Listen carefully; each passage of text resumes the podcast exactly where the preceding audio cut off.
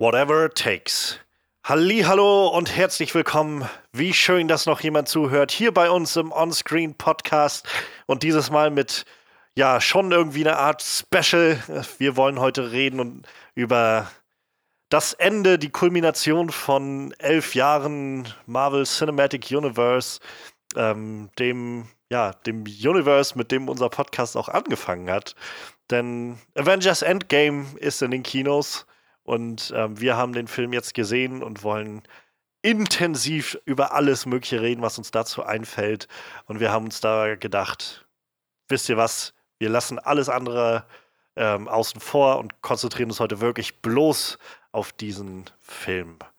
Ähm, deshalb keine News heute, keine Flashlights, keine Recaps, einfach nur unsere Review zu Avengers Endgame, die ja wird jetzt heute im Zentrum stehen. Und mal schauen, wie gut wir das äh, emotional alle überstehen werden. Denn ja, wir haben, wir haben bisher schon immer so, so leicht ab und an bei uns im, äh, im Podcast-Chat drüber gesprochen oder kurz Dinge angerissen, aber heute haben wir das erste Mal die Möglichkeit, wirklich intensiv unsere Meinungen und Eindrücke zu tauschen und ich freue mich schon sehr darauf.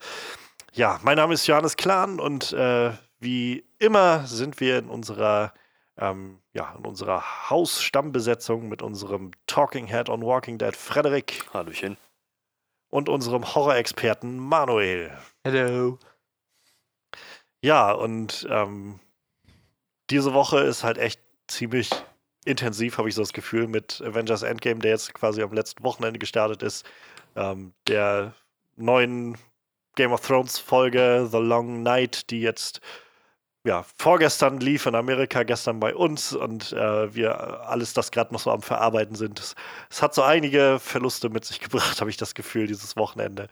Ähm, in dem Sinne kann, oder in dem Zusammenhang kann man noch gleich sagen, bleibt vielleicht äh, dran bei uns, ähm, denn am Donnerstag, beziehungsweise jetzt in den nächsten Tagen, kommt auch noch eine ähm, Game of Thrones Recap zur neuesten Episode, ähm, bei der werde ich leider nicht dabei sein, aber ähm, die beiden anderen Herren hier im Podcast werden das ähm, fähig übernehmen und, äh, und mal The Long Night äh, auf, auf Herz und Nieren prüfen. So wie wir das jetzt gleich mit Avengers Endgame machen wollen. Ähm, wir, ja, wir starten eigentlich ja immer mit unserer Review, mit so unseren Erwartungen, mit denen wir da reingegangen sind.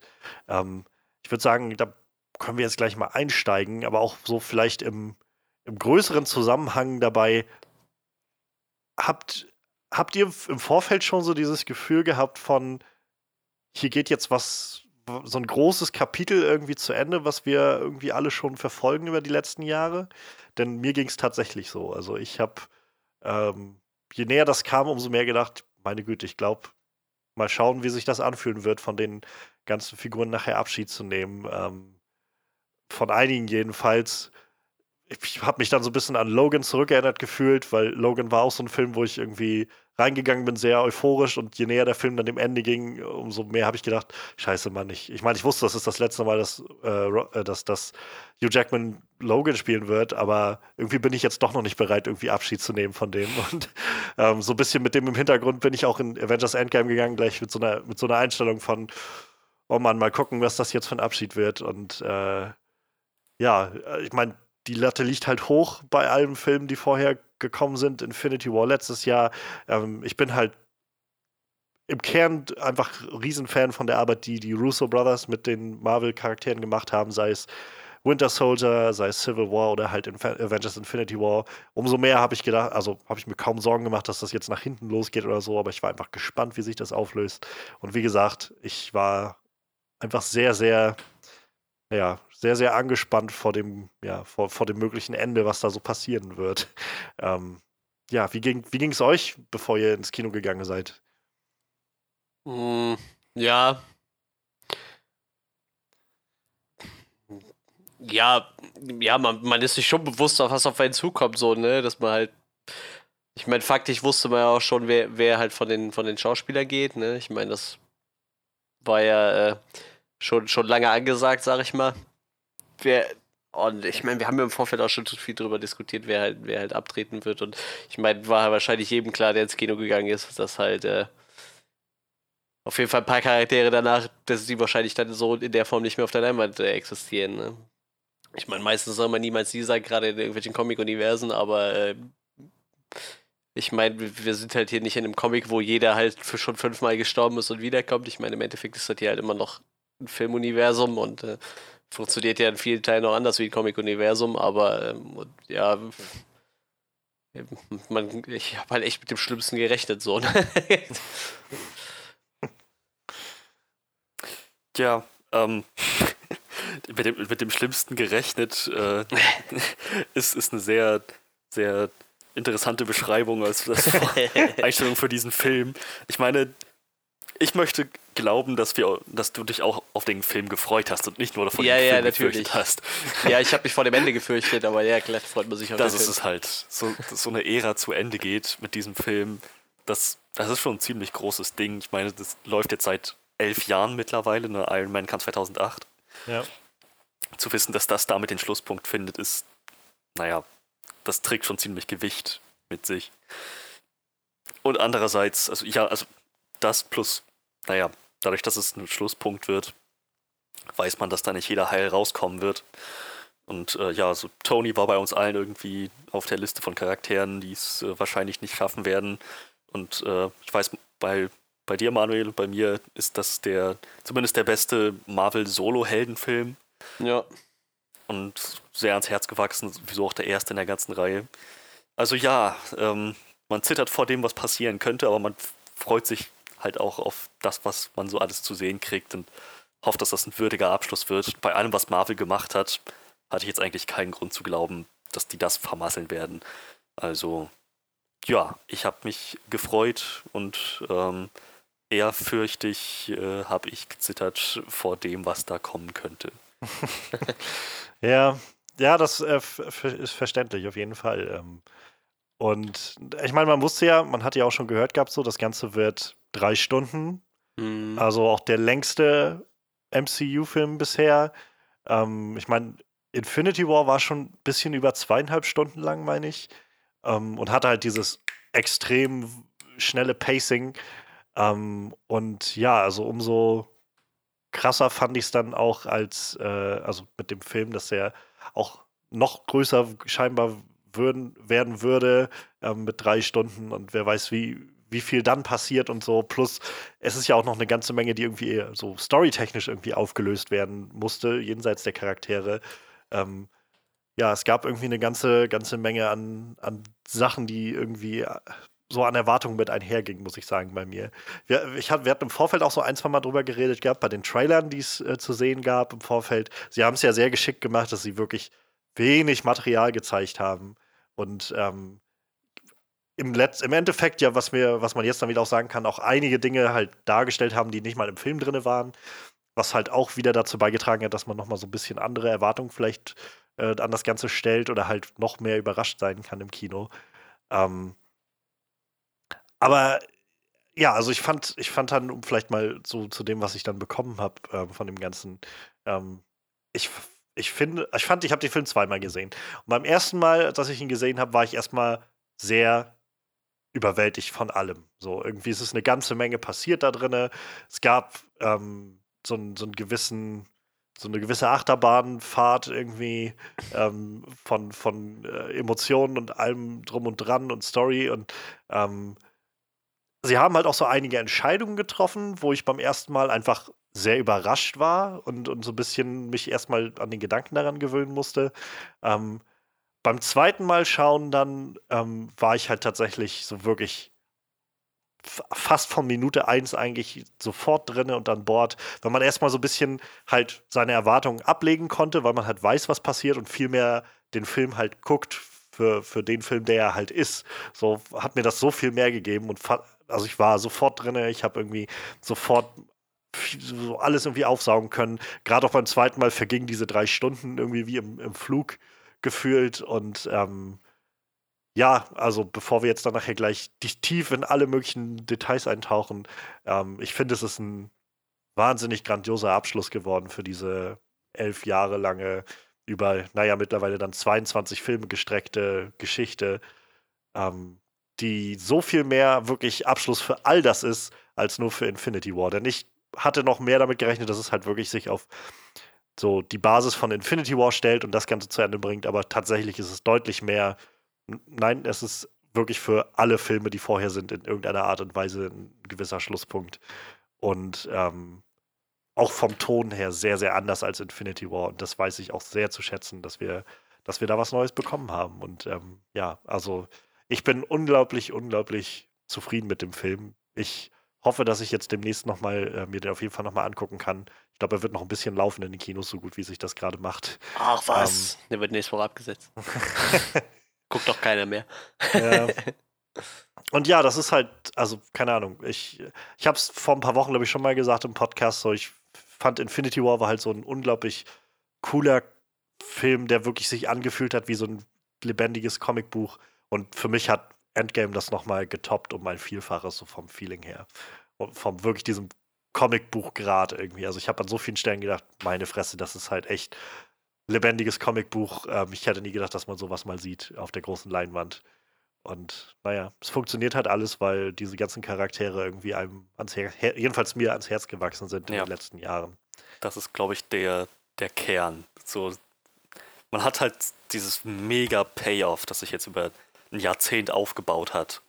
Das, also das, das, macht schon, macht schon was aus. Dann die Charaktere zu kennen, zu wissen, wer wer ist, zu wissen, wer was durchgemacht hat, zu wissen, wie sie alle zueinander stehen, gerade mit Civil War, mit dem, mit dem Aufteilen der Avengers, so dass das alles ähm, kein geradliniger, leichter Weg war.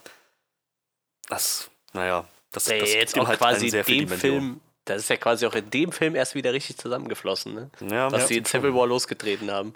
Was auch voll spannend ist, finde ich. Also ich kann mich erinnern, als Civil War raus war und ähm, halt das Ende von Civil War ja nur auch ist, dass, dass äh, Steve dann Tony noch dieses Paket schickt mit dem Telefon und halt so ein bisschen diesen Brief hat, dass viele halt meinten, naja, toll, das hat jetzt wieder, letztendlich hat das doch alles keine Konsequenzen gehabt. So, jetzt eigentlich schickt er ihm noch den Brief und alles ist wieder Friede, Freude, Eierkuchen so ungefähr.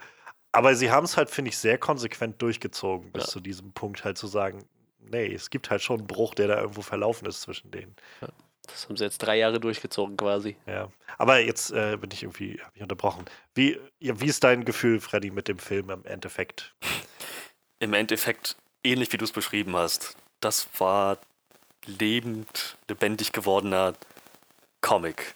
So, sicherlich kann man das irgendwo jedem Marvel-Film so ein bisschen zuschreiben, aber so die, diese, die, die Art und Weise, wie sie so Momente ausgekostet haben, einfach unter den Charakteren, das war halt wirklich so, hat man kriegt man das Gefühl, sowas sieht man nur in einem bombastischen Comic oder halt in so einem, naja, Comicbuch-Verfilmung, in so einem Comicfilm. Und ja, das, das, waren, das waren halt echt richtig, richtig krasse Momente dabei, von, von episch über tragisch bis hin zu naja, sympathisch und witzig. Es war alles irgendwie mhm. dabei. Und ja, also schon eine Achterbahnfahrt und hat, hat auf jeden Fall äh, abgeliefert. Ich war nur traurig. Als ich aus dem Kino kam, war ich einfach nur traurig. Wegen allem. Wegen den Leuten, die gestorben sind im Film, weil ich mir dachte, ich krieg so einen Film wahrscheinlich nie wieder, auf jeden Fall mal nicht in den wahrscheinlich nächsten zehn Jahren. Und wahrscheinlich werde ich überhaupt nie wieder einen Film sehen, wo so viele hochkarätige Schauspieler zusammenspielen. Ich glaube, sowas gab es noch nie. Ja. Also, wenn man sich die Liste an Darstellern anguckt, also wenn ich mir angucke, der Film hat geschätzt 370 Millionen, ja, 360 Millionen Budget gehabt. Wahrscheinlich waren davon 200 Millionen einfach nur für dieses riesige Cast. Und als dann zum Schluss wirklich auch alle nochmal da waren, das war der absolute Wahnsinn. Du hast, allein schon, was du da für Namen hast. Auch, weiß ich nicht, ich, Robert Downey Jr. war für mich halt also ich glaube, der hat äh, ziemlich schlechte Phasen in seinem Leben durchgemacht, bevor er dann mit Iron Man wieder richtig durchgestartet ist oder so. Und äh, einfach auch, ich meine, da sind ja Leute jetzt über zehn Jahre in diesem Franchise drin und wie die sich halt auch gemacht haben in der Zeit und auch mit ihren Charakteren verwachsen sind. Und ich weiß nicht, gestern oder vorgestern habe ich ein Bild von, äh, hatte Chris Pratt auf Instagram gepostet, einfach, äh, da war halt ja, strengstes Filmverbot. Ja. ja, und er hat halt einfach so, er sagte, er musste das Film einfach einmal rund in so einer Greenscreen-Umgebung, einfach wo alle da standen halt, ne? Also wirklich die großen Namen waren alle da. Da standen Robert Downey Jr., da standen Chris Evans, da standen Chris Hemsworth, Scarlett Johansson, die standen einfach alle da rum Und das, das ist halt einfach so episch, das musste man mal abfilmen, weil das halt wahrscheinlich was ist, was nie wieder vorkommt. Und ich frage mich halt jetzt auch, normalerweise in Filmen, ich sag mal, du drehst einen Film ab und das Projekt ist abgeschlossen und dann ist auch gut, vielleicht trifft man sich nochmal die Schauspieler. Aber wenn du Teil von so einem Ding bist, was halt über zehn Jahre gelaufen ist und wo halt alles zusammenfließt in mehreren Filmen, ob du dann nach zehn Jahren irgendwie nochmal so eine Art Klassentreffen machst, so. Weil es gibt halt sowas in die Richtung wahrscheinlich vielleicht nie wieder, ne? Ich weiß nicht, ob es irgendwann nochmal zu sowas kommt. Vielleicht nimmt ja. Disney nochmal so viel Kohle in die Hand und, und macht so einen All-Star-Cast-Film, aber ich kann es mir halt nicht vorstellen. Ich wüsste halt auch nicht, wo sowas reinpasst irgendwie, ne? Also ich glaube, da, da können wir wahrscheinlich, denke ich mal, zum Schluss nochmal mehr drüber spekulieren, so ein bisschen, wo ja. das vielleicht noch hingehen könnte. Ich meine, der Fox-Disney-Deal ist halt jetzt durch. Sie haben jetzt dann auch die X-Men und Fantastic Four und so zur in ihrem Spiel, ähm, ja, in ihrem Spielkasten. Also ja. gegebenenfalls können sie da jetzt vielleicht dann drauf zugreifen in den nächsten paar Jahren. Aber ja, die Zukunft auf jeden Fall ist erstmal, sag ich mal, ungewiss, was das angeht. Ähm, ja, möchtest du noch was hinzufügen, außer du warst traurig, oder? ja, ich, ich, war natürlich auch überwältigt von dem Ganzen, was ich da gesehen habe halt, ne? Aber echt, als ich rauskam, war ich erstmal nur traurig. Ja. kann ich verstehen, kann ich verstehen. Ja, dann würde ich sagen, ist das jetzt erstmal so der Punkt, so spoilerfrei wie möglich und ab jetzt würden wir wahrscheinlich dann einfach wirklich in alles Mögliche eintauchen. Also ich kann mir nicht vorstellen, dass irgendjemand, der den Film noch nicht gesehen hat, sich das hier anhört, aber nee. wer weiß. Und wenn, dann geh plus, plus, wer weiß, ob es überhaupt Leute gibt, die den Film noch nicht gesehen haben. ähm, das kann man vielleicht mal kurz einwerfen, so jetzt zu tief daran abzutauchen, aber dieser Film hat halt nicht einfach nur so Box-Office-Rekorde gebrochen, sondern wirklich gesprengt. So, dusted im Prinzip. Das ist halt der absolute, also es, die, ich kann mich erinnern, ähm, letztes Jahr, als Infinity War rauskam, war auch schon die Frage so, na gut, wie, wie gut wird er jetzt abschneiden? Ähm, der Rekordhalter für das beste Eröffnungswochenende in Amerika lag halt bei äh, äh Star Wars Force Awakens mit irgendwie 247 Millionen Dollar am ersten Wochenende. Und dann hat Infinity War das Ganze mit 257 Millionen ungefähr äh, geknackt. So, und dann war das so ein, oh, wow, der war doch ganz schön gut. Und jetzt in den letzten Wochen wurde so die Diskussion laut, wie gut könnte Endgame wohl ankommen? Ich meine, so der, der Film ist halt unglaublich ähm, antizipiert von eigentlich allen. Leute wollen halt unbedingt gleich rein, um nicht gespoilert zu werden und so weiter. Es ist so bekannt als irgendwie der Abschied des Ganzen oder überhaupt die Auflösung dieses Infinity War Cliffhangers mehr oder weniger. Und viele haben aber auch schon gesagt, naja, irgendwo gibt es aber halt auch Grenzen in Kinos. Also ein Kino kann ja nur so und so viele Leute aufnehmen, plus äh, der Film geht auch drei Stunden und so. Und letztendlich hat der Film halt an seinem ersten Wochenende im Prinzip 100 Millionen Dollar mehr eingespielt als Infinity War in Amerika, also 357 Millionen Dollar. Das ist der erste Film, der überhaupt über 300 Millionen Dollar kommt oder halt über 350 Millionen Dollar am ersten Wochenende kommt. Und weltweit, wo der Film halt, glaube ich, bis auf Russland schon überall gestartet ist, hat der Film halt gleich am ersten Wochenende 1,2 Milliarden Dollar eingespielt. So. Das ist halt, das ist halt mit einem Schlag in fünf Tagen mehr als Captain Marvel eingespielt hat, seit Captain Marvel seit Anfang März jetzt läuft und hat mittlerweile 1,1 ungefähr eingespielt. Ja, Chris so. Pratt hatte das auch schön runtergebrochen, auch in, diesem Beitrag da. Er meinte so, rechnen wir mal, so ein durchschnittliches Kinoticket kostet ungefähr 12 Dollar. Das heißt, ungefähr 100 Millionen Leute haben diesen Film an einem Wochenende gesehen. und ja, faktisch ist das so. genau ist halt, das ist es es ist halt Wahnsinn. Und ich muss sagen, also zum einen denke ich mir halt irgendwo schon auch verdient. So, der Film hat einfach so viel gut gemacht und für sich halt auch am Laufen, was das irgendwie rechtfertigt. Auf der anderen Seite denke ich mir auch immer so, als ob Disney nicht schon genug Geld hat. Aber was will man machen? Ähm, ja, das ist halt das Problem. Solange sie halt abliefern, was willst du denn dann einen Vorwurf machen? Ich meine, klar ja. kann man den Vorwurf über ihre Praktiken machen. So. Äh, ich hatte jetzt im, im, Kino gefragt, wie wir dahin sind. Ich muss auch sagen, bei uns im Kino liefen jeden Tag sechs Vorstellungen und die waren bis jetzt immer alle so gut wie voll, bis auf die erste Reihe vielleicht. Ne? Also, etwa wirklich immer voll. Also drei Tage vorher war es schon so ein Kegel von der obersten Reihe nach unten hin, wo die kompletten Mitten alle ausgebucht waren so. Mhm. Und es war einfach immer komplett voll so. Wie gesagt, sogar Leute saßen schon in der ersten Reihe. Zwar nicht komplett voll die erste Reihe, aber da saßen halt Leute. Und wie gesagt, es gab halt immer drei 2D und drei 3D-Vorstellungen. Und der Film ging halt über drei Stunden und dann gehst du halt so in dein Kino und fragst so, habt ihr eine Pause da drin? Weil früher war das so, über ja, drei ja. Stunden Pause. Da sagt er so, nein, Disney möchte das nicht. ja, ist halt so, ist halt Disney, ne? So, wenn Disney sagt, so, wir hätten jetzt aber gerne 30% am Kinoticket verkauft anstatt 15, dann sagst du halt nicht nein, weil das ist halt Disney und die Leute wollen Ja. die Scheiße halt sehen. Ne? Es gab, glaube ich, ein paar Kinos in Deutschland, die gestreikt haben, also die den Film bestreikt haben tatsächlich. Bei dem hier jetzt auch, also ich weiß, bei, bei äh, Ja, ja, irgendwelchen für den, davor war gerade, das auch. gerade für den jetzt war das eben wegen dieser, gerade auch Disney-Sachen so. Ja. Aber ja, auf jeden Fall ähm, dürfte das der wohl erfolgreichste Film dieses Jahr werden. Ähm, ich sehe irgendwie nicht, was da jetzt noch rankommen soll. Ähm, mal gucken, wie er sich hält, ob der jetzt relativ schnell einbricht, so mit den Zahlen. Aber ich habe das Gefühl, das ist halt so ein Film, der so zum wiederholten Mal anschauen irgendwie einlädt. Ähm, ich kann mir gut vorstellen, dass der sich jetzt erstmal noch ein bisschen halten wird. Vielleicht wird es ja mal endlich eine Konkurrenz für Avatar, ne? Das halt, also das ist halt ein großer Sprung. Ne? So, ich glaube, Titanic kann er auf jeden Fall knacken. Das ist ja die Nummer zwei. Ja. Ähm, Avatar ist halt schon echt ein riesiges Stück vorne. So, Jo. der mit so Aber irgendwann wird's doch 2,7 mal Zeit, Milliarden. oder? so. Eigentlich schon, aber Aber der meine, hat halt vor allem, das Ding ist halt bloß, ähm, Avatar hat halt den Vorteil, dass der in der Zeit rausgekommen ist. Ähm, also sowohl im Jahr, der kam halt im Dezember raus und hatte dann einfach ein paar Monate lang nichts anstehen, sodass der halt das Einzige war, was Leute, also ein Big Blockbuster war, was Leute geguckt haben.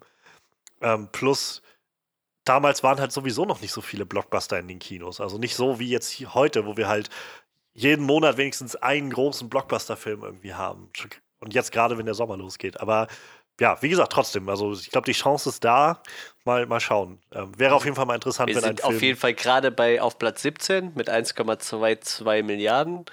Das nächste wäre halt Fate in the Furious mit, äh, da fehlen halt noch 10 Millionen, das werden sie aber locker packen. Ja, ich sag in den mal, nächsten Tagen. ja, also ich sag mal, ja, wirklich bis, bis Jurassic World ist halt, das wären halt noch 400 Millionen bis Jurassic World, dann wären wir halt schon bei Platz 7, ne? Hm. Ne, da wären wir bei Platz 5 sogar schon. Und dann kommt halt Infinity War. Und Infinity War lag halt, liegt halt jetzt insgesamt bei, bei 2,04 Milliarden. Das, Das ist der Wahnsinn. Also diese Zahlen. So. ja, ja, Boah. ja, ja. Titanic ist halt 2,1, ja, und dann Avatar hat halt noch mal 600 Millionen mehr eingespielt wie Titanic. Das ist halt schon echt krass. Das ist schon echt krass. Ich frage mich Ja, immer noch, was- es sein kann. Dass, ich meine, Avatar war so ein Phänomen wegen 3D und allem drum und dran, aber Ja.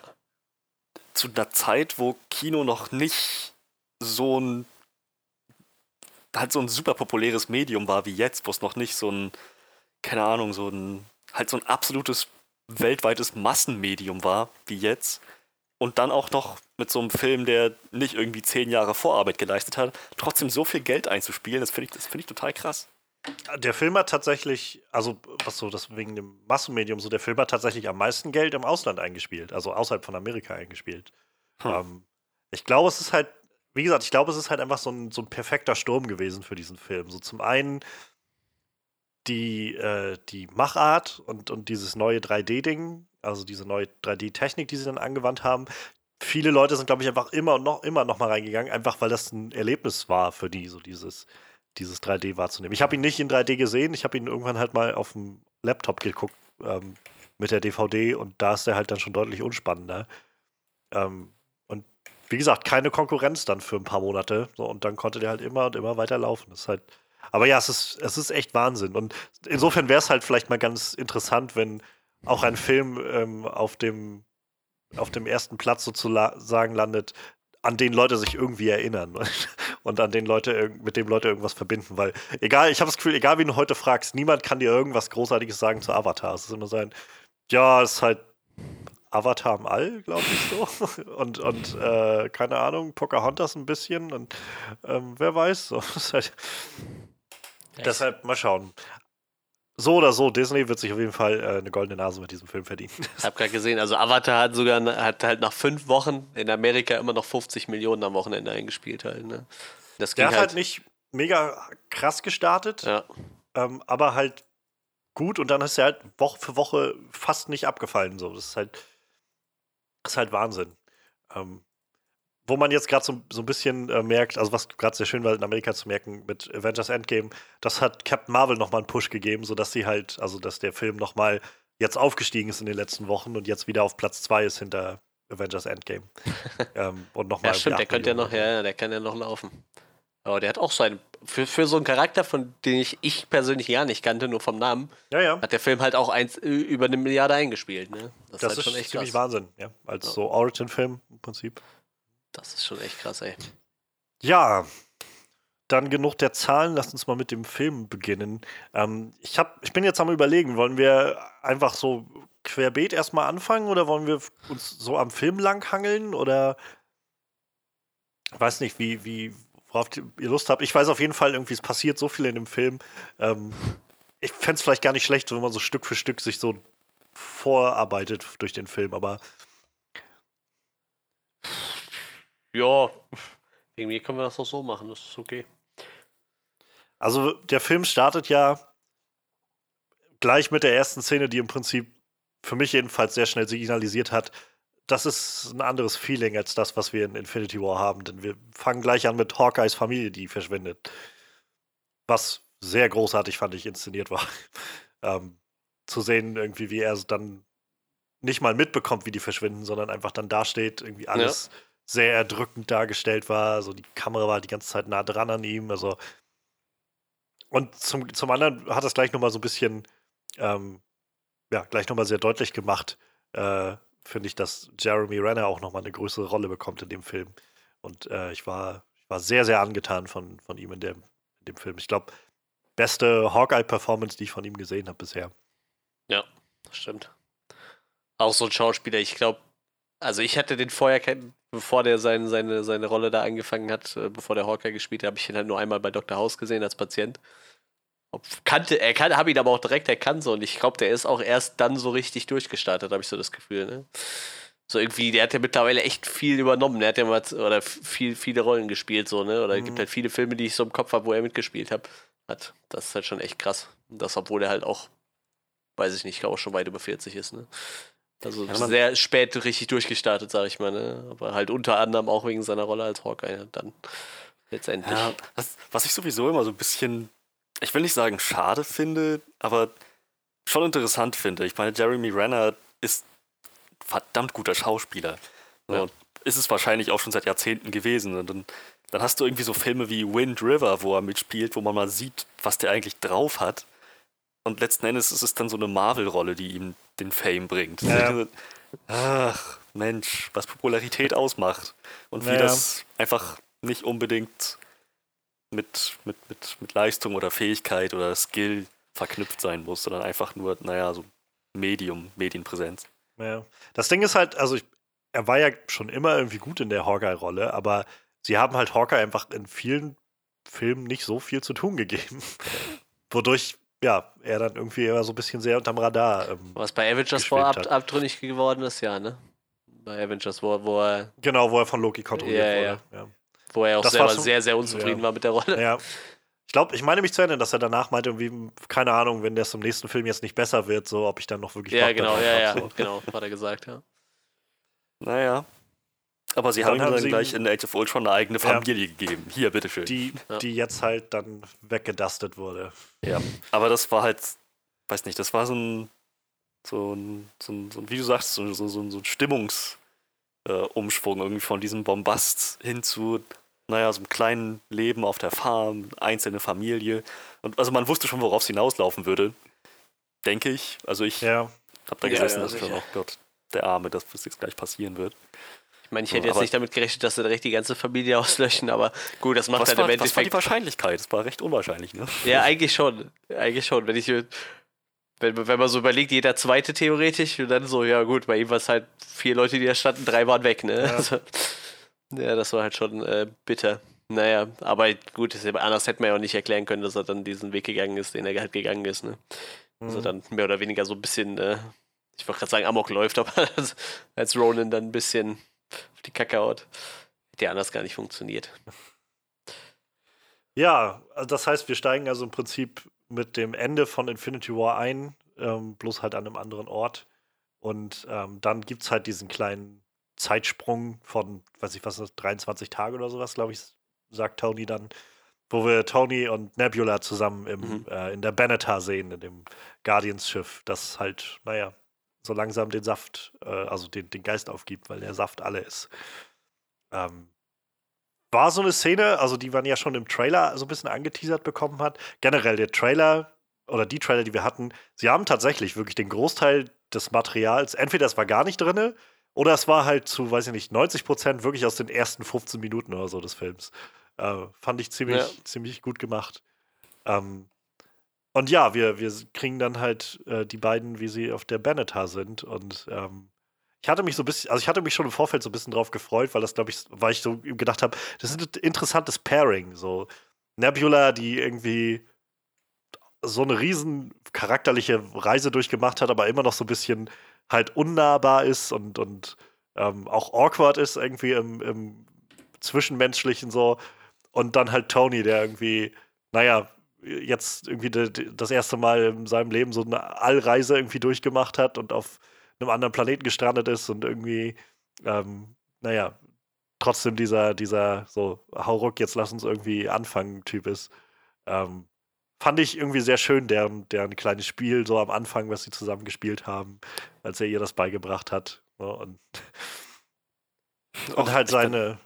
Ja? Es war so, war so ein netter Callback ähm, an, ich glaube, in Guardians 1? Nee, 2. Ach verdammt, wo, wo, wo, war das, wo erwähnt wurde, dass ähm, äh, Nebula und, und Gamora im Prinzip mal so eine Wettkämpfe hatten und ich glaube zwei. Nebula immer verloren hat, weil Gamora ja. einfach nicht auf. Ja. Halt so dieses, naja, ihre Schwester hat immer gewonnen, deswegen bevorzugt, deswegen wurde Nebula immer weiter ausgetauscht durch Maschinenparts. So diese, dieses Konzept von Spielen und Gewinnen hat für sie eine ganz andere Bedeutung als für ja. Tony. Das kam auch rüber. Ja. So, dementsprechend war das schon so irgendwie ein bisschen, ein bisschen witzig, wenn man daran denkt, was sie gerade so empfinden muss. Sieg ist für sie anscheinend sowas richtig Substanzielles und für Tony ist es halt so ein kleines Spiel gerade. Ja. Das, das fand ich halt schön, dass sie das nicht vergessen haben. Auf jeden Fall. Es war halt auch sehr schön, wie er dann meinte, du hast gewonnen. Und sie dann auch so zurückgezogen, ich habe gewonnen.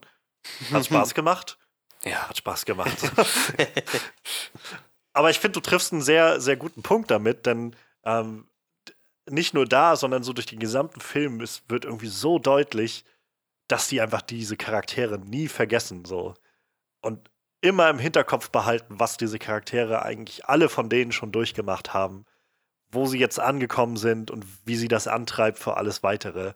Ähm, und ich glaube, das ist so im Kern das, warum der Film sich so sehr anders anfühlt als Infinity War, der so getrieben war einfach von Thanos ist unterwegs und alle müssen irgendwie darauf reagieren. Und dieser Film ist einfach so an dem Punkt, wo er die Scherben aufsammelt von allen, die übrig geblieben sind und ähm, so sagt, okay, was würden diese Charaktere jetzt tun? So, was ist wirklich so, also der ist so charaktergetrieben, finde ich, dieser Film. Und also ich, ich liebe das, dass dieser, ähm, dass sie dann auch zum Abschluss irgendwie so einen, so einen sehr, sehr, ja, nach, nach innen gehenden äh, Film irgendwie anstreben. So eine Geschichte irgendwie anstreben. Und ähm, ja, also diese Bonding-Sache zwischen Nebula und Tony fand ich halt irgendwie sehr schön. Es war halt ein paar kurze Momente, aber es war irgendwie schön zu sehen. Dann gab es so diese Momente, wo sie scheinbar die letzte Ration noch Nahrung hatten und er ja. ihr die angeboten hat und sie dann irgendwie meinte, komm, ist so. Ähm, ich rate mal auch ganz stark, weil sie einfach als Cyborg in irgendeiner Art und Weise ähm, einfach auch länger überleben wird als er. Ähm, und naja, sein, sein Abschied, den er dann da genommen hat, wo er in, in den äh, halt sein, seine Aufnahme gemacht hat, das war ja im Trailer in dem einen schon so angedeutet ich fand es noch deutlich emotionaler in diesem, also in der Variante, die wir da hatten. Ja, das war echt eine sehr, sehr krasse Szene. Die war im Trailer schon irgendwie krass und in dem, in dem, in dem Film selber kam sie dann noch krasser rüber.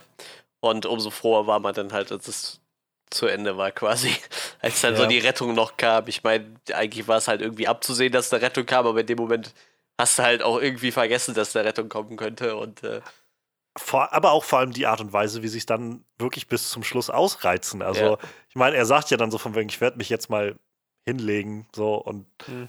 bisschen die Augen zu machen, so im Wissen, dass er jetzt, naja, so werde jetzt nicht mehr aufwachen. Ja. Ähm, dann auch vor allem Nebula, die dann nochmal kommt und ihn dann extra nochmal aufhebt und in den Captain-Sitz ja. reinsetzt. So, weil er halt nicht so auf dem Boden irgendwie dann ableben soll. So habe ich es jedenfalls gedeutet. Ja, wahrscheinlich. Und und halt einfach, dass es so auf seinem Gesicht dann hängen blieb, also wie kaputt er aussieht und so, dass alles langsam hell wird und er dann langsam die Augen wieder aufmacht und naja, und dann halt Carol vor der, also sie, sie gefunden hat und dann zurück zur Erde bringt. Ähm, ja, das war irgendwie schöner, schöner Relief, irgendwie das zu sehen. Denn ich, also natürlich irgendwie denkt man jetzt nicht, dass da schon was passiert, aber andererseits habe ich mir auch gedacht, wer weiß, was sie, was sie sich noch so einfallen lassen für diesen Film, so in welche Richtung das alles gehen soll irgendwie. Ja, ich meine, uns war ja faktisch wahrscheinlich allen klar, dass irgendwie in der Sache mit Thanos wieder was gedreht wird, oder rückgängig gemacht wurde. Ja. Und für mich gab es halt so zwei Theorien. Eine ist das Ant-Man, was damit zu tun hat, und die andere ist halt das Captain Marvel, was damit zu tun hat. Ja, und deshalb, immer wenn Captain Marvel auftaucht, dachte ich so, ah, jetzt, da kommt jetzt ein Lösungsvorschlag. Und nee, das war es aber doch noch nicht so. Und dann hat es halt doch noch ein bisschen gedauert. Und am Ende war es dann halt äh, Ant-Man, der den entscheidenden Hinweis gebracht hat, quasi. Aber Ja. das war halt so diese Möglichkeit. Und wenn du dann siehst, okay, da kommt jetzt äh, äh, Captain Marvel, Carol Danvers und, und rettet halt Tony Stark und bringt ihn mit auf die Erde so. Hätte man auch sagen können, ja, vielleicht jetzt, vielleicht hilft sie jetzt, aber Ja. gut, sie hat halt auch scheinbar dann nicht die, wirklich die Möglichkeit dazu. Ich meine, wie gesagt, man weiß ja noch nicht genau so, was sie kann. Für mich ist sie halt ein, ein bisschen abgefahrenerer Superman irgendwie. Wie gesagt, bei dem w- w- weiß man, ja gut, bei dem weiß man mittlerweile schon, was er alles kann, aber bei ihr war ich mir halt nicht so sicher, was sie noch alles kann. Aber ich glaube, wir haben also auch so alles gesehen, was sie kann. Und das ist halt auch schon badass genug, glaube ich. Witzigerweise haben sie halt ähm, immer wieder jetzt in den Pressesachen und so gesagt, dass sie, das war quasi das erste Mal, dass sie Captain Marvel gespielt hat in Endgame, weil Mhm. der halt vor Captain Marvel gedreht wurde. Und an dem Punkt, wo sie halt Carol da gespielt hat und wie das erste Mal am Set war, so das erste Mal am Marvel-Set und im Kostüm und so und so völlig, oh mein Gott, oh mein Gott, ich hoffe, oh Gott, ich mache hier nichts falsch und so. Und ähm, dann halt so, naja, es, an dem Punkt war noch nicht mal ein Skript dafür halt Captain Marvel. Das war so ein, ähm, wir haben eine grobe Idee und den Rest wirst du wahrscheinlich jetzt einfach entscheiden müssen, wie du dich dann gibst. Oh mein Gott, oh mein Gott. So. naja, aber ähm, haben sie dann doch irgendwie gut zusammengebracht. Ich bin auch echt froh, dass die halt so lange dem Film ferngeblieben ist, so, weil ja, die, haben sie auch clever eingefädelt, fand ich. Also weil die, die, ist halt schon ein bisschen überstark so. die das hat es halt auch nachher gebraucht, aber ich glaube, wenn die von Anfang an da gewesen wäre, hätte wäre der Kampf vielleicht nicht so geil Ja, geworden, glaube ich. Aber ich, ich fand es halt eigentlich ganz clever, dass sie das so auch eingefädelt, also wie sie es eingefädelt haben. So, ähm, da kommen wir, kommen wir glaube ich, gleich noch drauf zu sprechen. Ja, Erst, erstmal haben wir dann ja quasi Tony und Nebula, die wieder auf der Erde dann landen. Und ähm, ich fand sehr schön die Reunion zwischen Nebula und, und äh, Rocket, wo Mhm. irgendwie beide einfach so nebeneinander sitzen und ihre Hände halten, so im Wissen von, ja, wir sind die Einzigen, die noch übrig sind Ja. von uns. Und, ähm, und meine Fresse, also im, im All hat man das halt noch nicht so ganz gesehen im Dunkeln, wie abgemagert und am Ende Tony irgendwie war. Ja, stimmt, ey. Ich glaub, Aber das hat sich auch, also zwischen der Szene, wo Carol ihn gefunden hat und die dann auf der Erde waren, ist, glaube ich, auch nochmal irgendwie, habe ich das Gefühl, so ein bisschen Zeit vergangen, kann das sein? wahrscheinlich, ein bisschen werden sie sie, wird sie wahrscheinlich noch gebraucht haben, ähm, wieder zur Erde zu fliegen oder so. Ja, aber, aber ja, der hat richtig abgebaut. Das war nicht mehr Hab ich- Iron Man. Habe ich halt überhaupt nicht mehr dran, also überhaupt nicht in Betracht gezogen, dass das passieren könnte. So, ich meine, das macht schon Sinn, wenn du irgendwie dann am All umherschwirrst ohne Essen. So, und ähm, naja, und dann haben wir halt so diese, das Team, was irgendwie zusammenkommt und so ein bisschen, okay, was, wir müssen was tun, so, am besten wir finden Thanos und machen ihn halt platt und, äh, und also ich fand ich mit einer der krassesten Szenen da gleich zu Anfang, wie Tony einfach mal seinen totalen Nervzusammenbruch hat Ja. und halt aufsteht und da halt nochmal das, was wir eben schon angesprochen haben, so klar wurde, so diese ganzen Sachen aus Civil War, ja, ganz genau. ja. gerade, das ist nicht einfach so alles vergessen irgendwie. Es ist ein krasser Bruch zu spüren halt. Und äh, ich meine, das war jetzt auch da einfach nochmal viel dieses, ähm, wie gesagt, glaube ich, auch einfach seine, sein, sein Zustand, in dem er war. Ja. Aber ähm, es hat sich da doch noch so einiges irgendwie Bahn gebrochen, was da in ihm geschlummert hat. So an. So, ich meine, ich, ich verstehe jetzt seinen Ansatz. So, ich, letztendlich haben sie halt tatsächlich alle verloren irgendwie. Ähm, also er, er hatte, glaube ich, so sehr das Gefühl, so, ihr habt mich alleine gelassen beim Verlieren. So, ich musste da alleine irgendwie oben sein und zusehen, wie er auch aus dem Schiff kommt und sagt, ich habe den Jungen verloren. So gleich das Erste, was er Ja. sagt.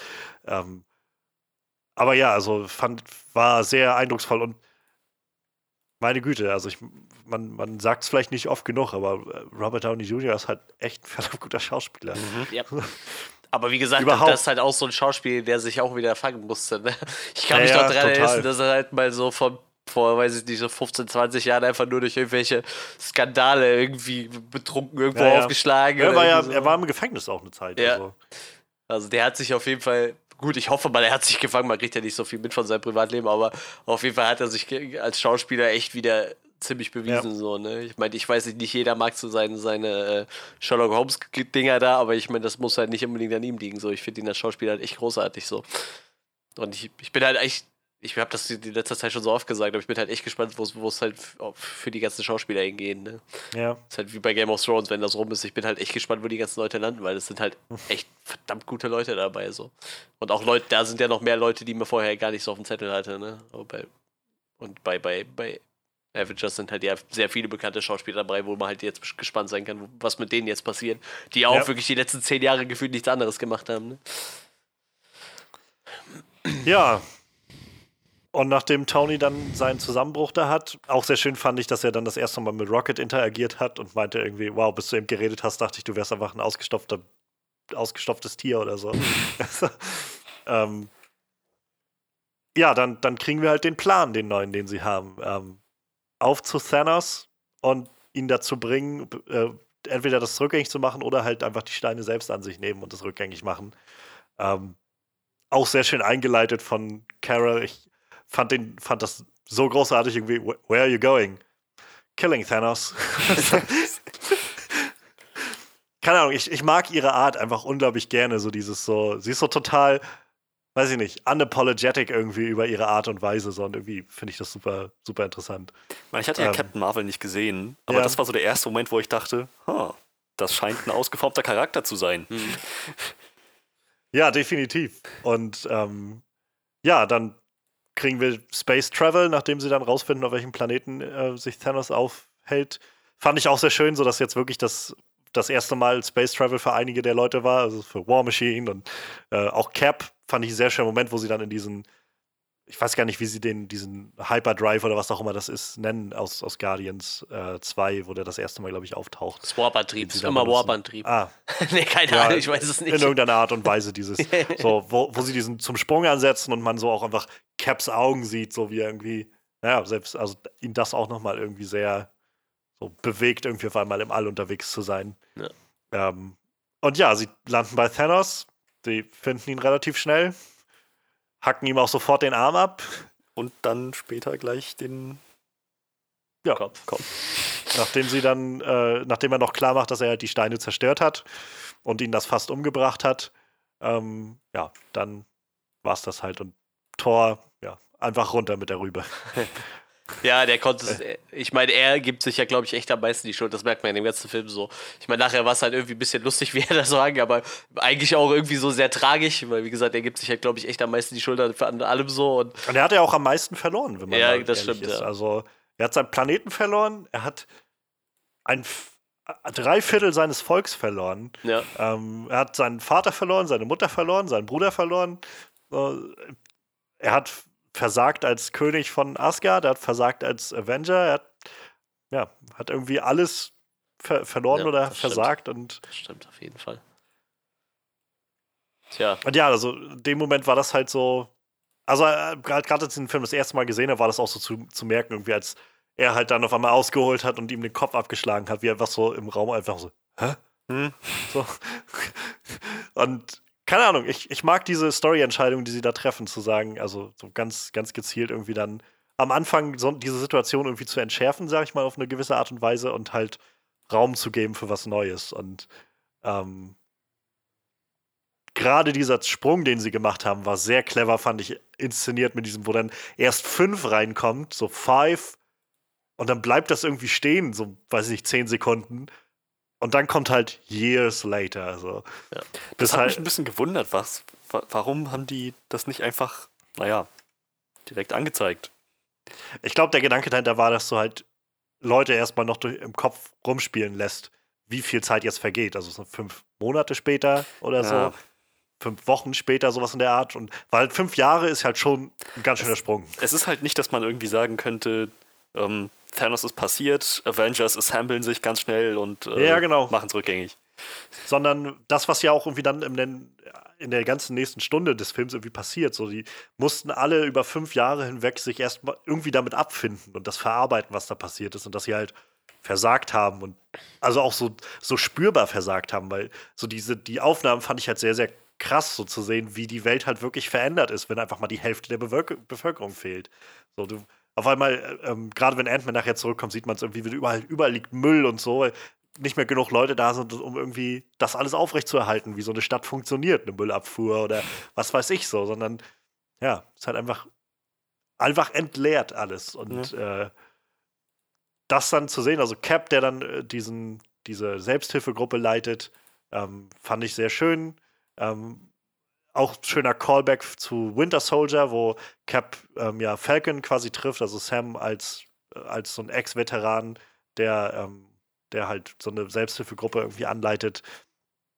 Und auch überhaupt, dass Cap halt selbst da immer noch an dem Punkt ist, dass er irgendwie versucht, Leuten zu helfen. Ähm, da gibt es dann auch den Cameo-Auftritt von Joe Russo, von einem der Regisseure, der auch in den ganzen anderen, also ich glaube in allen Filmen, wo er bisher mitgespielt hat, immer, äh, die er Regie geführt hat, immer ein Cameo hatte, ähm, wo er diesen, äh, diesen, ja, e-, Ehemann spielt, Witwer spielt, dessen, äh, dessen Mann verschwunden ist im Snap und er jetzt Probleme hat, irgendwie sich auf neues, auf, aufs Dating wieder einzulassen.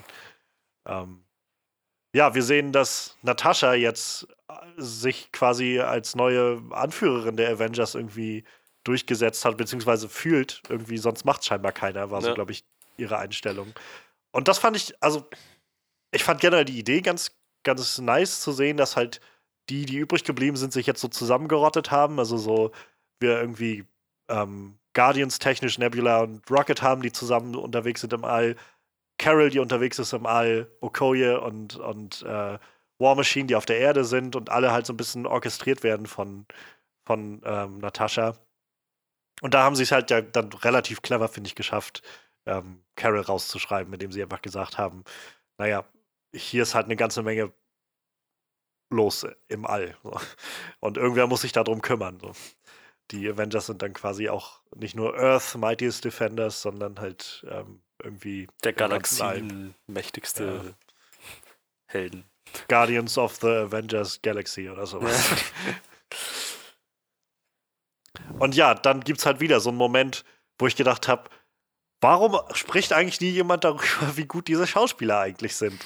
Wenn wir, also generell, Scarlett Johansson ist sowieso, finde ich, so eine krasse Schauspielerin, ja. weil jedes Mal, wenn man die in Interviews sieht, ist die grundverschieden von dem, wie Natascha ist. So dieses, die, also was äh, Black Widow einfach hat, dieses unglaublich ja spionsmäßige, irgendwie sie lässt sich nie so wirklich aus der Fassung bringen und so und ähm, ist halt immer total abgebrüht, auch die Art und Weise, wie sie spricht. Das ist halt einfach so grundverschieden von dieser Fröhlichkeit und Aufgedrehtheit, die Scarlett Johansson irgendwie immer hat, wenn die dann so in Interviews zu sehen ist. Und halt dann in der Szene auch noch zu sehen, wie sie so einen wirklichen Zusammenbruch hat und einfach nicht damit umgehen kann mit all dem, was passiert ist irgendwie.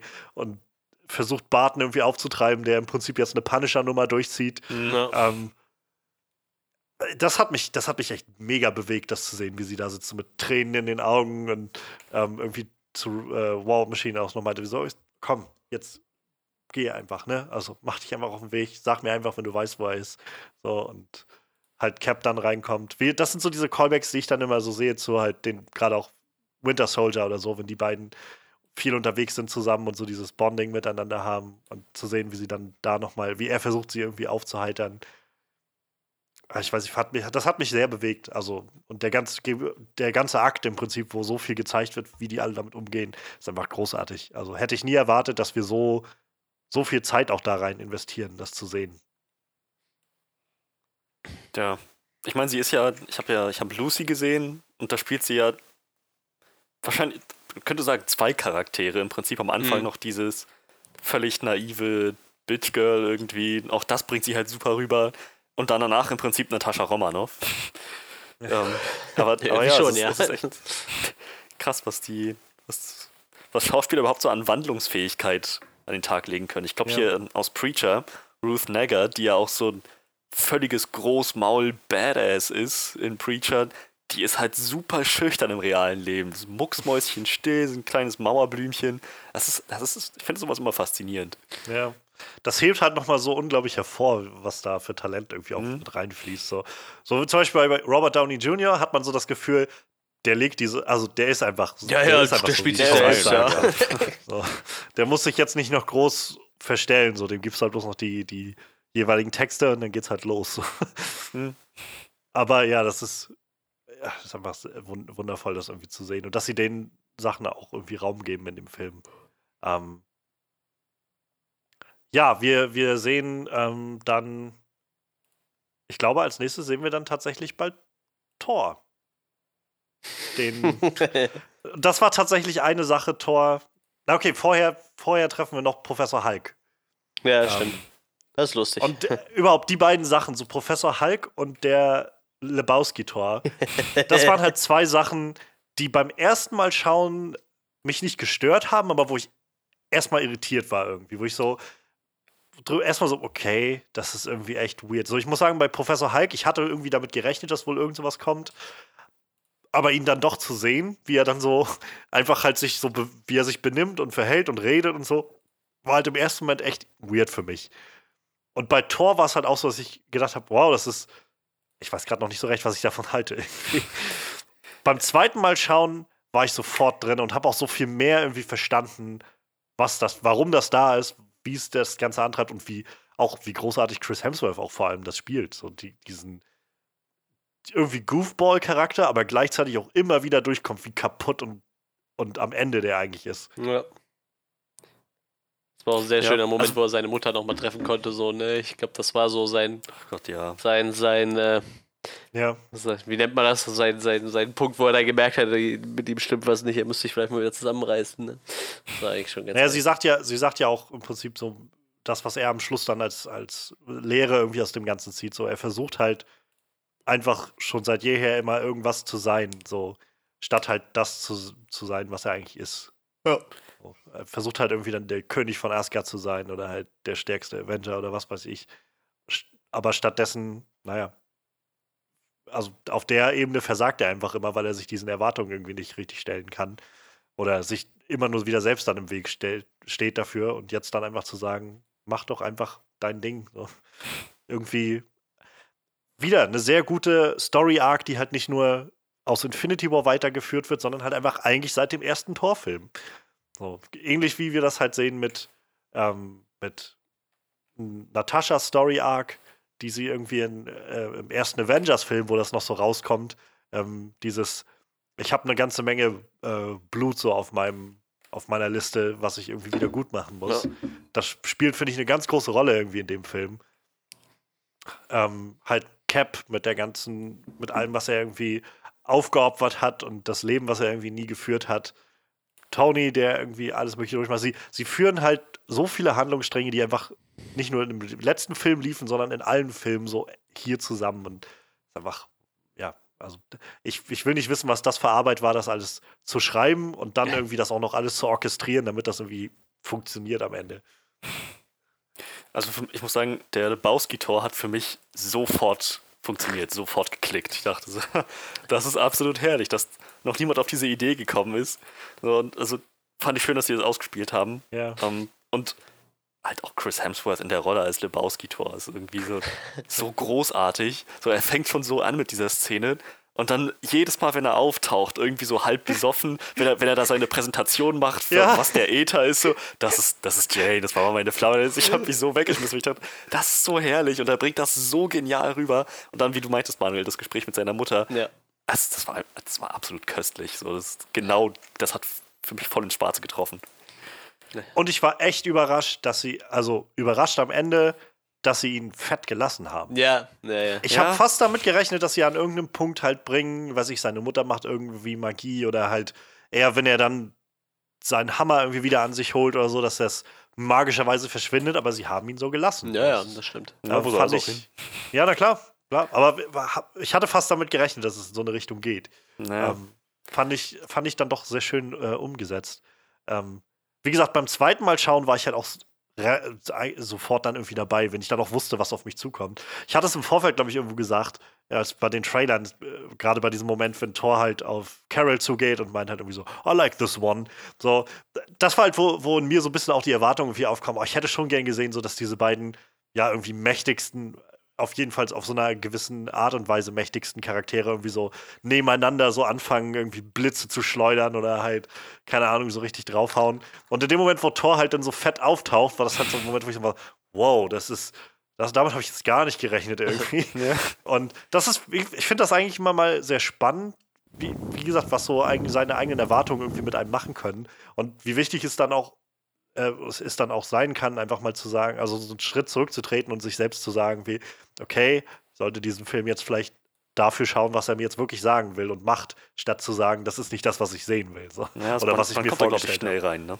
Genau, genau. Und deshalb finde ich es halt einfach wichtig, oder habe ich es da gemerkt, wie wichtig es für mich ist, mal auch einfach für mich selbst so diesen Abstand zu nehmen und zu sagen, nee, du musst jetzt auch einfach mal das hinter dir lassen, was du jetzt gerade gedacht hast, was kommt.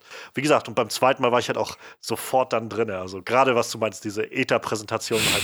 So allein der Anfang irgendwie davon, wie so, okay, fangen wir an mit dem Ether. Tor und dann halt dieses, dieser Soundeffekt, und dieses wie er dann so auf diesem Stuhl sitzt, dann schläft er. Ich glaube, er ist tot. Ich, ich fand auch sehr schön, was sie ja so mit den Asgardianern gemacht haben. So, die, ich, Ja. die haben ja quasi dann diese ganze Hafenprovinz da übernommen und, und haben da halt Neu Asgard. ja, haben sich da einfach ihr Leben wieder aufgebaut. So, das fand ich schon ziemlich schön. So, ich meine, das stand ja irgendwie immer noch im Raum, was mit dem passiert. Und wenn man dann Ja. überlegt, dass, dass äh, Chris Hemsworth ja gesagt hat, der ist halt auch langsam durch mit der Rolle, fragst du dich halt schon, was passiert mit den Leuten so, ne? Weil das stand ja halt echt nur so offen im Raum, was, was mit dem passiert. Die waren halt auf ihrem Schiff da unterwegs, aber dass sie da halt nicht ewig bleiben könnten, war ja irgendwie auch klar. Und äh, da fand ich, Ich fand's schön, dass- ganz nett. Dass Valkyrie überlebt hat, fand ich sehr schön. Ja. Dass, ähm, dass äh, auch Kork und Meek überlebt haben. Überhaupt. Kork ist sowieso herrlich. Schön, dass Taika Waititi nochmal da Ja. war. Ähm, ich glaube, was du gerade meintest, somit, dass, äh, dass Chris Hemsworth durch ist mit der Rolle. Er hat halt gesagt, dass sein Vertrag jetzt ausläuft mit, ähm, mit Endgame. Aber ich glaube, er war halt einer der Leute, die relativ klar signalisiert haben, ich hätte noch Bock, wenn wir halt so weitermachen können, wie, wie jetzt zuletzt. Sei, sei, Halt so wie in Ragnarök oder halt Infinity War Endgame. So. Ja, ich meine, um, um, glaub, das mal, um, mal, um das mal so äh, vorwegzunehmen, also sein Charakter ist ja auch der, der am offensichtlichsten nochmal zurückkommen kann. Ne? Also ich meine, das ist ja, Ja. bewusst so gem gemacht. Ich meine, ja. sind wir mal ehrlich, wäre es nicht sogar cool, wenn er wirklich vielleicht bei den Guardians einfach im nächsten Film mit dabei wäre so? Ich meine, total abwegig Auf ist das ja Art nicht, und ne? Weise. Nee, ich, glaub, ich kann mir das gut vorstellen, Ja. dass er auf irgendeine Art und Weise dabei sein wird. Ich glaube, er hat halt irgendwann mal in irgendeinem Interview geäußert, dass er halt so das Trainieren so langsam satt ist halt, ne? Also diese Torstatur halten. So, ich glaube, dasselbe hat dann auch Chris Evans irgendwie gesagt. So, also dieses, weil du kannst nicht mal sagen, ich fresse jetzt vier Wochen nur McDonalds oder so, weil du gerade keinen Bock hast, irgendwas zu machen. Du musst da halt dranbleiben, so, ne? Ich meine, da ist ja. Ja. auch meistens nicht so viel Zeit zwischen den Filmen, so, da musst du halt immer dran. Und das ist ja auch ein bisschen anstrengend, wenn du vielleicht eher so ein Couch-Potato-Typ bist, aber dann quasi durch so einen Film dazu gezwungen wirst, ne? Ja, aber gut, ich meine, irgendwann gewöhnst du dich vielleicht auch an so einen Lebensstil, ne? Das ist ja die andere Sache. Naja, oder halt, oder bist halt einfach nur noch angenervt davon. Ja, oder du wirst halt einfach fett wie Thor. dann ist es Ich egal. frage mich halt, wie viel davon halt echt war und wie viel davon so CGI oder halt Effekt war. Ähm, und halt, ob Chris Hemsworth tatsächlich ähm, die Möglichkeit hatte, einfach mal sich gehen zu lassen für den Film. Also, Ja. ja, aber faktisch irgendwo, so. Ich glaube, bei, bei Twitter hatte ich irgendwo sowas gesehen, wo jemand meinte, ähm, es klingelt, Chris Hemsworth kriegt ein Paket, er packt es aus und darin ist irgendwie das Skript für Endgame. Halbe Stunde später, Chris Hemsworth steht im Supermarkt und packt sich irgendwie allen möglichen Scheiß in, in, Hast in den Wagen. Eingepackt oder so. Ja, genau so. Und ist am Grinsen so, "Ah, endlich. Ja, ich meine, äh, an seiner Körperstatur kann man schon erkennen, dass er, dass er halt immer noch in ziemlich gute Fahrt war, ne? Aber wäre natürlich trotzdem lustig, wenn er jetzt den Christian Bale macht und sich halt übelst verfressen hat und übelst viel Bier Ja. getrunken. Das gibt ja dann eh schon mal so, so einen schweren Bierbauch und das wäre natürlich Oder es geht in die Tony-Richtung und er ist so völlig ausgemergelt irgendwie. Haut und Knochen nur noch. Schön. Ja, stimmt. We- Weiß man ja auch nicht, wie viel, ob der wirklich sich mal runtergehungert hat. Aber ich, ganz im Ernst, so, viel, so wie die mittlerweile mit CGI. Ich meine, gerade äh, bei, bei äh, Captain Marvel äh, haben sie ja schon bewiesen, Ja. dass man mit CGI mittlerweile echt viel machen kann. Und ich gehe halt auch schwer, schwer davon aus, dass die Abschlussszene mit, äh, mit Chris Evans halt oder mit Captain America halt auch Chris Evans selber gespielt hat halt, ne? Und einfach nur mit Ja, CGI ja, schon. gemacht, ne? Also, und das sah halt einfach super realistisch aus, ne? So wird er wahrscheinlich wirklich irgendwann aussehen, wenn er alt ist. Ja, Das ist halt. wahrscheinlich schon, ja. Deshalb, ich gehe davon aus, da ist halt echt viel CGI reingeflossen, aber wäre halt trotzdem lustig, wenn so, ja, äh, übrigens, äh, hier, äh, Tony ist im nächsten Film ganz dünn, also äh, musst du mal gucken, dass du mal ein paar Kilo abnimmst und hier, äh, Chris Hemsworth, äh, fang mal das Bier trinken an, du brauchst doch schon eine richtig schöne Plauze für den Film. Das Beste wäre doch, wenn das nirgendwo im Skript erwähnt wird. Das ist nur sein Text und die Emotionen und die Umstände. Aber dass er eine Wampe hat, steht nirgendwo. Da kommt er ans Set und dann kriegt er von den Russo Brothers zu hören: Ach so, übrigens, ähm, du bist fett. Das sagt dir wer jetzt? Ach ja. Ach, shit. Ja, ich muss sagen, also ich habe tatsächlich nur wirklich marginale irgendwie Problemchen bei dem Film. Ähm, eine Sache, die mich, die ich tatsächlich bis zu viel fand, war halt bei der Szene, wo sie dann auf, also wo, wo Professor Hulk und Rocket bei Thor aufschlagen. Ich hätte nicht gebraucht, dass sie Fortnite spielen. Ja, das war aber Cross-Promotion. Ja, das. Ich weiß, ich weiß, ja, aber das war so, wo ich gedacht habe, Uh, ganz ehrlich, das sind immer so solche Sachen, die, yeah, die yeah. unglaublich schnell altern. So in, weiß ich, in zwei Jahren wird wieder keine, keine Sau sich mehr an Fortnite erinnern, yeah. wie das immer so ist bei diesen Spielen. Und dann hast du das immer festgesetzt in so einem Film. Und so, ah, ich weiß nicht. Ja, ich habe mir das schon fast wurde, gedacht. Wurde es namentlich erwähnt, Fortnite? Naja, sie haben es ge ja, ich weiß gar nicht, ob sie das also gesagt war, haben. Aber sie haben es, glaube ich, nicht gesagt, aber sie haben also definitiv die Kamera so auf den Fernseher gehalten, dass sehr deutlich wurde, dass da gerade Fortnite Ja, ich habe mir das fast gedacht, weil es gab jetzt zwei äh, Events bei Fortnite, wo du halt äh, Avengers-Skins kriegen kannst. Also dann konntest du einen ja. Captain America-Skin kriegen oder so. Das war, das, das, war mir irgendwie schon klar, dass da so ein Cross-Promotion-Ding im, im Weg im, im Gange ist irgendwie. Also ich hatte mit Fortnite nie den Kontakt, werde ich wahrscheinlich auch in naher Zukunft nicht haben. Deswegen, für mich war das einfach nur irgendein Battle Royale Online-Spiel, das sie da gezockt haben, könnte jedes sein, war mir ziemlich egal, hatte ich jetzt gar nicht so ja. auf dem Schirm, dass es unbedingt Fortnite sein müsste. Ja, ich war, ja, also, wie gesagt, ist wahrscheinlich auch, äh, ist ja auch nichts Großes, aber ich, in dem Moment habe ich nur gedacht, na, echt Fortnite. ich weiß nicht, ob ich das jetzt gebraucht hätte. So. Keine Ahnung, wenn, wenn äh, Professor Hulk, wo, wo, wenn er da, oder Hulk oder Banner, wie auch immer, wenn, wenn er da in dem äh, Diner sitzt und halt mit den Selfies macht mit den Kiddies und dann zum Schluss irgendwie dabbt so. Das fand ich halt witziger, weil er einfach, weil irgendwie klar wurde, wie uncool er eigentlich ist mit dem Ganzen, wie er da sitzt und irgendwie, hey, Dab! So. ähm, wie gesagt, Fortnite war so, ich, ich weiß nicht, das wirkt mir gerade ein bisschen zu aufgesetzt irgendwie. Ja, aber ich hatte so ähm, am Ende eine Szene, die mir so ein bisschen, ich nehme das jetzt einfach mal vorweg, also in der Schlachtsequenz war so eine Szene, wo ich dachte, also die ganze Zeit hatte ich das Gefühl, die Frauen kommen zu kurz. Und dann machen sie halt eine Szene, wo einfach kurz alle Frauen einmal zu sehen sind. Mhm. Und das war's. Also, ja, ich, ich, ich muss sagen, ja, also ich glaube, wahrscheinlich können wir dann nachher noch mal ein bisschen ja, ja, näher so. Aber ja, ich geht mir ähnlich. Also ich finde die Szene eigentlich ganz cool, aber ja, es ist so ein bisschen schade, dass sie scheinbar nur das gemacht ja, haben. Ja, es ist halt dieses, ja, wir müssen jetzt halt zeigen, Frauenpower und so. Weil ich meine, das Universum hat also sehr die, coole die, Frauen auf jeden Fall. Nur wie gesagt, die, die Szene an sich finde ich halt eigentlich ziemlich cool gemacht und es hat mir echt gefallen, die zu sehen alle und auch nochmal so ein bisschen hervorzuheben, so, das sind alles die, die weiblichen Figuren, die wir mittlerweile schon alle haben und so. Aber naja, wenn, wenn das irgendwie alles ist, was sie mit denen macht im Film, ist es trotzdem viel. Ja, ich schade. weiß, ich hätte dann auch lieber irgendwie äh, Pepper in ihrem Rescue-Kostüm mit, mit mit Cody ein bisschen da zusammen battlen oder, oder mit Tony oder irgendwie so ein bisschen mehr Dynamik. Ich meine, Ant-Man und The Wasp ist für mich halt so ein Team, so, das, ich mag da lieber diese Teams, anstatt nachher zu sagen, so, ja gut, die Frauen sind halt irgendwie ein bisschen zu kurz gekommen, jetzt müssen wir halt irgendwie nochmal dieses Frauenteam. Und wa warum? Weißt du, so, da kommt halt Captain Marvel so, rennen, sehen die alle Frauen und denken so, boah, das ist eine Frau, wir müssen jetzt alle dahin. Ja, das war schon irgendwie eine glaub, komische das, Szene, so. Also ich glaube, das war jetzt mehr so ein, so ein ähm, so ein dramaturgisches Element in dem Film. Also als, als dass es jetzt ein logischer Schritt war zu sagen, dass alle Frauen sagen, wir, wir werden jetzt dahin gehen. Aber ich würde sagen, lass uns dann nachher ja, bei der ja. finalen Schlacht, irgendwie, wo es sowieso ganz viel gibt, nochmal drüber reden. Ähm, Ant-Man kommt wieder nach fünf Jahren. Ähm, nachdem, äh, beziehungsweise für ihn fünf Stunden, nachdem er ja am Ende von Ant-Man and the Wasp hängen geblieben ist im, äh, im Quantum Realm. Ähm, ich habe gesehen, dass sich Leute darüber aufgeregt haben, dass das halt eine Ratte war, die ihn da rausgeholt hat. So, das ist oh, das ist voll lame und so und äh, viel zu zufällig und sowas. Wo ich denke, es hat fünf Jahre gedauert, bis mal eine Ratte oder sowas darüber gerannt ist. Ist das jetzt so das Riesending? Also ich weiß nicht. Ja, wenn, ähm, wenn du an dem Film wenig auszusetzen hast, dann muss man kreativ werden. Ich meine, das machen wir doch im Podcast auch manchmal. Wenn uns nichts einfällt, irgendwo dran muss man auch meckern, weil sonst wäre der Film ja perfekt.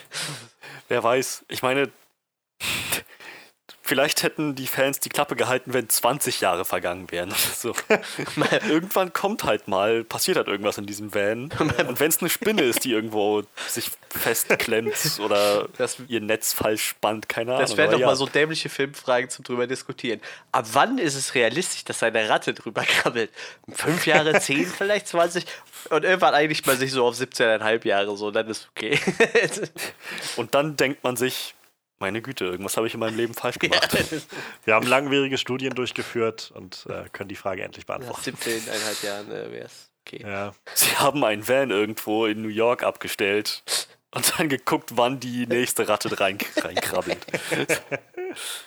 Tatsächlich dürfte es wahrscheinlich gar nicht so lange dauern. Hab gehört, Marder sind recht aktiv in Großstädten. Ja, und ja, ja auch, auch hier auf dem Land, ja, ja. Die, die haben sich auch schnell überall durchgefressen. So. Wie schnell die so, so, so einen Motorraum zerlegt haben, das ist echt, das dauert eine Nacht, dann haben die die alle Kabel zerkaut. So, ne? Ich weiß nicht, wie lange es dauert, bis sie dann irgendwann auf deinem Sitz schlafen, so, weil sie durch, irgendwie durch die Karosserie gefressen haben. Ja, wir, an der Stelle, wenn, wenn Ant-Man zurückkommt aus dem Quantum Realm, haben wir auch den Cameo-Auftritt von Ken Jeong.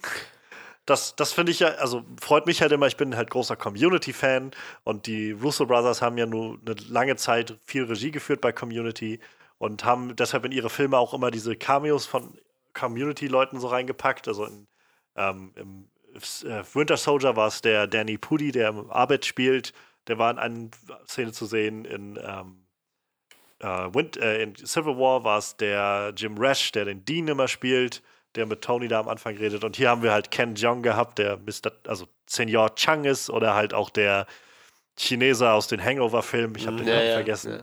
Ähm, und fand ich einfach nett. So irgendwie freue ich mich dann immer, wenn ich das, wenn ich die so sehe, da in diesem Film und dass die Russos da auch immer ihre, ihre Wurzeln irgendwie nicht vergessen bei diesen Sachen.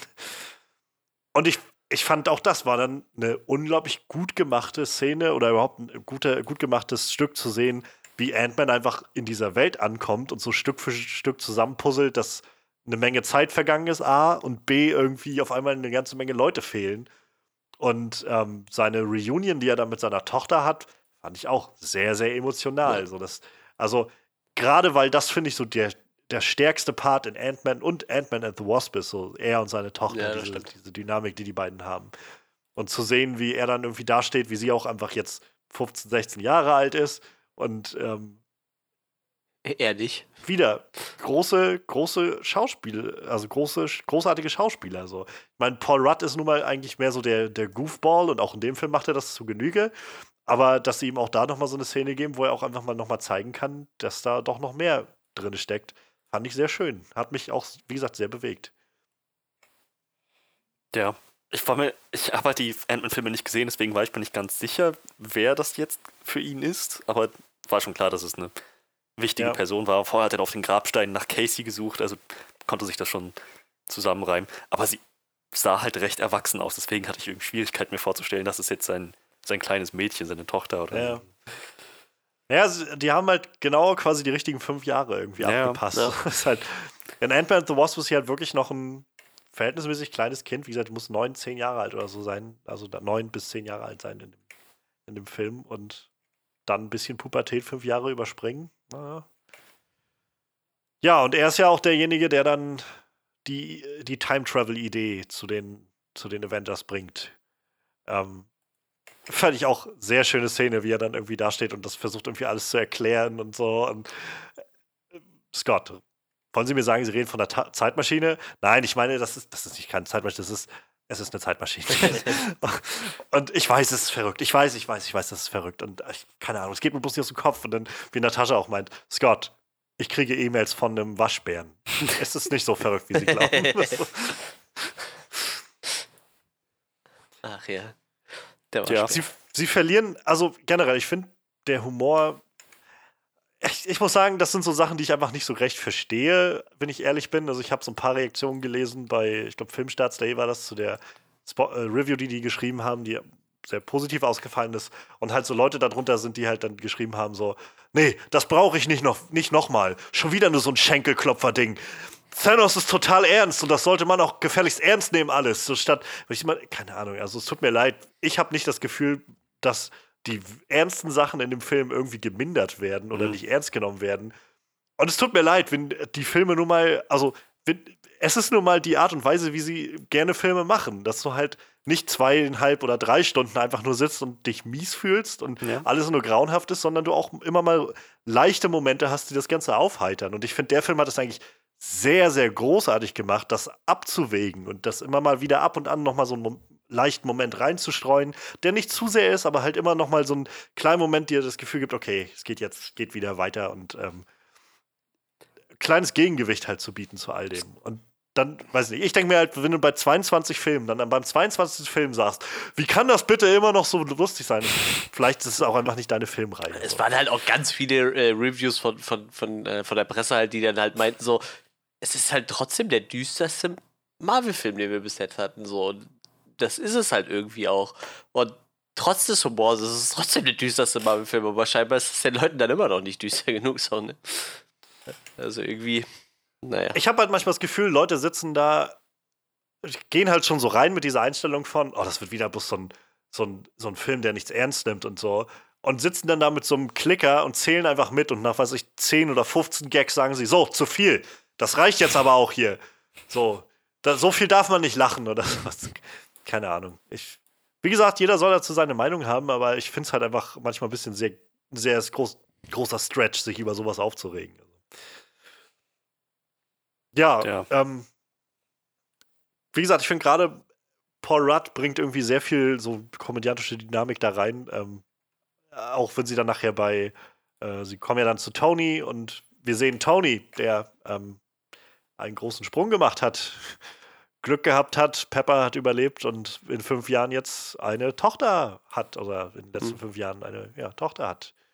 Ähm, ich war überrascht, als ich als den Film das erste Mal gesehen habe, in dem Moment, wo er halt rausgegangen ist. Und sie haben es halt auch so cle ja, clever inszeniert, wie er dann noch zu diesem Spielzelt irgendwie hingeht und mir nicht so ganz klar war, worauf das jetzt hinausläuft gerade. Und dann halt, naja, seine Tochter rauskommt.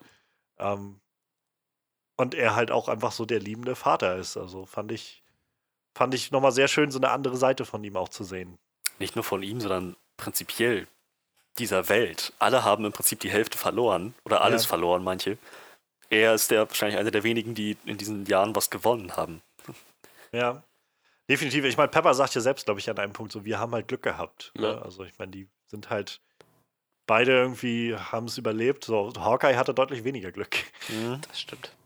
Ja, der hat natürlich äh, am- die größte Arschkarte gezogen, wenn man mal ehrlich ist. Ne? Ja. Dem war ja wirklich Alle von seinen- jeder weg. ja. Das ist halt echt schon traurig, wenn es dann so endet. Wie fandet ihr denn die, die Ronin-Szene, die wir hatten in, in Japan? Äh, die, die Ronin-Szene in Japan. Ja, wo, wo, naja, es- wenn, wo, wenn Natascha. Ronin, also Barton im Prinzip abholt. Ja, das zeigt wo er halt. gerade dabei ist, die gesamten, die gesamten äh, Triaden da irgendwie abzumessen Yakuza. oder was das war. Ah, ja, ja. das ist Yakuza. Äh, Jak Yakuza, was weiß ich. Ja. Nee, äh, Ähm, ja, das zeigt halt schon ein bisschen, wo sein Weg ihn hingeführt hat irgendwo, ne? Ich meine, ich, die Kampfszene war nett. Ich mag die Kampfszene. Ich mag es, wenn Leute Japanisch sprechen, sind immer sehr gerne in so Filmen. ja, Also ich war echt sehr angetan von der Ja. von dieser Actionsequenz. So generell der Film hält sich eher noch, also noch mehr als Infinity War zurück mit so krasser Action, Ja, hatte ich das Gefühl, bis zum Schluss halt. Ähm, aber die Szene, also fand ich sehr gut dargestellt, sehr gut so von der Choreografie. War so, ich gedacht habe, keine Ahnung, wenn sie noch mal so ein so einen R-rated Ronin-Film machen irgendwie für, in seiner Zeit, während er da irgendwie unterwegs war, das könnte ganz interessant aber er, werden. krieg, er kriegt doch eine Serie, oder? Er ist doch einer von denen, ja, der eine Serie bekommt. Ja, ja, genau. Wer weiß. Aber die wird, glaube ich, sich, ich glaube, die soll sich halt mehr darum drehen, wie er quasi, ähm, ich glaube, Kate Bishop ist das in den Comics, also die nächste Generation Hawkeye sozusagen trainiert. Na gut, er hat ja vielleicht Ähm. sein Gimmick quasi abgelegt, ne? Obwohl eigentlich nachher ist er ja wieder in, äh, in, in alter Hawkeye-Form unterwegs, ne? ja, aber ich glaube, am Ende des Ganzen ist er auch erstmal durch, so mit Ja, allem, gut. wenn seine Familie wieder Fall. da ist. Das auf jeden Fall. ja, also es war wichtig zu sehen, wo er angekommen ist mittlerweile, aber halt auch wichtig zu sehen, dass Natascha ihn trotzdem zurückhaben will, Ja. und dabei haben will. Überhaupt, also generell, es war schon krass, wie, wie gewalttätig das auch also impliziert war. Es wurde jetzt nicht ganz klar gezeigt, aber zu sehen, wie jemand irgendwie mit äh, jemand anderes mit einem Samurai-Schwert einfach so absticht. Ja. So der vor ihm kniet irgendwie und auch um Hilfe fleht, so, ähm, das schon, das ist schon recht düster eigentlich. Ja. Und ähm, halt ja, also auch das mit Natascha. Generell, das ist ja so ein, so ein Element, was so wichtig wird nochmal in dem Film, irgendwie dieses Verhältnis zwischen den beiden. Und auch das irgendwie aufgegriffen seit dem ersten Avengers-Film irgendwie, dass die beiden halt so viel verbindet und beide so viel durchgemacht haben miteinander. Und ja, sie dann, ich fand eigentlich die, diesen Satz ganz schön, dass, also wo er meint irgendwie, ähm, mach das nicht so, gib mir jetzt nicht irgendwie Hoffnung. Und sie halt sagt, ich wünschte, ich hätte es früher machen können. Ja. Und fand ich, hat das sehr gut auf den Punkt gebracht. Das stimmt. Ja, ähm, wie gesagt, Professor Hulk sehen wir dann noch in einer kleinen Szene. Fand ich auch ein sehr schöner Gag, wie er die, das Selfie macht und halt Ant-Man dann anfängt mit, ne, wollt ihr auch ein Foto mit mir, Ant-Man? So? Nein, nein, okay, ich weiß schon. Ach komm, die machen doch. Der Junge hat sogar Nein gesagt. und er hat irgendwas, take the goddamn phone. Herrlich. Überhaupt, Ja. das, das fängt, glaube ich, so diese, diesen Charakter Ant-Man anscheinend recht gut ein, nach allem, was man hört. Ja, genau, genau. Er ist halt, ich ich kann mir auch gut vorstellen, dass da so ein bisschen Impro dabei war, also weil Paul Rudd ist halt einfach so ein Talent, was das angeht. Ich kann nur sehr empfehlen, sich so die äh, Interviews im Vorfeld jetzt zur Promo anzugucken, wo Paul Rudd ganz viel mit äh, Jeremy Renner irgendwie in den Interviews saß und die machen einfach nur so Scheiß die ganze Zeit. er ist halt herrlich. Ähm, keine Ahnung, kann ich, kann ich nur sehr empfehlen. Ähm, und äh, ich hoffe auch tatsächlich, dass wir noch ein bisschen was von Ant-Man zu sehen bekommen in den nächsten Jahren. Ähm, der hat auf jeden Fall, ähm, also hat auf jeden Fall viel äh, Entertainment-Charakter, der, der, also die Figur. Ja, ähm, letztendlich kriegen sie es nicht hin, äh, nur mit, mit Bruces Hilfe dann den, die Zeitmaschine irgendwie das Ganze anzuwerfen und äh, über das über die Quantum Realm ähm, dann in die jeweilige Zeit zu kommen. Aber Tony, ja, kann es natürlich nicht lassen und findet es raus. Ähm, fand ich eigentlich auch nochmal sehr schön, dass er dann noch dieses Bild da von sich und, und Peter hat, was ihn dann nochmal so kickt, irgendwie zu sagen, okay, wenn es eine Chance gibt, sollte ich das vielleicht doch verfolgen so, und arbeitet dann irgendwie dran weiter. Und ja, dann, als er es rausgefunden hat, das Gespräch mit Pepper, fand ich, also das hat ja im Prinzip so nochmal vorbereitet, worauf das Ganze dann hinausläuft, so, dass er halt meint, ich kann das Ganze jetzt hier sofort beenden. So. Irgendwas sagt mir, ich sollte das irgendwie in eine Kiste stecken und im See versenken oder sowas. Und sie halt meint, naja, aber könntest du dann halt auch ruhen damit? Könntest du das, also damit leben? So. Dass du halt nichts getan hast, obwohl du es könntest. Ja. Was die beste Art und Weise ist, wie man wahrscheinlich Iron Man zusammenfassen kann. Das stimmt allerdings. Ja. Ich glaube, dass das, ja, man hat ja gemerkt, wie sehr das dann an ihm gezerrt hat, als sie das gesagt haben. Das war ja eigentlich abzu das war ja dann, äh, da war es ja dann schon eigentlich abzusehen, dass er dann irgendwann so, doch sagt, okay, ich, ich helfe dann doch, ne? Obwohl er vielleicht halt äh, seine Familie aufgeben muss, so, aber ja gut, es wurde ja relativ schnell klar, dass man vielleicht beides unter einem Hut kriegen kann irgendwann, ne? Aber ja, er, er wusste es halt am Anfang nicht, ne? Und irgendwann, als er dann diesen Geistesblitz hatte, dann irgendwann so sagte so, ah, verdammt, ich kann helfen, so nach dem Motto, ne? Ich hab's gelöst. Tja, der, Naja, das ist halt selbst nach diesen fünf Jahren und allen Verlusten und so, also allem, so der Niederlage und äh, jetzt auch irgendwie der neuen Familie, steckt halt immer noch dieser Tüftler da drin, Ja, ja. der einfach nicht, nicht abschalten kann, sein, sein Gehirn sozusagen. Und nachdem er dann, also auch das finde ich einfach wieder schön, wie das alles zusammengebracht wird, dass halt diese PIM-Technologie, die er halt nie wirklich geknackt hat, dass die halt jetzt so den Anstoß gibt und ihm ja, Anreiz gibt, das weiter zu verfolgen und dann kann er es halt auch lösen. Fand ich, fand ich ganz, ganz clever gemacht. ja, das stimmt. Und ja, dann, dann bereiten sie sich darauf vor, auf die Zeitreise, ähm, auf alles, was da, was sie jetzt brauchen an Informationen, wo die ganzen Steine sind, die sie, die sie haben wollen. Und äh, überhaupt, sie, sie etablieren halt dann das Zeitreisekonzept. Und ich muss sagen, ich finde es ganz, eigentlich ganz schön, wie sie das machen. Also, dass sie halt so ein bisschen, so ein bisschen sehr direkt einfach ansprechen. Ähm, das meiste, was wir von Zeitreise denken, kennen wir aus irgendwelchen Filmen. Hm. Und nicht alle diese Filme müssen irgendwo richtig sein, denn das Konzept ist letztendlich auch nur sehr theoretisch. Deshalb, das sind unsere Regeln, die wir hier dafür aufstellen. Und am besten findet ihr euch einfach damit ab und kommt einfach mit auf die Reise, die wir jetzt mit euch vorhaben. So. Naja, ja. Wobei ich sagen muss, ähm, gerade mit Zeitreisen habe ich ja, habe ich mich ja immer recht schwer getan. Das stimmt, ich wollte, Ähm. hat mich sowieso interessiert, wie du mit der Lösung zurechtgekommen bist, dann, die sie letztendlich ge gewählt haben. letzten Endes fand ich es wirklich cool, dass sie gesagt haben, ähm, also das war halt, war halt so ein schöner Moment, dass sie gesagt haben, Zeitreise funktioniert nicht so einfach. Da war ich voll an Bord. Dann als, als, als, als sie, sie meinten, äh, zurück in die Zukunft und so weiter, das war, glaube ich, Ant-Man, der dann meinte, okay, also zurück in die Zukunft ist Schwachsinn. das hat mir so aus der Seele gesprochen. Ich so, danke, danke, endlich sagt das mal jemand. So, und ähm, ich habe mir keine Illusionen gemacht. Letzten Endes gibt es kein Zeitreisekonzept, was irgendwie völlig ohne Paradoxa klarkommt. Aber ich habe gesehen, dass sie wenigstens versucht haben, irgendwie ein bisschen was zu erklären, sich ein bisschen mehr Gedanken zu machen als, ja, nee, funktioniert alles, musste alles, äh, war in die Zukunft und Vergangenheit und so. so. So, weiß nicht, so X-Men Days of the Future Past hat für mich halbwegs funktioniert. Das jetzt nicht ganz so gut, weil es immer noch ein Paradoxon gibt, aber wenigstens, wenigstens haben sie es versucht. Und ähm, ja, also sie haben, sie haben definitiv so sich, sich, naja, wie gesagt, sie haben sich Gedanken gemacht, wie das dann tatsächlich aussehen müsste, wenn nicht wie in Zurück in die Zukunft. Das ist halt so, dass die Infinity-Steine, dass, irgendwie eine gewisse Nähe da gewesen sein muss zu, zu der Vergangenheit. Ja.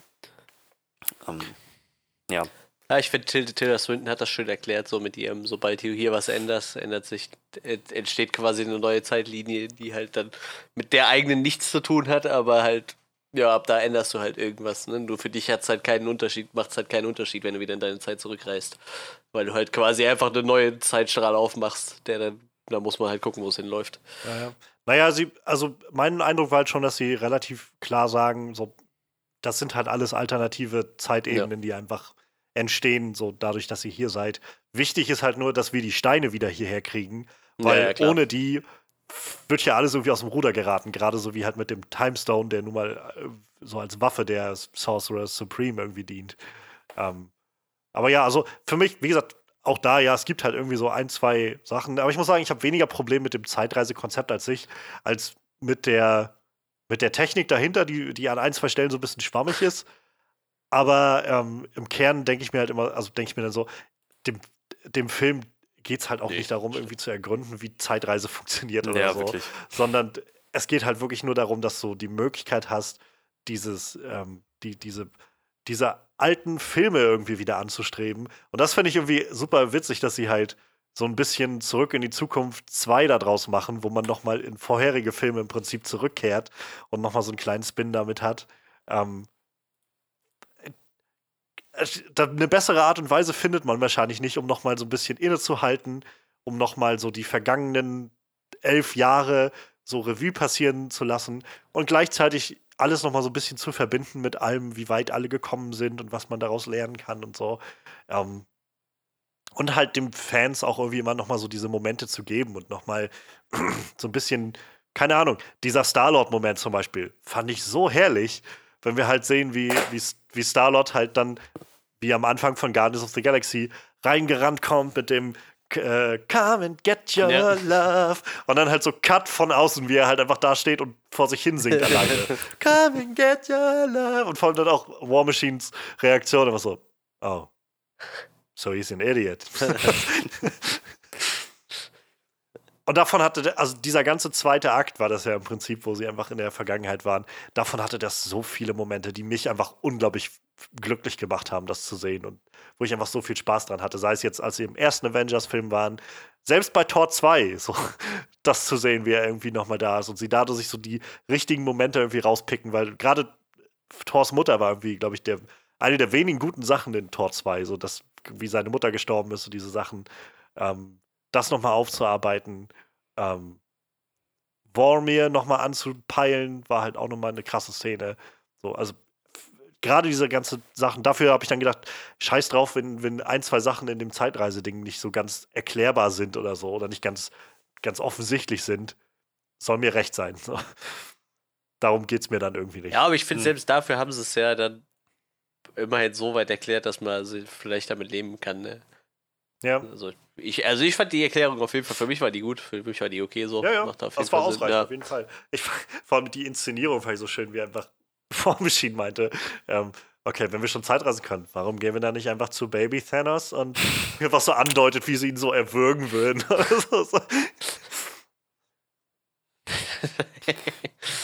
ja. Der erwürgt mit Baby Thanos. Warum nicht?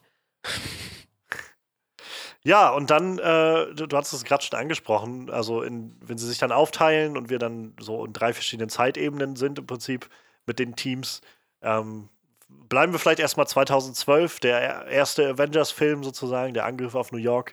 Ähm, The Ancient One ist da. Ja. Also die Tilda Swinton-Figur äh, halt. Das war halt der erste Moment, wo ich gedacht habe, wow, die, die fahren ja echt noch mal so ein bisschen Programm auf aus den alten Filmen so. Also so auch Charaktere, die eigentlich schon weg sein ja. müssten und so weiter. Cool. Ja. So, ich, ich mochte den Charakter halt ziemlich gerne, muss ich sagen, aus Doctor Strange. Also war sehr. Die hatte halt so eine, so eine wirkliche Ausstrahlung, so ein richtiges, so eine, diese Weisheit irgendwie so verinnerlicht. Und zu sehen, dass sie halt auch scheinbar bei der Verteidigung von New York so ein bisschen mitgeholfen hat, war irgendwie sehr cool. Und naja, dass sie dann auch nochmal diesen Moment mit Bruce hat. Ähm, hat mich sehr gefreut. Und das hat ja dann auch so ein bisschen eingeläutet, dass halt da noch mehr kommen wird, so von anderen Figuren und vergangenen äh, Protagonisten oder halt so Nebenfiguren der, der Reihe. Ja, das stimmt. Das war ziemlich ja, cool. Also, ähm, verdammt, was soll ich jetzt sagen? Ja, ja jetzt habe ich, jetzt hab ich einen Brain Freeze. ähm, ah ja, genau, ja. Also es, ich fand es halt witzig, diese, diese Vorstellung, dass sie halt da war, auch ganz genau wusste, was da gerade abgeht. Ja. So, halt mit ihrem, mit ihrem, mit ihrer Magie auch so ein paar Aliens abgeschossen hat. So, und dafür so völlig seelenruhig da oben stand, sich das alles angeguckt hat. Und naja, ähm, das ist dann wieder der Punkt, wo ich mir denke, so dieses Zeitreisekonzept, ähm, so, äh, es, ist halt immer noch nicht ganz unproblematisch, aber wenigstens klappt es irgendwie.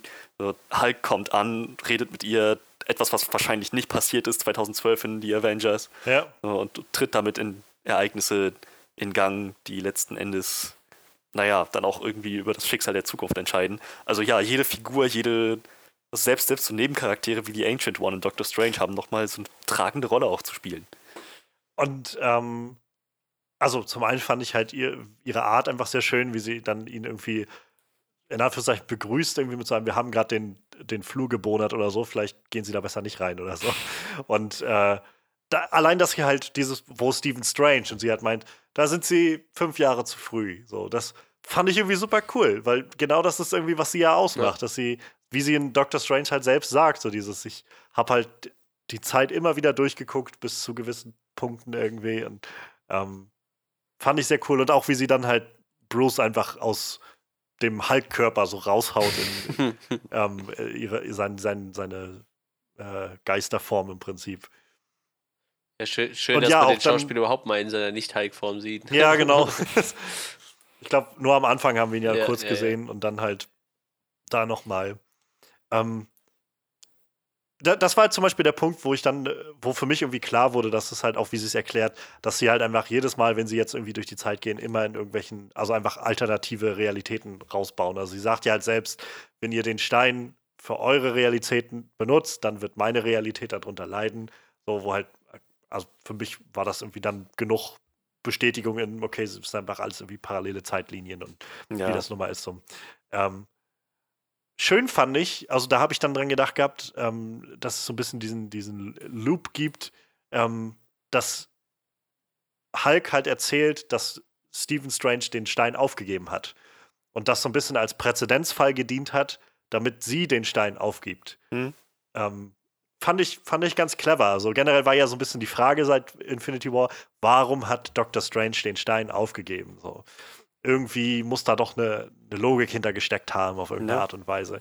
Und das war, also es kommt ja dann später auch nochmal konkreter auf, aber dass das jedenfalls für mich schon so ein Bestandteil mit war, fand ich eigentlich ganz clever, so dass er ganz offensichtlich gewusst hat, so wir brauchen den an späterer Stelle nochmal von woanders sozusagen und ähm, das geht halt nur, wenn, also dadurch, dass ich den Stein auch aufgebe, gibt es einen Präzedenzfall dafür. Ähm, dass sie dann auch sagen kann, okay, vielleicht hat er doch äh, eine Ahnung, was er tut. ja, Hulk fand ich übrigens auch sehr schön, wie, er, ähm, wie, wie sie ankommen in 2012 und äh, dann der, der damalige 2012 Hulk halt erst durch die Stadt rennt und alles irgendwie kaputt haut. und, und er dann irgendwie vielleicht ne, damit du irgendwie nicht so auffällst und er sich so widerwillig irgendwie die Kleider vom Leib reißt und dann so Ah. widerwillig so, so, so ein Motorrad irgendwie so leicht bum bum macht irgendwie. Sehr schön. Ja, und dann haben wir in 2012 ähm, anderes Team, äh, Tony und äh, Ant-Man und Cap, die dann, nachdem äh, Loki besiegt wurde, dann Tesseract und, äh, und Stab an sich bringen wollen, Zepter an sich bringen wollen. Und das waren halt jeweils Szenen, wo ich einfach, wo ich richtig gemerkt habe, wie gesagt, also ich habe es, glaube ich, im Podcast schon immer mal gesagt, wenn wir über die Filme geredet haben, für mich ist halt mittlerweile Captain America so eigentlich der, der coolste Charakter geworden in, den, in der ganzen Gruppe. Und ähm, gerade weil mir die Filme irgendwie unglaublich viel geben und ihn irgendwie sehr greifbar für mich gemacht haben als Charakter. Und so diese Referenzen, die dann aufgetaucht sind, so die ganze Nummer mit dem Fahrstuhl zum Beispiel. Das war halt, wo, wo er in den Fahrstuhl geht und ich finde, es ist immer noch eine der abgefucktesten, coolsten äh, Action-Szenen so in den, auf jeden Fall Captain America-Filmen, in Winter Soldier, wenn er halt in dem Fahrstuhl ist und halt die ganzen Hydra-Agenten fertig macht. Und dass sie genau diese Szene wieder nachstellen und diese Referenz daraus ge- raufgeben. Und dann halt diesen Spin bringen, dass er einfach dann sich nach vorne lädt und sagt halt, hey Hydra. Da- Zumal Gerade nach, so ja. in den Comics auch diese Kontroverse Ja. gab, Genau. wo er das gemacht hat. So, was zur Hölle sollte das? Und dass sie es jetzt dann nochmal so ein bisschen darauf auch bezogen haben, dass er dann so dieses Hey, Hail Hydra sagt. Und naja, dann einfach dieser Shot, wie er einfach grinsend aus dem Fahrstuhl geht mit dem Zepter im, in der Hand, so fand ich einfach großartig. Da hab ich, also ich habe mich super, super gefreut dabei. Und dann auch bei dem anschließenden Kampf Cap gegen Cap. Ähm, mal ganz vorab, dass das halt ziemlich gut äh, choreografiert war, fand ich. Ähm, war es halt auch einfach die, so wieder diese Sachen, wo man merkt, wie weit der Charakter auch gekommen ist. So von den, von dem Ganzen so, kann den ganzen Tag so weitergehen und ja, ich weiß, ich weiß. So, man, bis halt zu dem Punkt, dass er selbst weiß, wie, oder gelernt hat, wie, naja, wie anfällig und, äh, und äh, ja, wie emotional er reagiert, wenn es halt um Bucky geht. So, und er einfach sagt so, Bucky ist noch am Leben. So, Ja. was? Bang. So, das finde ich, wie gesagt, einfach herrlich, um so ein bisschen Retrospektive zu haben, wie diese Charaktere, um so ein bisschen das nochmal zurückzubringen. Und ähm, auch wunderschöner Moment ist halt einfach, das ist Amerikas Arsch. Ja, das war schön. Ja. Boah, vor allem dieser fiese alte, dieser fiese Helm. Ich habe mich so dran gewöhnt, dass er keinen Helm mehr trägt, dass ich diesen alten Helm überhaupt nicht vermisst Ja. habe und das total komisch war, als ich gesehen habe, dass es, dass er diesen alten Helm wieder aufhat. So, das, war- das war total merkwürdig. Wie gesagt, er hat den schon ewig nicht mehr angehabt eigentlich. Ja, das, das war schon sehr merkwürdig. Aber war schon sehr schön. Sehr, sehr schöner Moment irgendwie. Aber ich, äh, schön, dass der neue Cap den alten verprügelt hat, von den alten mochte ich nicht. Naja, hat, hat er im Prinzip diesen Trick mit Bucky gewonnen. Ja, ne? eigentlich schon. ja, das war ja eigentlich sogar ein netter Hint für, für den Cap dann eigentlich so, ne? Der kann sich ja dann quasi darauf vorbereiten, dass Bucky noch lebt.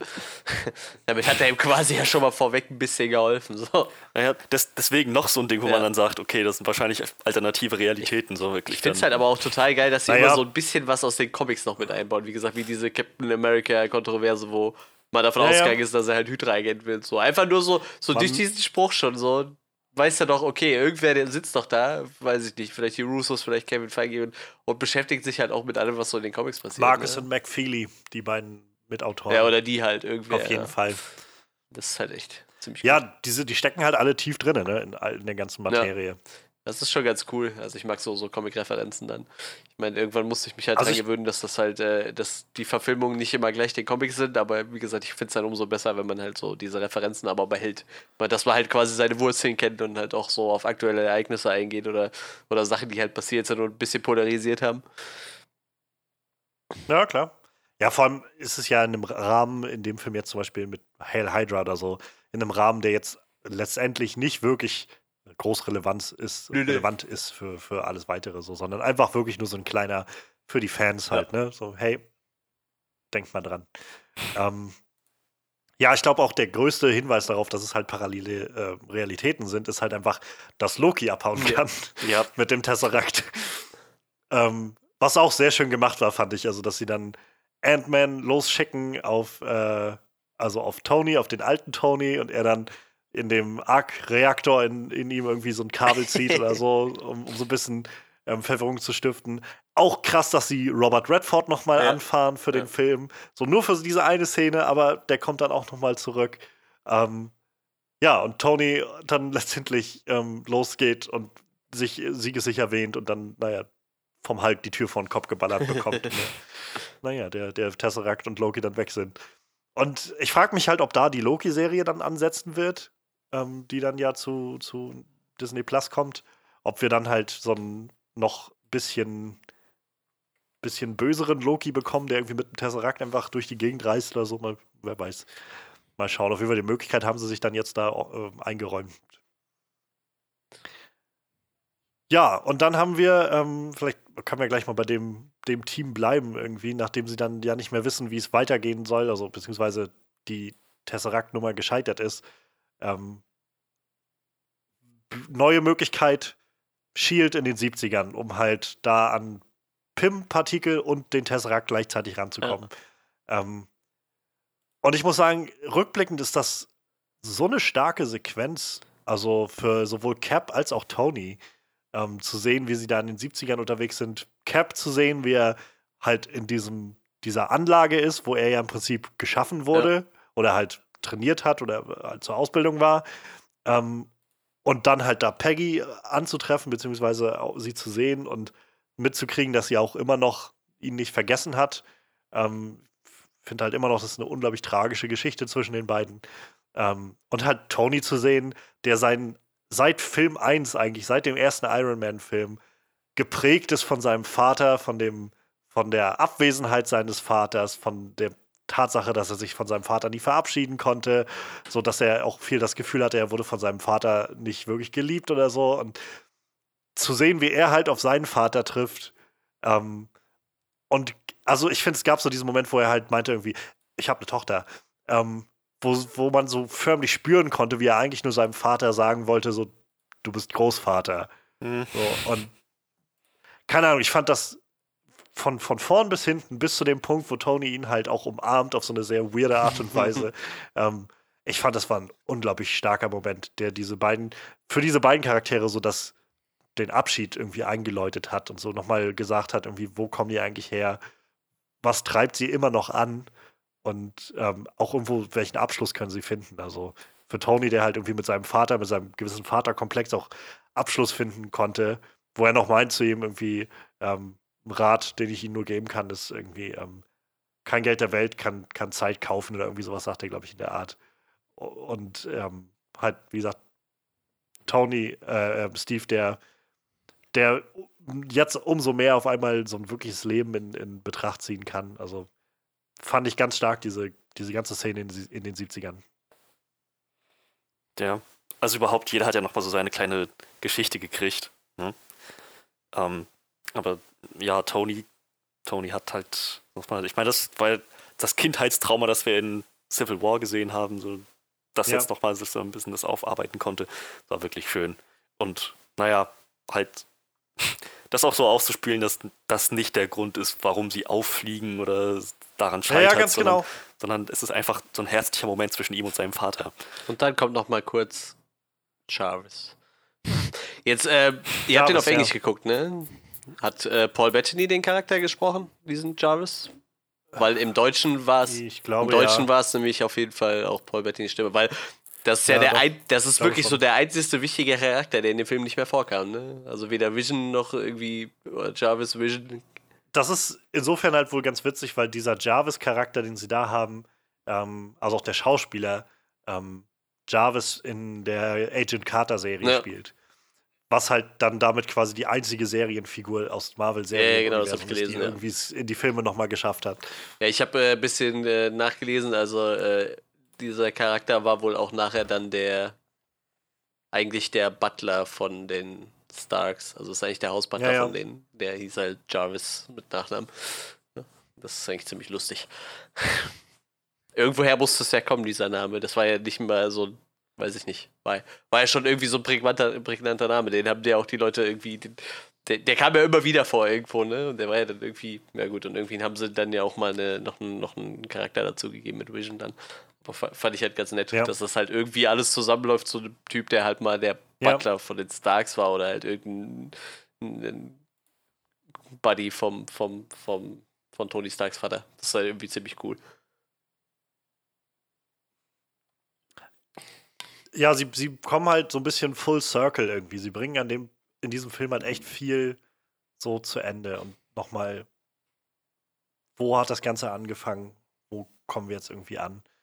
Ähm, und gerade mit Blick vielleicht auch auf, äh, auf das Ende jetzt von Tony Stark, ist es vielleicht auch sehr, sehr richtungsweisend, dass er da nochmal so ein bisschen reflektieren kann, ähm, dass er mit einem doch eher abwesenden Vater so ähm, aufgewachsen ist und trotzdem sich irgendwie gemacht hat und ähm, er vielleicht ein bisschen Hoffnung schöpfen kann, dass, äh, dass es seiner Tochter ähnlich gehen kann. Äh, ich fand es trotzdem zum Kotzen. Sie hat das so schön vorbereitet. Ich weiß, ich dachte mir, wenn Robert Downey Jr. halt keine Lust mehr auf die Rolle hat, dann hätte man den jetzt einfach rausschreiben können, so nach dem Motto, ich bin halt bei meiner Familie so. Ich habe halt immer noch die Theorie gehabt, dass man halt äh, ich, Captain America schlechter rausschreiben kann, aber bei dem haben sie dann leider eine gute Lösung gefunden, leider Gottes. Äh. Lass uns, lass uns da, glaube ich, nachher gleich nochmal drauf eingehen. Also ich glaube, da gibt es, kann ich mir vorstellen, viele Gedanken einfach zu, zu dem ganzen Abschied von Tony Stark. Ähm, ja, erstmal, also wir kriegen auch noch einen kleinen Cameo-Auftritt von Ant-Man, also vom mhm. Hank Pym in Jung. In den, in den 70ern. Ja, in Jung. Das war, weiß ich nicht, fand, fand ich, sah nicht ganz so gut aus, das De-Aging wie noch in Captain Marvel zum ja, Beispiel. Ich glaube, bei der kurzen Szene haben sie sich da nicht so viel so ein bisschen, gegeben wahrscheinlich. Ja, ne? war wahrscheinlich auch recht kurzfristig ja. dann irgendwie.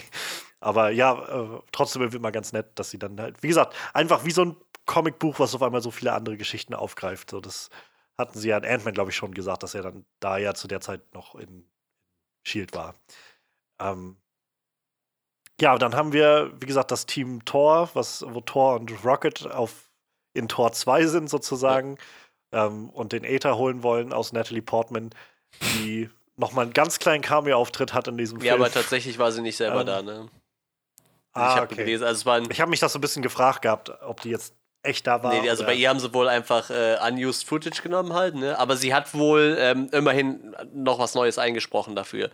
Also es waren halt einfach Szenen aus Thor Dark World, die sie nicht genommen haben, aber das, was sie halt, man ja, hört okay. sie halt im Hintergrund mal reden und das hat sie wohl dann noch eingesprochen. So. Aber ich glaube, sie hat halt eigentlich nicht mehr so wirklich Bock auf dieses Universum, habe ich so das Gefühl. Deshalb ist sie, glaube ich, auch raus gewesen. Ja, hatte ja, genau, hatte sie auch ja. selbst gesagt, so glaube ich, dass sie halt nicht so wirklich Lust hat. Und um ehrlich zu sein, ich finde, Jane Foster war auch eine der wenigen Sachen, oder eine der Sachen, die nicht so gut funktioniert haben in allen Torfilmen, wo sie ja, war. ähm, die hatten keine gute Chemie, fand ich. Ähm, aber ja, wir, wir sehen halt dann unseren, unseren Thick Thor, wie er dann ähm, auf seine Mutter trifft. Auch sehr schön, wie er seine Panikattacke hat, finde ich. Ich kann das nicht, ich kann das nicht. Und Rock dann halt so, komm her, komm her. Und ihm so voll eine klatscht irgendwie. Und auch das irgendwie, Rocket, der das so gut, also auch der ist auch so ein kaputter Charakter eigentlich, der irgendwie sagt so, ich habe alle Familie verloren, die ich jemals hatte. So, Quill, Gamora, so, Drax ist weg, was hatte äh, The Chick with the Antennas. Und auch schön, dass die ganzen Asgardier dann sagen, äh, das Kaninchen hat, äh, das Kanickel hat äh, irgendwas ge gestohlen oder so. Naja, aber da kommen sie ja dann auch relativ schnell wieder raus und Thor kann dann Mjolnir mitnehmen aus der Zeitebene. Ja. Ähm, er ist noch würdig. Und ähm, ja, das letzte Team, was wir dann bekommen haben, waren halt Rhodey und Nebula und dann Clint und Natascha. Und äh, Rhodey und Nebula kriegen halt relativ schnell den Orb. Ähm, haben auch nochmal so einen kleinen, kleinen Bonding-Moment irgendwie, beide als so eine, naja, also ich fand es war so ein bisschen übertrieben von yeah, Rhodey, als er, als so, ich verstehe schon, du brauchst halt auch irgendwie deine Gehhilfe und so. Sie ist aber Großteil einfach yeah. wirklich ein Cyborg. Das ist nicht wirklich dasselbe, so, aber ich verstehe schon, deine, deine Intention war gut gemeint, Rhodey. ähm, und das ist ja dann die, der Moment im Prinzip, wo Thanos wieder ins Spiel kommt. Ja. Der, der junge Thanos, der auch noch deutlich anders tickt, hatte ich so das Gefühl. Also der deutlich mehr, deutlich brutaler auch noch war, deutlich, ja, weiß ich nicht, deutlich emotionaler auf einer, also so, so, so emotional kochender irgendwie war. In Infinity War hatte ich halt recht viel das Gefühl, dass er ja, wie zum Beispiel, er hat Tony nicht umgebracht. Ähm, wenn, wenn er es halt nicht, wenn das nicht zwingend nötig war, hat er halt nicht wirklich, nicht wirklich die Leute alle umgebracht, so. Sondern immer irgendwie einfach Augen aufs Ziel, die Steine, so. Und in dem, also in der Zeit ist er halt noch deutlich brutaler, habe ich so das Gefühl, deutlich mehr so sinister und deutlich mehr auch einfach Wahnsinn. Ja, aber auf jeden Fall trotzdem schon mit seinem Ziel vor Augen irgendwie, ne? Also das hat er ja scheinbar klar, die ganze Zeit war er da drauf fokussiert halt. Und im Endeffekt, ja, scheinbar hat er ja auch einfach, wollte er sich eigentlich danach auch einfach zur Ruhe setzen. Ne? Ich meine, das war halt so sein Ziel und danach war halt okay, dann konnte er halt in seinem Garten ruhen, Ja. sag ich mal. Ne? Na toll, Thanos ist ein Schreber. Ja, genau. Ein Strebergärtner, ganzer Planet so. Ich nehme als Strebergarten diesen Planet, Dankeschön. Der ist jetzt mir. Aber also ich, ich fand es dann doch gut, dass sie Thanos nochmal zurückgebracht haben. So, dass wir halt jedenfalls eine Version von Thanos zurückgebracht haben. Ähm, um das Ganze auch nochmal irgendwie nochmal wirklich, sag ich mal, richtig enden zu lassen. Halt nicht nur mit schnell mal den Kopf abhacken, ja. so, sondern auf so eine, so eine wirkliche Art und Weise nochmal enden zu lassen. Ähm, fand ich, fand ich ganz gut gemacht, hat mir, also mir gut gefallen, wie sie es auch eigentlich ge- aufgelöst haben, dass halt über Nebula diese, diese Rückkopplung entstanden ist und er dadurch Ja. das mitbekommen hat. Ähm, und da wurde auch dann für mich nochmal sehr deutlich, so wie krass Karen Gillen als Nebula eigentlich ist. Das ist auch so ein Charakter, über den ich noch nicht so viel nachgedacht habe in den letzten Filmen, also in den Guardians-Filmen vor allem. Aber ähm, also in, der, in dem Film hat die halt echt so viel Unterschiedliches zu tun, auch was der Charakter für eine große Reise durchgemacht hat, von halt der völlig untergebenen Tochter Thanos zu halt, naja, der, diesem Team, der äh, Mitglied in den Guardians und ähm, ich, ich war sehr, also es hat mich sehr bewegt, das zu sehen, muss ich sagen, wie sie so, was sie für eine Reise durchgemacht hat, was sie auch irgendwie an, an Verlust irgendwie dann mit sich trägt in dem ganzen Ding und äh, hätte ich, hätte ich fast nicht gedacht, dass mich das noch so, dass ich Nebula noch so viel abgewinnen Ich glaube, das wäre halt im ersten Film auch gar nicht so, also zum Beispiel im ersten Guardians-Film kam das doch gar nicht so krass rüber, ne? Ich meine, das ist ja diese Entwicklung, die die dann über wirklich mehrere Filme mitgemacht hat, die Naja. das dann jetzt so, so intensiv macht, ne? Das, das auf jeden Fall. Aber so kann man es halt nochmal so super vor Ja, Augen ja, führen. auf also gerade Fall. auch am Schluss, wenn, wenn quasi Old Nebula dann der, der jungen Nebula entgegensteht und sie letztendlich erschießt, so. Diese, diese Transformation, die das ja irgendwie auch so verdeutlicht und darstellt, ist halt schon krass, so wenn man das nochmal sieht. Das ist ja wirklich so kompletter Umschwung so von allem. Ähm, und äh, ja, auf der anderen Ebene haben wir dann halt Natascha und Clint, die auf Vormir zusammen landen. Und ich muss sagen, ich war beim ersten Mal schauen sehr beeindruckt, wie sehr mich das doch mitgenommen hat, das zu sehen. Ich habe auch nicht damit gerechnet, Ähm, tatsächlich. Als sie auf Vormir gelandet sind, dachte ich halt so, scheiße, da muss ich doch jetzt einer von Ja, denen ja, das auf jeden da Fall. ich halt, ja. In dem Moment, also in dem Moment, bis sie als sie geflogen sind, habe ich da nicht dran gedacht. So, gerade noch, wo sie im, im Flieger sitzen, im, in der Benetar sitzen und äh, Clint noch sagt so, wir sind ein ganzes Stück gekommen seit, seit Budapest. So, diese, wieder diese kleinen Referenzen auf die Sachen, die vorher passiert Ja. sind. Äh, wo er halt noch im, äh, im ersten, nee, sie sagt, glaube ich, im ersten Avengers-Film, erinnert mich an Budapest und er irgendwie sagt, du, wie, du und ich, wir haben Budapest sehr unterschiedlich in Erinnerung. Ähm, dann landen sie auf Vormir und er meint noch so von wegen, wenn äh, unter anderen Umständen wäre das verdammt awesome hier irgendwie. Und naja, dann in dem Moment, wo sie halt dann da aufkreuzen, habe ich so, scheiße. Einen von beiden wird's erwischen. Müssen einfach. Ja. Oder sie schmeißen, sie schmeißen, sie bauen noch eine intime Bindung zu äh, Red Skull auf und schmeißen ihn dann da runter oder so. Aber ansonsten wird das wohl nicht anders gehen. Und ich habe es auch nicht kommen sehen, wie es ausgehen wird. Kannst ja in dem seinen Story-Arc mal sehen, also den von Red Skull, wie er, wie er dann irgendwie mal da gelandet ist da oben oder was ihn da, dahin gebracht hat, dass er jetzt darum vergammeln muss und da sein Dasein fristet irgendwie. Schade, dass sie da nicht nochmal Hugo Ewing ausgegraben haben, so, den hätte ich echt gerne nochmal gesehen. No, der wollte Nee. ja nicht, ne? Das wäre auch witzig gewesen, wenn er da oben nochmal gestanden hätte. Naja. Ja, war halt leider abzusehen so. Aber ich habe dann so gedacht, ich hatte dann im Hinterkopf irgendwie, aber da kommt noch ein Black Widow-Film, also muss es halt leider Hawkeye sein. So. Ich meine, ich fand beides scheiße. Und dann, kurz so zwei Minuten später, dachte ich so, fuck, es kommt noch eine Hawkeye-Serie. Jetzt ist wieder alles offen. oh, verdammt. ich habe halt, ich habe halt in dem Moment gerade, wo sie dann äh, anfingen, so miteinander rumzuwitzeln, so wir wissen beide, wer es sein wird und so und dann irgendwann, ich glaube, wir reden über die unterschiedliche Personen Ja. so. Mhm. Ähm, ich fand, sie haben es halt so gut irgendwie wieder. Sie haben diese Story Arcs so gut zusammengefasst und, und auf den Punkt gebracht bis zu diesem Moment hin. Auf der einen Seite halt Natascha, die so gezeigt wurde am Anfang und etabliert wurde ähm, als über, über alle Filme und besonders nochmal an dem Film als jemand, die halt nichts weiter hat als diesen Ja. Job und die Leute, mit denen sie da zusammenarbeitet. Und ähm, gleichzeitig diesen unglaublichen Druck verspürt von allem, was sie getan hat und äh, früher in ihrem vorherigen Leben und was sie jetzt irgendwie wieder gut machen will. Und auf der anderen Seite Hawkeye, der anfängt, also der ganz offensichtlich äh, frustriert ist über den Tod seiner Familie und was wieder, die wieder zurückholen will. Und gleichzeitig aber merkt irgendwie, naja, ich habe ganz schön viel Blut vergossen in den letzten Jahren. Und ich weiß gar nicht, ob ich mich meiner Familie wieder gegenüberstellen wollen würde, damit die sehen, was aus mir geworden ist. So. Und da, diese Dynamik hat mich halt so rätseln lassen, wer von beiden es jetzt sein wird, weil ich halt echt gedacht habe, diese Motivation dahinter zu sagen, so ich opfer mich oder halt ich opfer mich, ist so gegeben bei beiden und beides würde irgendwo einen interessanten Schlusspunkt bieten für die Geschichte von denen. Ähm, in dem Moment, wo, wo sie dann miteinander irgendwie sich, sich kloppen und Hawkeye dann losspringt und man die so in Zeitlupe springen sieht, dachte ich halt so, oh Mann, das wird Misha gar nicht gefallen. ähm, naja, aber es war dann letztendlich Black Widow und ähm, Touché an, an, an äh, Scarlett Johansson für die Performance und auch Hut ab an Jeremy Renner für diese Reaktion, die er da drauf hat. Das hat das Ganze nochmal so Mhm. richtig, richtig das, das Messer nochmal gedreht in der Wunde. Das war echt eine sehr miese Szene, Ja. ey. Da hätte ich auch vor allem nicht mit gerechnet. Ja. Das war jemand, der bei mir auf dem Zettel eigentlich gar nicht vorkam, unter denen, die eventuell sterben könnten halt, ne? Allein schon, weil du halt auch noch weißt, was halt noch so in Planung steht, ne? Das, das, boah, das war richtig mies, ey. Wir hatten am Anfang, bevor der Film losging, so eine Pickup-Werbung, wo ein Typ dann noch meinte, also ich glaube ja, Steve, Tony und Natascha werden das nicht überleben. Aber der Pickup hier, der überlebt das sowieso nicht, da bin ich mir sicher, das ist so Bullshit.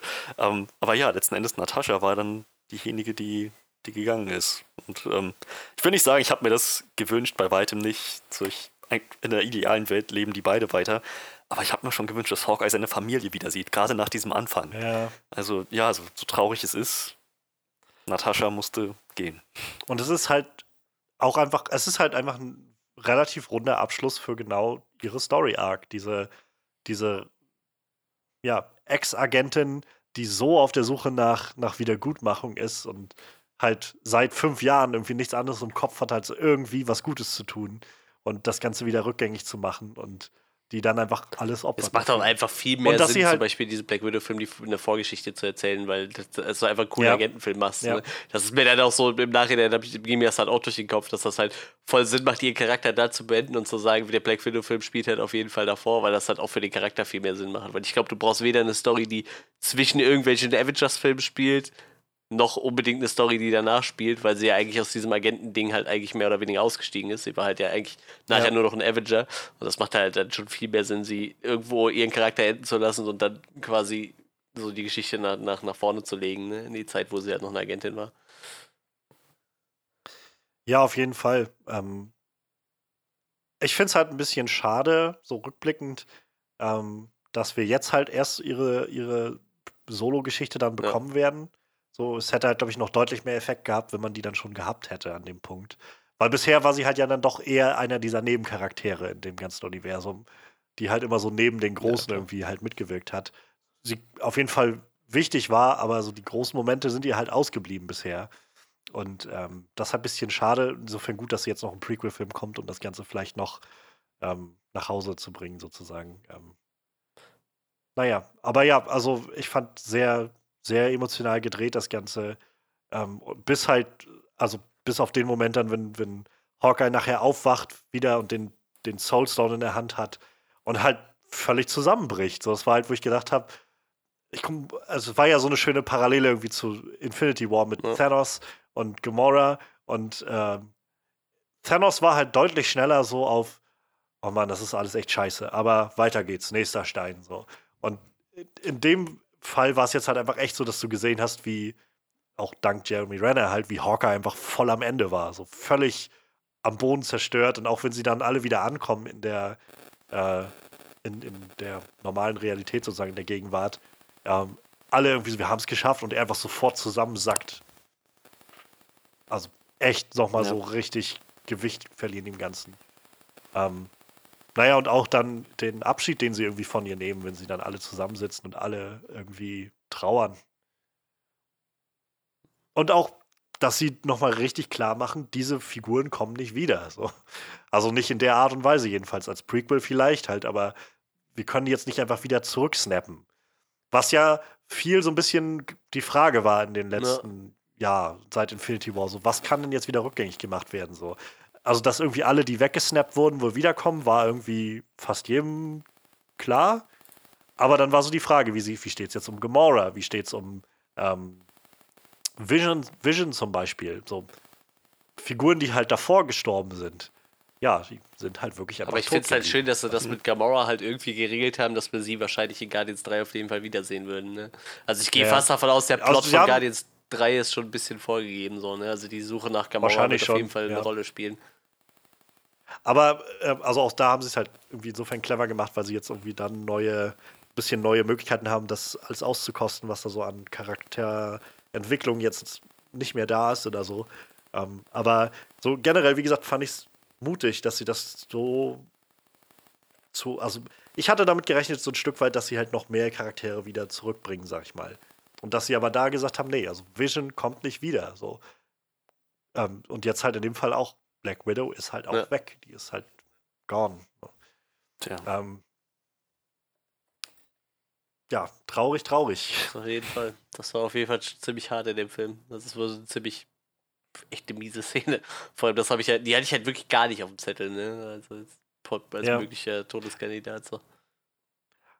Vor allem wie auch die Reaktion der, also der anderen übriggebliebenen halt darauf fand ich so stark, irgendwie, wie sie dann da alle am See sitzen und trauern und da auch Thor irgendwie gleich so, was seid ihr denn, wa- was habt ihr denn jetzt alle hier, hä? So, wir haben die Steine, wir holen sie jetzt einfach zurück, so, dieses, also das spricht so unglaublich aus diesen Charakteren alles Ja. raus, diese, die- gerade bei Thor, dieses schon wieder irgend so ein Verlust im Team, dieses, diese Frustration damit und dieses Gefühl von, man kann nichts tun, ich kann da nichts tun.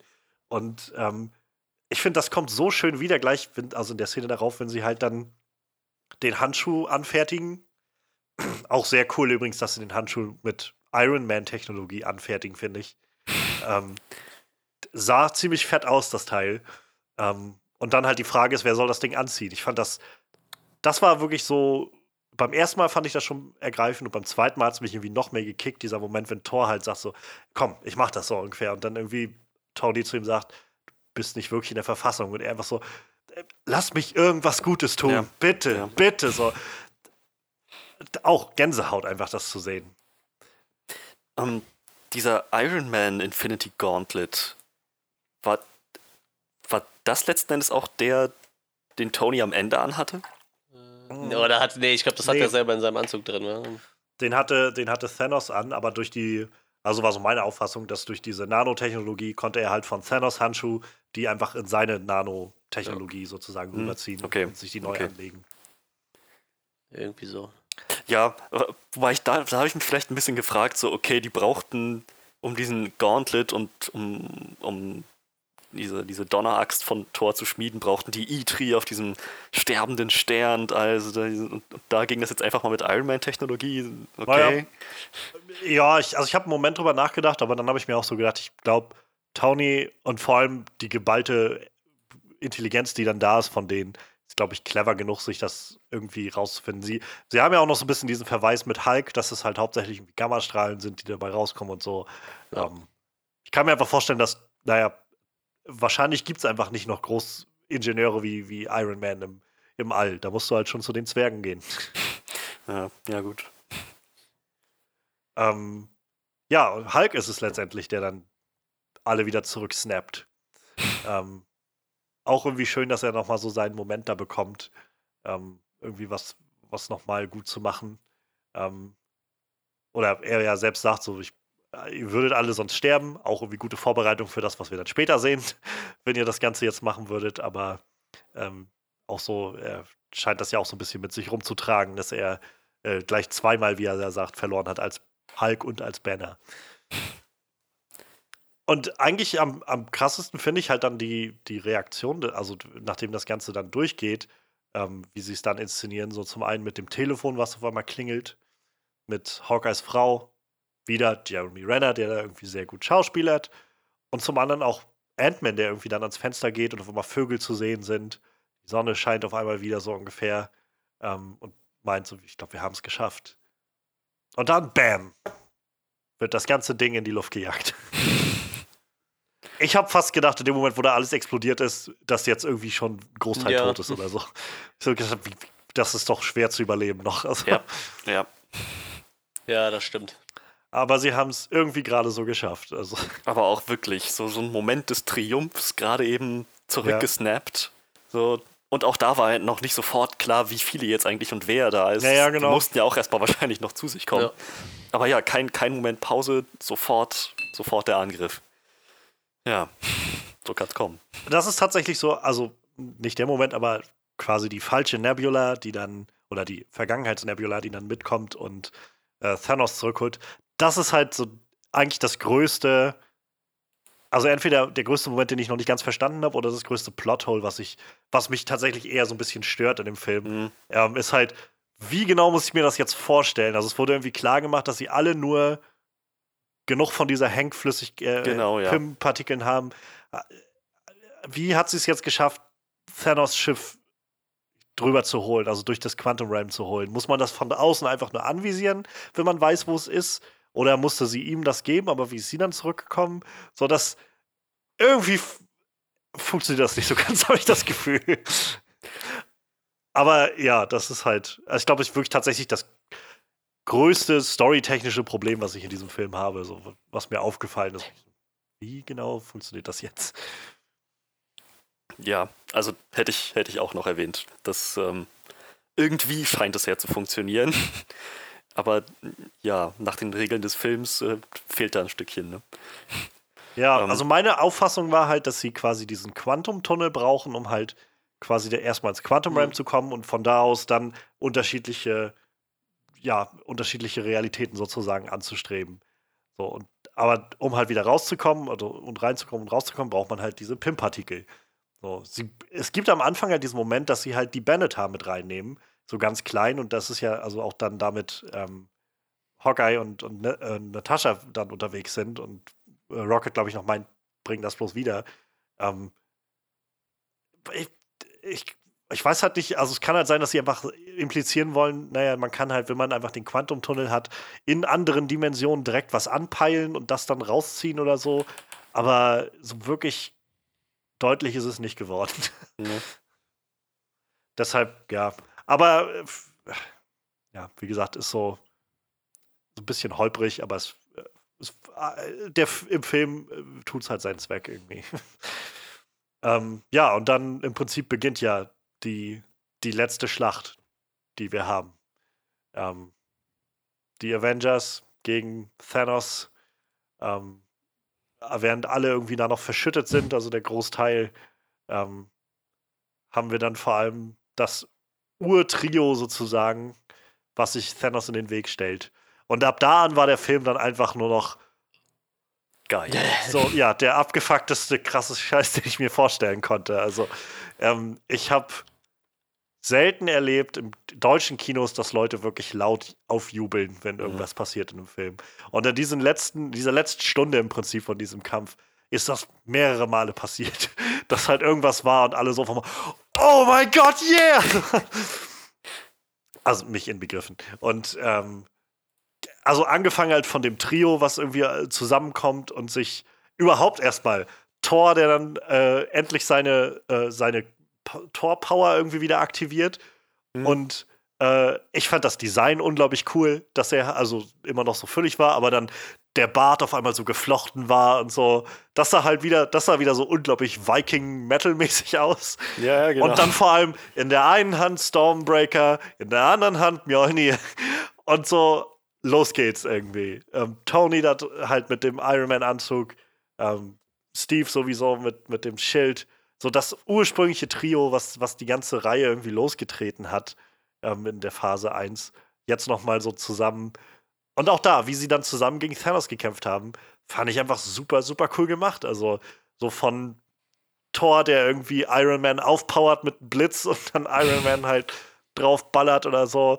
Thor, der mit, mit dem Stormbreaker irgendwie Mjolnir wegschleudert oder sowas. Und ah, Wahnsinn einfach nur. Ja, und mich hat tatsächlich gestört, dass Captain America den Hammer aufheben konnte. Ich weiß, man könnte jetzt Oh, auch. bist du wahnsinnig? Das Was? ist der beste Nee, Moment in dem. weiß, Nicht der beste Gott. Moment, aber es ist einer der besten Momente in dem ganzen Film. Nee, Das hat ja, dich das hat mich tierisch gestört? gestört. Captain America ist kein Gott, der ist nicht würdig, also darf er den Hammer nicht aufheben. Also ich finde das total. Es geht auch nicht um, wür- um Gott Man muss sein. kein Gott sein, um würdig zu Nee, sein. also ich finde das bescheuert. Das hätte nicht sein müssen. Mal davon abgesehen, Ich dass hab's ich jetzt glaube, dass das Universum, wo sie den Hammer geklaut haben, den Untergang geweiht ist, weil Thor seinen Hammer nicht mehr hat. Aber dass er dann auch noch Blitze schießen kann wieder, mit dem ne? Hammer.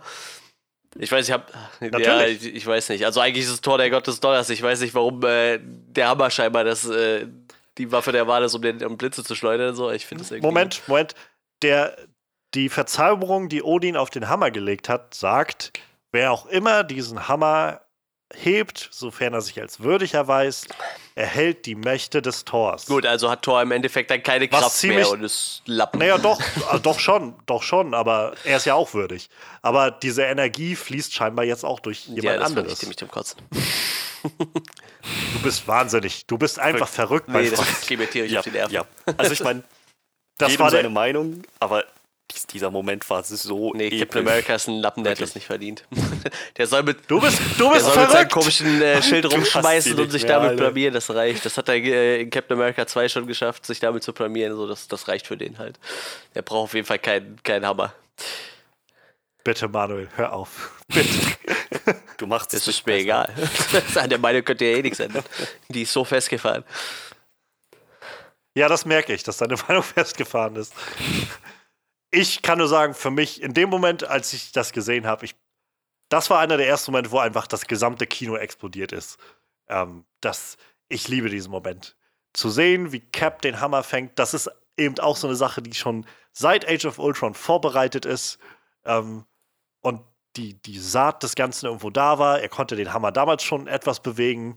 Ähm, und jetzt ist er halt wirklich vollends würdig, auch wahrscheinlich der Situation geschuldet, dass er es jetzt auch wirklich braucht. Und kann, ich liebe diesen Moment, wenn er den Hammer fängt. Überhaupt, wenn, wenn Thanos über Thor steht und ihm die Stormbreaker-Axt in die Brust drücken will und dann auf einmal Mjolnir geflogen kommt. Die Inszenierung des Ganzen, wie er den Hammer fängt und halt dann auf, auf ihn losgeht. Keine Ahnung, er, er, er wirft den Schild, er wirft den Hammer gegen den Schild und der Hammer prallt ab und trifft Thanos. Wie, wie kann man das nicht geil Nee. finden? nicht, nicht bei Captain America, nee. Ich meine, also der Fairness halber. Ich bin auch nicht der größte Captain America-Fan. Ich fand Winter Soldier war ein annehmbarer Film, aber jetzt auch nichts, was mich von den Socken gehauen hätte. Der erste Captain America-Film, den fand ich gerade noch so durchschnittlich. Aber meine Güte, wenn das nicht in Age of Ultron und Civil War ein gut aufgezogener Charakter war und jetzt gerade halt ihn dann auch wirklich zu haben als als würdig, auch Thor denn dann so, ich wusste es, ich wusste es. Das war halt, keine Ahnung, das, das war halt so ein wirklicher Avengers-Comic-Moment, Ja, fand ich. Das, das, das war absolut, absolut herrlich. Und ja, halt, Thor ist der Gott des Donners und wir haben auch gesehen, dass er den Hammer nicht braucht für seine Kräfte. Das ist wahrscheinlich der große Unterschied zwischen ihm und Cap. ja. Ähm, aber ähm, das heißt nicht, dass jemand, der würdig ist, nicht dann mit dem Hammer auch was anfangen kann. Ne? Es gibt in den Comics einen Frosch, der den Hammer anheben kann und dann zu, zu Vision hat den Hammer wird. angehoben, da hattest du kein Wer? Problem mit, oder? Vision hat den Hammer auch angehoben. Ja, aber Vision ist ja halt auch ein bisschen was anderes so, ne? Vision, vielleicht ist Vision ja sogar ein Gott. Ich meine, wer, wer weiß schon, was Vision eigentlich ist, ne? Es ist ein bisschen was anderes Ja. wie Captain America, so. Also, ich weiß nicht. Nee, nee, nee. Also ich finde, die Torfilme haben eigentlich ganz gut klar gemacht, dass es nicht um Götterstatus geht, sondern halt, du musst dich einfach als würdig erweisen für das Ganze. Und tut mir leid, wer, wenn nicht Captain America, wäre würdiger diesem Hammer? Also, Nee, nee, nee. Ja, Thor. das reicht. Thor hätte wegen mir mit zwei, Ex mit zwei äh, Waffen kämpfen können. Das hätte ich cooler gefunden. ich fand den Moment so schön, als die beide dann nebeneinander standen und äh, Cap dann auf einmal Stormbreaker gefangen Ja, hat. ja. Und, Nein, nein, nein. Du nimmst die Kleine. So. Ja. Herrlich. Ja, und äh, ich meine, sie, sie kämpfen dann irgendwie mit, mit voller Wucht gegen Thanos und äh, letztendlich können sie ihn dann doch nicht verhindern. Also ähm, er macht sie alle nach und nach irgendwie mehr oder weniger platt. Und ich glaube, für mich, wie gesagt, ich bin großer Cap-Fan. Für mich ist das mit der Cap, also der, dieser Moment fest, was das am besten zusammen, was Captain America so ausmacht für mich, ist halt, er steht letztendlich dann alleine gegenüber Thanos. Thanos zertrümmert den Schild, den er hat, mhm. schmeißt ihn mit auf den Boden und ich liebe, wie viel Zeit sie sich dann nehmen für diesen Moment, denn es zieht sich mindestens über eine halbe Minute bis über eine Minute oder so. Die Cap halt einfach am Boden liegt, den Schild anschaut, wieder festzurrt und langsam sich wieder aufrichtet, obwohl er halt schon eigentlich kaum noch stehen kann. Dann dieser wundervolle Shot von ihm, wie er einfach gegenüber der gesamten Streitmacht von Thanos steht, der dann sagt, für gewöhnlich nehme ich den ganzen Scheiß nicht persönlich. Mhm. Und diesmal werde ich einfach hier alles kurz und klein hauen, einfach nur wegen dir. und da, das, was Captain America ausmacht, die, für mich jedenfalls, dieses, die, es ist schwer genug, irgendwie, ähm, siehe Tony Stark, ähm, so dieser Heldenrolle gerecht zu werden. Ich finde, Captain America macht auf der anderen Seite sehr gut deutlich, wie schwer es ist, eigentlich in einer Welt, die komplex ist, die, die oft unfair ist und gemein ist, das Richtige zu tun. Und die richtigen Entscheidungen zu treffen, selbst wenn man weiß, dass man sich damit ins Ausschießt, selbst wenn man weiß, dass man damit vielleicht Leute vor den Kopf stößt oder so. Aber letztendlich zu dem Punkt zu kommen, das, was in Civil War schon gesagt wird, in der, äh, in der, der Rede bei Peggys Beerdigung, dass man, dass man eine Linie in den Boden zieht und stehen bleibt und sagt, nein, du bewegst dich, ich bleib hier, weil das das Richtige ist, was zu tun ist. Finde ich, ich finde, das ist eine wunderschöne Botschaft, die sie großartig meiner Meinung nach in den Filmen aufbauen und so eingefangen wird von diesem Moment von Cap, der aufsteht und sagt, ich habe alleine keine Chance gegen dich und deine ganzen Leute, aber trotzdem werde ich hier nicht weggehen. Und genau das ist es, was es, wozu es der, noch schöner hätte man den Moment nicht verbinden können, wenn die ganzen anderen wieder dazukommen. All die Leute, die zurückgekehrt sind ähm, und jetzt zusammen mit Cap dann eintreten in das Ganze. Leute, die inspiriert werden durch das, was Cap und die ganzen Avengers tun. Ähm, ich finde das, also für mich war das einer der schönsten Momente im MCU zu sehen, wie er da steht und es so still ist und dann auf einmal halt Sam zu hören ist mit Cap. Cap, bist du da hier, Sam? On your left. Und dann halt sich die ganzen Portale öffnen, alle raus. Ah, krieg jetzt schon wieder einen Nerdgasm, wenn ich das so darüber nachdenke. Vor allem on your left. Schöner Callback auch so. Ja. Ja, wie gesagt, für, für mich ist halt auch Winter Soldier, Civil War sind halt mit die besten Filme im MCU. Und das sind halt so diese Sachen, wo ich dann so gemerkt habe, irgendwie, ach, ja, ich bin aber auch noch gar nicht bereit, irgendwie mich von diesen Figuren zu verabschieden irgendwie. Das ist einfach, so, so schöne Teile der Reise gewesen, auf, auf äh, die man mit diesen Figuren durchgemacht hat. Und ja, dann dieser Gruppenshot zu sehen, wie einfach alle da sind, die wir irgendwie gesehen haben. Meine Fresse. ähm, wieder so ein Moment, wo ich gedacht habe, ja, das ist einfach eine, eine so eine Splash-Page im Comicbuch. Ich hätte nie mhm. gedacht, dass man sowas mal sieht. So wie nach und nach irgendwie alle rauskommen, alle Guardians sind wieder da, Doctor Strange kommt zurück. Ähm, wir haben die ganze Wakanda-Truppe überhaupt, äh, glaube ich, mit das erstes Jahr Black Panther und äh, Okoye, die dann raustreten aus einem Kreise, aus, aus einem Portal. Ähm, die ganzen, überhaupt die ganzen Dora Milaje-Leute, die wakandischen Krieger und so. Ähm, es gibt, Groot ist wieder da, überhaupt die, die Guardians, Drax. Ähm, es gibt einen kurzen Moment, ich habe es nicht gesehen im, äh, beim Film, ich habe es dann irgendwann später gelesen ähm, und auch das Bild dann, den Screenshot gesehen. Ähm, Howard the Duck ist sogar dabei oh, in einer der, also irgendwo da drin in der, in der Menge. Ähm, das müsste dich doch gefreut haben, Manuel. Ja, ich, ich hoffe, da kommt irgendwann was. Aber ich glaube, da war auch schon mal irgendwas im Gespräch. Ne? Na, Kevin Smith arbeitet ja, ich, ich, ich will hoffen, für das wäre schon ziemlich lustig. Ja, der Charakter war in ja. Guardians schon ziemlich witzig. Schade, dass sie den im zweiten Teil dann nicht mehr so eingebaut haben. Ich hätte ihn da gerne noch ein bisschen rumlabern gehört. Ja, Witzig. Habe ich aber auch tatsächlich nicht gesehen, dass er da war. Weil der eigentlich mit denen ja, auch nicht so viel abtut. Es ist aber auch. Vor allem sind es aber auch so viele Charaktere, dass es schon schwierig wird, dann einen da rauszupicken, so Where's Waldo-mäßig. ähm, dann auf einmal halt so ein, weiß ich nicht, 70, 80 Meter großer Ant-Man, der dann da als Giant Man irgendwie rauskommt. Und ja, alle, die so nach und nach sich aufbauen, nebeneinander aufstellen.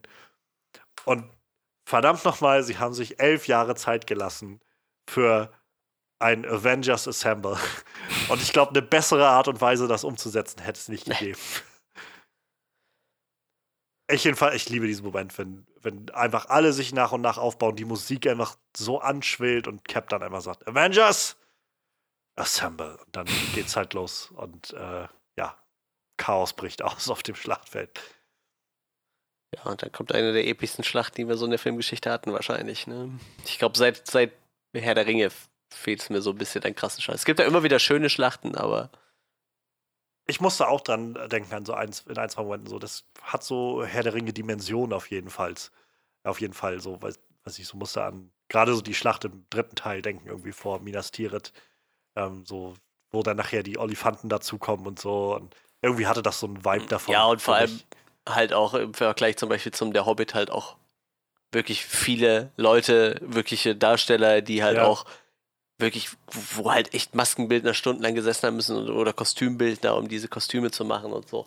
So das, was mir halt beim Hobbit zum Beispiel gefehlt hat, weil da fast alles nur noch aus dem Computer kam. Klar, in, in dem Film war ja auch genug Computer animiert, aber du hast halt trotzdem gesehen, jeder wichtige Charakter hatte seine eigenen Klamotten natürlich. Jeder Charakter, den man aus irgendeinem anderen Film kam, kam in voller Montur und, und genug von den Wakanda-Kriegern war halt in, in, in, Montur und so. Das war einfach total gut. Ich mag sowas total gerne, wenn echt noch viel handgemacht ist irgendwie. Auch wenn gutes CGI ja. natürlich auch schön ist, aber wie zum Beispiel nachher bei der Szene von Cap, wo wir noch mal drüber sprechen, aber ich mag das halt total gerne, wenn Leute sich halt bemühen, irgendwie noch Kostüme zu gestalten und wenigstens, wenn der halt nur 200 Darsteller ausstattet. Ich meine, das sind immer noch 200 Kostüme, die man basteln muss und wahrscheinlich waren es noch mehr. Ich glaube, bei Herr der Ringe waren es auch irgendwie so 400, 500 Leute oder so, wo die halt komplette Rüstung für gemacht haben. So, das ja. ist halt einfach total krass. Da steckt ja auch ein Riesenaufwand hinter und so. Aber ich fand das ziemlich cool. Das ist sehr, sehr geil. Das ist, äh, das ist, äh, weiß ich nicht, Liebe für die Augen. Vor allem, sie haben es dann geschafft, so viele Momente da irgendwie reinzubringen für alle diese Charaktere, die wir irgendwie so kennen und lieben gelernt haben in den letzten Jahren. Ähm ich habe mich halt, ich hatte dann irgendwie mal ab und an zurückgedacht an die, die Flughafenszene aus Civil War, die halt ja damals schon so der, also ziemlich abgefuckter Scheiß war, ja. wenn man das gesehen hat. Und jetzt die Russos halt einfach quasi dasselbe nochmal in, nicht dasselbe, aber halt so das Konzept nochmal genommen haben, bloß mit weiß ich nicht, hundertmal so vielen Figuren. Ja, ja. Und halt auf einer viel, viel größeren Skala. Und wie gesagt, trotzdem alle irgendwie noch so einen Moment hatten. Ähm, keine Ahnung, für mich hat sich diese Szene nie irgendwie ermüdend angefühlt oder ich habe das Gefühl gehabt von, oh, jetzt, jetzt habe ich langsam alles gesehen oder es, es, läuft sich tot oder so, weil alle hatten irgendwo was zu tun. Also sei es jetzt, es geht damit los, dass die ganze Thanos-Gruppe angreift und halt Ant-Man erstmal, also als Giant Man, einen von diesen Leviathan so aus der Luft boxt oder sowas. Ähm, keine Ahnung, über halt Star-Lord zu sehen, wie er irgendwie wieder voll drin ist und irgendwie dann diesen Gamora-Moment hat oder sowas. Ähm, Spider-Man ist wieder ja. da.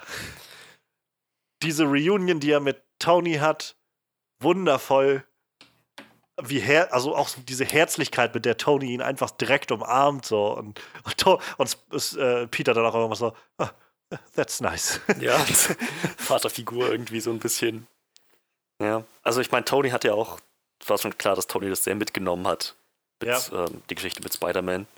Und jetzt ihn nochmal zu sehen, das war sicherlich, weiß ich, für ihn wahrscheinlich so das, der Punkt zu sagen, das war es wert. Es hat sich, wir haben es geschafft. Definitiv, definitiv. Ähm, das war auch schön, es waren ganz viele Charaktere, die ja irgendwie noch nicht mal wirklich einen Text hatten, um was zu sagen, so, aber es war einfach schön, dass sie einfach alle da waren, ne?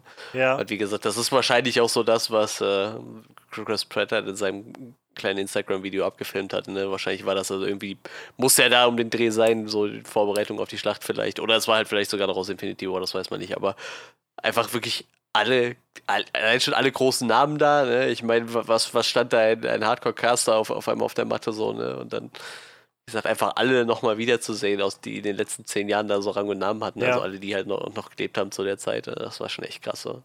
Also Seite an Seite ja, miteinander ja. auch so zu sehen. Pepper, die in der Rescue-Ausrüstung reinkommt. Und überhaupt, Pepper ist auch so ein Charakter, der so leicht irgendwie immer übersehen wird. So, und das, also ich meine, sie hat ja in Iron Man 3 auf jeden Fall auch schon eine, eine sag ich mal, Badass-mäßige Rolle bekommen gehabt. Ähm, und dass sie jetzt auch noch mal in diese Uniform schlüpft sozusagen. Und äh, die, ah, dieser Shot von ihr und, und Tony halt so Rücken an Rücken, wie sie so, so einen Spin machen irgendwie. Das sind halt diese Momente, ich kann mir vorstellen, wenn du halt nie einen Marvel-Film gesehen hast, wirst du einfach nur total, was soll das alles so? Ja. Aber wenn du halt diese Charaktere alle so kennengelernt hast, ist das einfach Wahnsinn. Das ist genau, es ist halt Fanservice im besten Sinne des Wortes. Weil man einfach merkt, dass die Leute, die dahinter stehen, Fans der ganzen Sache sind und das alles lieben, all diese Charaktere lieben und all diesen Charakteren irgendwie Raum geben wollen. Was sind denn für euch Momente, die irgendwie aus dieser Schlacht so noch hervorstechen? Ja, natürlich die Fall? Anfangkunft von äh, Captain Marvel, die da ja mal richtig ordentlich aufräumt. ja. so. Ich Oh, meine, yeah. Weißt du, für sie, nur für sie werden alle Kanonen von Ja. Thanos Schiffen gen Himmel gerichtet. ja, ich, Ich muss sagen, ich hatte das beim ersten Mal schauen, habe ich das total vergessen. So, das war halt, wo sie dann nämlich, also auf einmal diese, dieser Beschuss aufhörte und sich alles nach oben richtete und dann, wie auch Tony noch meinte, irgendwie Friday, was, auf was feuern sie da? Irgendwas hat die Atmosphäre äh, be betreten oder sowas. Hier, was, was kommt denn jetzt? So, ich habe das überhaupt nicht in Betracht gezogen. Und dann, als dann dieser helle Schein von ihr zu sehen war, ich so, oh fuck yeah. ich habe erst so gedacht, so wie die Schlacht halt anfing, so, ey, das ist echt richtig lame, wenn die jetzt einfach sagen, ja, die hat halt noch woanders was zu tun. Und dann so, aber irgendwie vorher noch so anteasern, dass sie sich halt jetzt darum bemüht, äh, äh, Thanos zu killen, so. Und dann kam halt genau das und du denkst so, wow, das, das ist richtig crazy. Und ich meine, sind wir uns mal ehrlich, sie ist halt quasi der Superman in diesem Universum so. Und ich glaube, ohne sie wäre dieser Kampf auch ganz anders so, ausgegangen. So, ich meine, sie hat das Schiff ja gerade mal mit einmal durchfliegen komplett zerlegt irgendwie. Und äh, ja, es war halt echt gut, dass sie so lange gewartet haben, weil wenn sie von Anfang an da gewesen wäre, ich glaube, das hätte den Charakter halt auch ziemlich klein gemacht irgendwie so, ne? Weil sie ist halt nun mal schon ziemlich krasser Charakter und das, das kam ja jetzt auch voll rüber so. Und wie gesagt, sie haben aber lang genug gewartet, um jedem Charakter irgendwie äh, oder ge- genug zu zeigen, dass jeder Charakter halt gerade das Beste tut, was er kann so. Nur dann kommt halt jemand, Ja. der halt theoretisch bisschen mehr overpowered ist wie der Rest so, ne? Und dann rockt dann da alles weg. Ich, ich weiß nicht, ich würde wahrscheinlich sagen, am ehesten kann wahrscheinlich irgendwie Doctor Strange da noch mithalten oder so, weil der ja auch ein bisschen. das, ich wollte es gerade ansprechen, so dieses, also sie ist so der, weiß ich, most powerful äh, Figure oder sowas. Ich glaube, das ist halt schwer festzulegen, wenn du halt so unterschiedliche Arten das auf von, jeden Fall, ja. von Macht irgendwie im Spiel hast. So, weil sie, ich, physisch mag sie vielleicht einfach wirklich die stärkste sein. So, das kann ich mir schon vorstellen.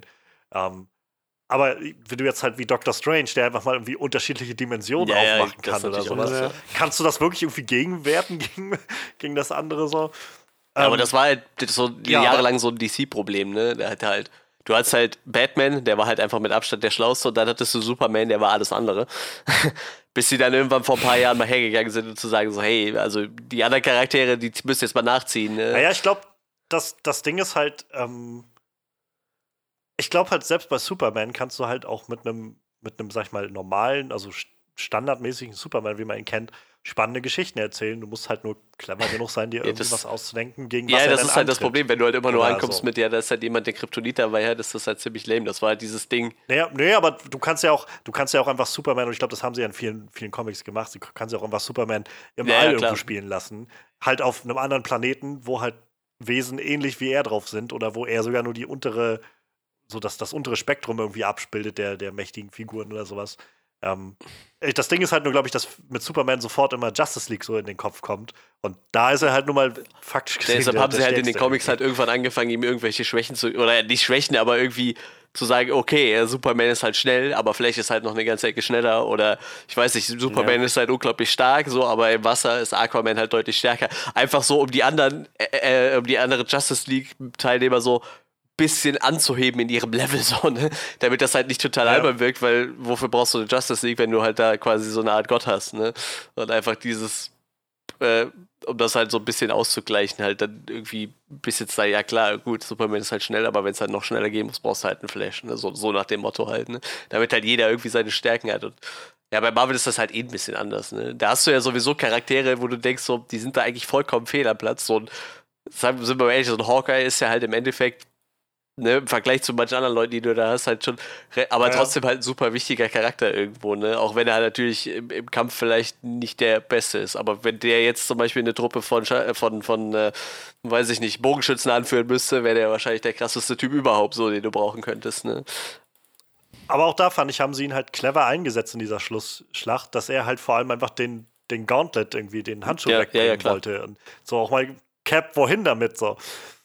Und äh, auch da gab es, fand ich, einen sehr schönen Callback zu, äh, zu Civil War, als ähm, Black Panther dann ankommt und meint halt, Clint, gib mir den Handschuh, so, ich kümmere mich darum. Weil äh, das war ja im Prinzip das erste Aufeinandertreffen der beiden in Civil War, wo er halt meinte, äh, ich glaube, wir haben uns noch nicht getroffen. Ich bin Clint. Ist mir egal, meinte er dann halt nur. Und dass sie jetzt so diesen, naja, so ein bisschen diese, diese Wende haben mit ihm, der auch sofort weiß, Clint. So, fand ich, wie gesagt, kleine Kleinigkeiten, kleine Callbacks irgendwie, die das Ganze schön machen. Ähm, das fand ich übrigens auch noch ziemlich cool zu sehen. Also Black Panther, wie er so mit dem Handschuh über das, über das Feld sozusagen Ja. läuft. Ähm, da auch so diese Fähigkeit, also seine Stärke irgendwie noch rauskommt, so diese Ag Agility. Ja, ja. Ich meine, der rennt ja auch in den, im, in, Ähm. in welchem Film war es Civil War, ne? Wo er schneller rennt wie ein Auto quasi oder dem Auto Ja. einfach hinterher rennt so. Naja, genau. Ja, ja das, das, das stimmt. Ja. Ja, das war halt auch, also du musst ja in wirklich kurzer Zeit diese ganzen Charaktere, die danach kommen, irgendwie noch den Spielraum geben, zu sagen, so, die sind halt noch total wichtig für, für den Ausgang von der Schlacht so.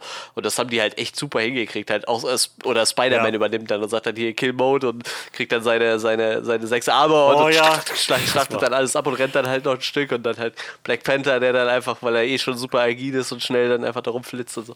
Das haben sie irgendwie super hingekriegt. Auch sowas, wo ich, wo ich nie dran gedacht hätte, dass das nochmal aufkommt, so aus Spider-Man Homecoming, dieses Activate Instant Kill. So. Mhm. Und, und das, das, okay, Activate Instant Kill und einfach so alles äh, Iron Spider-Armor einfach so rundherum alles abstechen, was da so irgendwie rund, um, rumherläuft. Ich Also. glaube, das ist echt schwierig, sowas alles unter einen Hut zu bringen. Ne? Wie gesagt, äh, ja. sowas gab es wahrscheinlich noch nie außerhalb von der Comicwelt und sowas wird es wahrscheinlich auch in nächster Zeit nicht mehr geben, aber das ist halt. Und trotzdem jeden Charakter irgendwie Raum zu. Es ist halt total geil, dass sie diesen ganzen Film halt echt um so eine kleine Truppe eigentlich nur geschert haben. Ne? Also im Endeffekt sind es ja wirklich nur ein paar Leute. Ja. Und dann aber am Ende trotzdem wirklich alle nochmal aufzufahren und auch wirklich jedem so den Platz zu geben, den er verdient halt. Ne? Wie gesagt, der einzige Charakter, der halt irgendwie so, so, so mehr oder weniger gar nicht erwähnt wurde, war halt Vision so, ne? Und sonst war halt wirklich jeder drin. Das war halt richtig krass. Und wenn es halt nur irgendwie Loki war, der in einem Flashback drin war, aber wirklich jeder Charakter, der in den letzten zehn Jahren irgendwie wichtig war, war drin. Und der einzige, der mir halt aufgefallen wäre, wäre halt Ja. Vision. Der halt irgendwie trotzdem mit diesem äh, Jarvis Butler dann da noch wurde halt- irgendwie erwähnt wurde, quasi. Ja. Ne? er, er wurde ja, also er wurde am Schluss Ja, halt auch noch Ja, erwähnt, ne, von über, wo wir Vision gerade dabei sind. Scarlet Witch's Ja, Auftritt oh ja, war auch stimmt, der ja, auch Wahnsinn. badass, ja. Ja. Auch so ein Charakter, wo ich sagen würde, ich, ich kann mir auch gut vorstellen, dass die eine der mächtigsten Ja, das Figuren in stimmt. dem Bei- bei dir Universum weiß ist. man's Aber nicht halt, so halt nicht so ja. punchy, aber, aber halt also ich mag diese, ich generell, ich fand gerade ihre Beziehung zu Vision war so stark in Infinity War und überhaupt, also wie die so gereift ist irgendwie vom, von Age of Ultron über Civil War und dann Infinity War. Und wie sie jetzt dann einfach da auftaucht und halt sagt zu Thanos so, du hast mir alles genommen. Ja. Ich weiß noch nicht mal, wer du bist. So, oh, das wirst du. Und ihn einfach so Stück für Stück auseinander nimmt. Wahnsinn. Und das, das ist halt das, was ich meine. So, Captain Marvel hat, glaube ich, guten, gute Chance gehabt. Also Carol hat eine gute Chance gehabt, ihn umzubringen. Aber ich glaube, hätte das Feuer da an der Stelle nicht angefangen, hätte auch äh, Scarlet Ja, Witch gut, eine gute stimmt. Chance Ja, gehabt, ihn umzubringen an der Stelle. Ja, ich. Also äh, Leute, die Thanos umgebracht hätten, ich glaube, da gab es viele potenzielle Möglichkeiten, die das geschafft hätten, so, ne? Ja, ich bin halt auch Ja. echt mal gespannt, ähm, wenn sie diesen Scarlet Witch Charakter, der ist auch so ein potenzieller Seriencharakter, glaube ich, ne? Oder wie war das? Ja. Die ist, glaube ich, in Arbeit, die Wonder. ist halt Wonder jetzt die Frage, jetzt wo sie Serie, die X-Men wieder haben, ob sie irgendwann mal drauf eingehen, dass sie eigentlich ein Mutant ist und gar kein Nazi-Experiment so. Oder ob sie einfach sagen, drauf geschissen, wir lassen die jetzt einfach so, wie sie ist, weil es halt funktioniert. Wird halt echt Ja. spannend, weil eigentlich ist sie ja ein Mutant, genauso wie, wie äh, Quicksilver halt, ist ja quasi ihr Bruder dann, ne? Und sind ja, glaube ich, beides Kinder von Magneto oder so sogar, ne? Ja, In den Comics, das wird halt ich, ja. interessant, ob sie da irgendwann mal drauf eingehen, dass sie, dass halt rauskommt, dass sie vielleicht gar kein Nazi-Experiment war, sondern einfach diese Fähigkeit vielleicht schon immer hatte, weil sie eigentlich Mutant ist. Das wird halt noch relativ interessant. ja. Wer weiß, könnte, könnte ein Redcon sein, der. Ja, eben, man kann es auf jeden Fall drehen. Ich glaube generell, es wird noch ein paar Jahre dauern, bis sie die X-Men. Ja, wahrscheinlich. Das war, glaube ich, so relativ, also war, glaube ich, das, was sie relativ deutlich gesagt haben. So, also Kevin Feige meinte, wir haben die nächsten fünf Jahre schon durchgeplant. Bis die X-Men kommen, wahrscheinlich erst. Ja, vielleicht danach. baut man mal einen Charakter ein, ne? Oder Aber so. Das ist ja immer möglich, vielleicht. Ja. Wenn es passt halt, ne? Ich meine, weiß ich nicht, vielleicht. Ja. Da überschneiden sich ja so viele, so viele Teams irgendwie untereinander. Das ist halt wahrscheinlich durchaus möglich, dass man mal irgendeinen Charakter irgendwo einbaut. Denke ich. Ja, aber wie gesagt, war so ein Moment, den ich auch nochmal richtig, richtig cool fand mit Scarlet Witch. Also. Ja. Ich mag den Charakter einfach auch sehr gerne. Ich finde, Elizabeth Olsen macht das auch so super. Ähm, ich finde immer krass, dass die halt irgendwie mit den Olsen Twins Ja, irgendwie schon. Aber lustigerweise, ohne, ohne, Witz, wie ich sie jetzt äh, auf der Comic-Con gesehen habe und wenn du ihr Lächeln siehst, so, ne? Also die haben halt irgendwie so alle dieselbe Lachfalte, so. Das ist halt total krass. Da sieht sie ja. sich halt, da sehen sie sich halt richtig ähnlich. Die haben die halt echt irgendwie, ich weiß nicht, sie, sie wirkt halt auch super russisch irgendwie. Ne? Ich weiß, ich finde, sie haben das auch optisch irgendwie sehr gut hingekriegt in dem Film, dass man denkt, die kommt halt irgendwo aus Osteuropa so. Aber wenn sie dann halt nicht ihr Scarlet Witch Outfit hat oder nicht so aus nicht so geschminkt ist, dann sieht sie halt schon aus wie ein von den Holzens so. Aber wenn ich es nicht gewusst hätte, ich glaube, in der Rolle hätte ich es auf jeden Fall auch nicht vermutet. Und vor allem wahrscheinlich die einzige, die äh, irgendwie in der Filmbranche noch Fuß gefasst hat. So die anderen sind ja, glaube ich, da komplett raus aus dem Thema. Hab ich so das Gefühl. Ja, ich glaube, die machen, machen nur noch ja, so irgendwie so. Was, Aber auch sehr unwichtige Charaktere, glaube ich, irgendwie. Der Branche. Ja, ja eher, eher unwichtig. ähm, es gab noch so kleine Momente, die ich echt super schön fand. Ähm, gleich zu Anfang, als die Schlacht losging, war sowas zu sehen, wo Drax so einem großen Viech irgendwie auf den Rücken gesprungen ist und so, wie halt in Guardians yeah, yeah. 2 mit diesen zwei Messern, diesen Dolchen irgendwie auf den eingestochen hat. So, ja, das war halt sein Moment. Ich glaube, er hat ja sonst nicht viel zu tun gehabt in dem Kampf dann. Ne? Ja, ja. ja das stimmt. Kam ja auch erst wieder so. Ich habe mich gefragt, so, also ähm, Starlord kriegt ja dann von Gamora eins also ja. geklatscht und dann so voll in die Eier gekickt. Ähm, ob das die äh, Retourkutsche dafür sein sollte, dass er halt, äh, dass er Thanos äh, gekickt hatte oder geschlagen hatte. Ja. Stimmt, hatte ich mir überhaupt nicht drüber Gedanken gemacht, aber er hätte es verdient, ja. Ja, wie gesagt, Captain Marvel kommt auch sehr schön Valkyrie auf einem Pegasus. Ja, ja, ja, stimmt. Die dann reinkommt und, und Spidey, der dann auf, da drauf landet, irgendwie, hi, oh mein Gott! Gab es nicht eigentlich noch mehr Valkyrie? Ja, und dann. Äh, nee, ich, ich bin mir nämlich nicht mehr sicher. Ich habe irgendwas noch im Hinterkopf gehabt. Ich meine, in Ragnarok wurde gesagt, dass sie die letzte war. Alle anderen sind halt gestorben. Die wurden durch Hella, glaube ich, getötet. Ähm, ja, und dann schließt sich ja im Prinzip daran die, die Female Heroes-Szene an, ähm, die wir jetzt von schon mal angesprochen hatten. Also wenn Spidey dann da auf dem Boden liegt und Carol ihm dann den Handschuh abnimmt. Ähm, wie gesagt, ich finde die Szene an sich gut gemacht und einfach schön, einfach für die Repräsentation dieser Figuren. Ähm, um, wie gesagt, gerade in der, so viel wurde geredet. Und es war eine Sache, die mir tatsächlich in Infinity War viel aufgefallen ist wie viel doch einfach immer nur Kerle miteinander reden. Ich meine, wenn du alle Helden aufeinandertreffen hast, wird erstmal deutlich, wie wenig, naja, Heldinnen eigentlich ja. dabei sind. Ähm, insofern fand ich den Moment eigentlich sehr schön. Aber ja, es stellt sich halt dann im, Nach im Anschluss so ein bisschen die Frage, ja gut, aber also hoffentlich nehmt ihr das jetzt wenigstens als Anreiz, um so weiterzumachen, statt halt einfach immer zu sagen, ja, wir, wir geben halt die wichtigen Aufgaben den, den Herren und dann kriegen halt die, die Frauen so eine Szene am Schluss, wo wir sie alle nochmal sehen, ja, damit ja, wir irgendwie ja. das Gefühl haben, dass sie auch dabei waren. Ja, das war irgendwie komisch. Ja, ich habe mir schon gedacht, so klar, also wir haben halt echt super viele coole weibliche Charaktere in den letzten Jahren da etabliert, so, aber das war dann halt irgendwie too much so. Also die hätten echt die einfach besser einbauen sollen in die, in die, äh, in die, in die Männertruppen halt, ne? Weil da sind ja nur ganz viele Charaktere, die sowieso schon irgendwie gut miteinander interagieren. Was halt lustig war, war halt als, äh, ich weiß nicht, war das in dem Kampf oder war es immer davor, als äh, Wasp dann mit, äh, mit Ant-Man mal wegfliegt, jetzt eben so am Arm hält und dann irgendwo reinfliegt. Das fand ich. Ja, das war, glaube ich, danach. Da sind sie dann zu dem ähm zu dem Dings geflogen, ne? Zu dem äh, Ja, genau, genau, Van. genau. Ja, ja. Das war halt ziemlich cool. Ja, stimmt, genau, wo sie dann den Man anschmeißen wollten. Genau, das war's. Sowas fand ich halt irgendwie ganz nett. Aber ja, irgendwie, wahrscheinlich der Shot war halt auch einfach geil, so, ne? Einfach so diese ganzen Frauen, die man da, Frauenhelden, die man da in den letzten Jahren irgendwie so gekriegt hat. Also dafür fand ich es halt, wie gesagt, ziemlich cool, um noch das noch vielleicht nochmal so vor Augen ja. zu führen und nochmal klar zu ja, machen. Ja, der Shot war schon ganz cool. Guck stimmt. mal, wie viele, wie viele dann doch hier sind. Und ich meine, es ist ja gibt ja, glaube ich, auch diese Comic, also Marvel-Comic-Vorlage von dem, weiß ich, A-X-Team oder sowas. Ich weiß nicht, Captain Marvel ist da, glaube ich, der Cap, der Chef, glaube halt, ich. Ne? mag sein. Aber auf jeden Fall, was halt so ein rein weibliches ja. Team ist irgendwie. Und wie gesagt, gerne mehr davon, aber vielleicht halt lieber dann auch voll integrieren ja, in, in die Story. So. Ich, Raum ist ja jetzt demnächst, glaube ich, ja, erstmal dafür da Fall. in den nächsten Filmen. Und ähm, ähm, ja, dann kann Thanos das ja dann verhindern, äh, indem er den, den Van kaputt macht. Ähm, und ja, es gibt dann den One-on-One-Fight zwischen Carol und ihm. Und ich, ach, ich fand den so großartig. Ich muss sagen, ähm, das kombiniert mit der Frauenheldinnen-Szene hat für mich nicht so ganz eingeleuchtet. Ähm, also der Kampf war cool natürlich und, und Captain Marvel ist awesome und alles drum und dran, aber die Art, wie sie reinkommt und Thanos Flaggschiff mit so mir nix, dir nix einfach zerstört. Halt naja, zu wissen, dass sie auch so mächtig ist, als Spidey sie dann fragt, wie, ich habe keine Ahnung, wie sie den da durchkriegen wollen, diese ja. Armee. Ich so, ja, ich verstehe, was du meinst, ja. Komm schon. Ähm, das, das macht sie wahrscheinlich mit verbundenen Augen und einer Hand. So, nach allem, was man von ihr gesehen hat. So, war jetzt nicht so nötig, dass sie dafür unbedingt noch Hilfe kriegt von den kleineren Helden. Ich, in Anführungsstrichen kleineren Helden. Ich rate mal, also ja, definitiv ähm, fraglich. Und ich glaube, da haben sie halt einfach der, der Szene halt der, der Aufmachung der Szene irgendwie den Vorrang gegeben. Mhm, na klar, natürlich. Ich, ich, ich, glaube, sie haben halt auch, also vielleicht auch so ein bisschen damit diesen Gedanken von, wir versuchen ja halt den Weg freizuhalten und vor allem irgendwie abzuhalten, dass der Van kaputt gemacht wird. Was, naja, nicht geklappt hat. ja. Ja, aber halt das dann kombiniert mit ihrem Kampf später mit Thanos, dachte ich halt schon, okay, ähm, das war, das war interessant, wie dieser Shot genauso aussah wie am Ende von Infinity War, wo Thanos ähm, nach Cap gegriffen hat.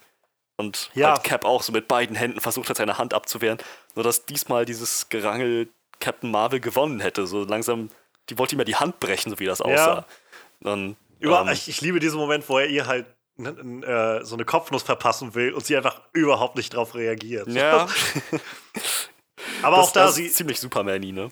In, insofern, ich, ich fand es halt krass so in den letzten Tagen. Also generell Captain Marvel ist ja scheinbar einer dieser Helden, wo Leute sich irgendwie wo es so eine gewisse Gruppe von Leuten gibt, die sich irgendwie sehr anstoßen, dass es diese Heldin auf einmal gibt im Marvel-Universum. Ähm, und jetzt so ein bisschen einige die Frage, gerade aus der Fraktion, glaube ich, die Frage gestellt haben mit so einem, ja, warum war die jetzt überhaupt da? Was war jetzt überhaupt der Sinn von diesem Charakter? Ja, die ist jetzt einfach nur am Anfang mal kurz da und am Ende und Tony Stark ist trotzdem gestorben. So. Ja. Ähm, wo ich so denke, also mal ganz davon ab, dass Tony Stark dass der Tod von Tony Stark so oder so am Ende jedes Skripts gestanden hat, garantiert, denn das ist einfach der logische, das logische mhm. Ende dieser Figur. Ähm, hat sie unglaublich viel gemacht in diesem Film. So, sie war zwar nicht lange da, aber sie hat den Snap verhindert. Thanos war dabei, gerade seine Finger zu snappen. Und das hat sie aufgehalten. Und dann haben sie halt, finde ich, äh, gerade was dieses, sie ist zu overpowered oder so angeht, sie haben auch ganz gut klein gemacht. Sie ist sehr, sehr kräftig, kann aber halt auch geschlagen werden. So. Und wenn Thanos halt einfach reagiert und den Power Stone rausholt und sie halt wegbasht. So, da war sie halt nicht schnell genug, clever genug. So. Halt auch Dinge, die sie dann vielleicht einfach mhm. noch lernen muss oder so. Und ähm, keine Ahnung, also ich find's, fand's gut eingesetzt und wie gesagt, ich mochte sehr gerne, gerade wenn du schon mal so einen Charakter hast, der auch echt was drauf hat, dann zeigt das auch. Und das haben sie irgendwie sehr gut gezeigt, fand ich in dem Film. Ja. Und das? Ja. Ja, also mach, mach du erst. Ja. Ja, ich wollte sagen, also diese dieses Gerangel mit Thanos zwischen ihr, das war halt, war halt ziemlich, ziemlich episch. Aber halt auch dann diesen Moment zu haben, dass Thanos noch schnell auf eine andere Idee kommt, weil er, ja. er merkt, er gewinnt das nicht. Ja, ja. dann hat, glaube ich, den Space Stone hat er entfernt. Ich glaube, der Power Stone war das. Der, der dann damit einen Blast verpasst oder so. Genau, ne? ja. Und ja, ja, Dann, dann bleibt nur noch einer übrig. Tja, herrlicher Moment zwischen Doctor Strange und ihm fand ich. So dieser ja. Blickkontakt. Und übrigens, noch so ein Ding, wo, wo Strange zu ihm vorher meinte, so, ihn gefragt hat, sie haben 14 Millionen Zukünfte gesehen, an einer gewinnen wir. Ist das die eine? Der dann meint, wenn ich es ihnen sage, passiert es nicht. Das ist genauso wie mit ähm, hier äh, Back to the Future ist Bullshit. Das hat mir so aus der Seele gesprochen, weil ich dachte, ja, das, das ist absolut logisch. Das ist, das ist logisch airtight, luftdicht. Da kann man eigentlich nichts dran rütteln. Verstehe nicht, wie so viele Filme das einfach übersehen. Aber ja, die haben es berücksichtigt. Naja, und dann hat dieser Moment, wo Dr. Strange ihm zu verstehen gibt, so, wenn du jetzt alles richtig machst, dann ist das das eine Universum. Ja, ohne was zu sagen, so auch einfach so, wie er den Finger hebt und halt so, ja, und so klar macht irgendwie, was jetzt passiert, macht halt deutlich, warum warum es das, also ob wir es schaffen oder nicht, ob das das eine Mal ist. Und damit halt auch den Bogen zu spannen mit Infinity War, wo, wo Tony ja selbst noch zu ihm sagt, so, warum, warum haben sie das getan? Ja. So. Und Tony halt, ja, klar wird so, okay, er hat mich gerettet, weil ganz offensichtlich für mich noch eine Rolle hier zu spielen ist an dem Punkt. Und ja, in dem Zusammenhang, also ich meine das jetzt schon rausgehört zu haben, dass du nicht so zufrieden bist damit, Manuel, aber ich kann halt nur sagen, ich finde, das ist der, das perfekte, wenn auch tragisch und traurig, aber das perfekte Ja, ich bin halt nur so unzufrieden damit, weil es mein Der angefangen ist. ne? Wer will schon gern sein Der Lieblingscharakter angefangen sterben hat als sicher, sicher, das verstehe ich schon. Aber ich muss halt noch was sagen, also der Charakter, der einfach angefangen hat, so als dieser Arschloch, äh, Philanthrope ähm, Typ, der irgendwie die ganze Zeit nur wahrscheinlich eher. ne? Äh, ja, ja. Der nur am Party machen war und sich irgendwie um nichts geschert hat und so. Und so nach und nach irgendwie lernt, seine Kraft einzusetzen und irgendwie das Beste draus zu machen. Immer wieder, also, äh, das ist halt, für mich ist Tony Stark halt nicht jetzt wirklich der, der coolste oder spannendste Charakter, aber er ist halt auf jeden Fall so interessant von der Art und Weise, wie er tickt. Und gerade das, was er so durchmacht in dem ganzen MCU, ist ja das, was so vieles antreibt. Ultron, so Civil War zum Großteil, so einfach sein, sein innerer Antrieb, den er wie ständig hat, einfach zu sagen, so, naja, er sagt es in dem Film selbst nochmal am Anfang, wo er meint, wir sind die, Pre wir sind die Avengers, nicht die Pre-Vengers, so ungefähr.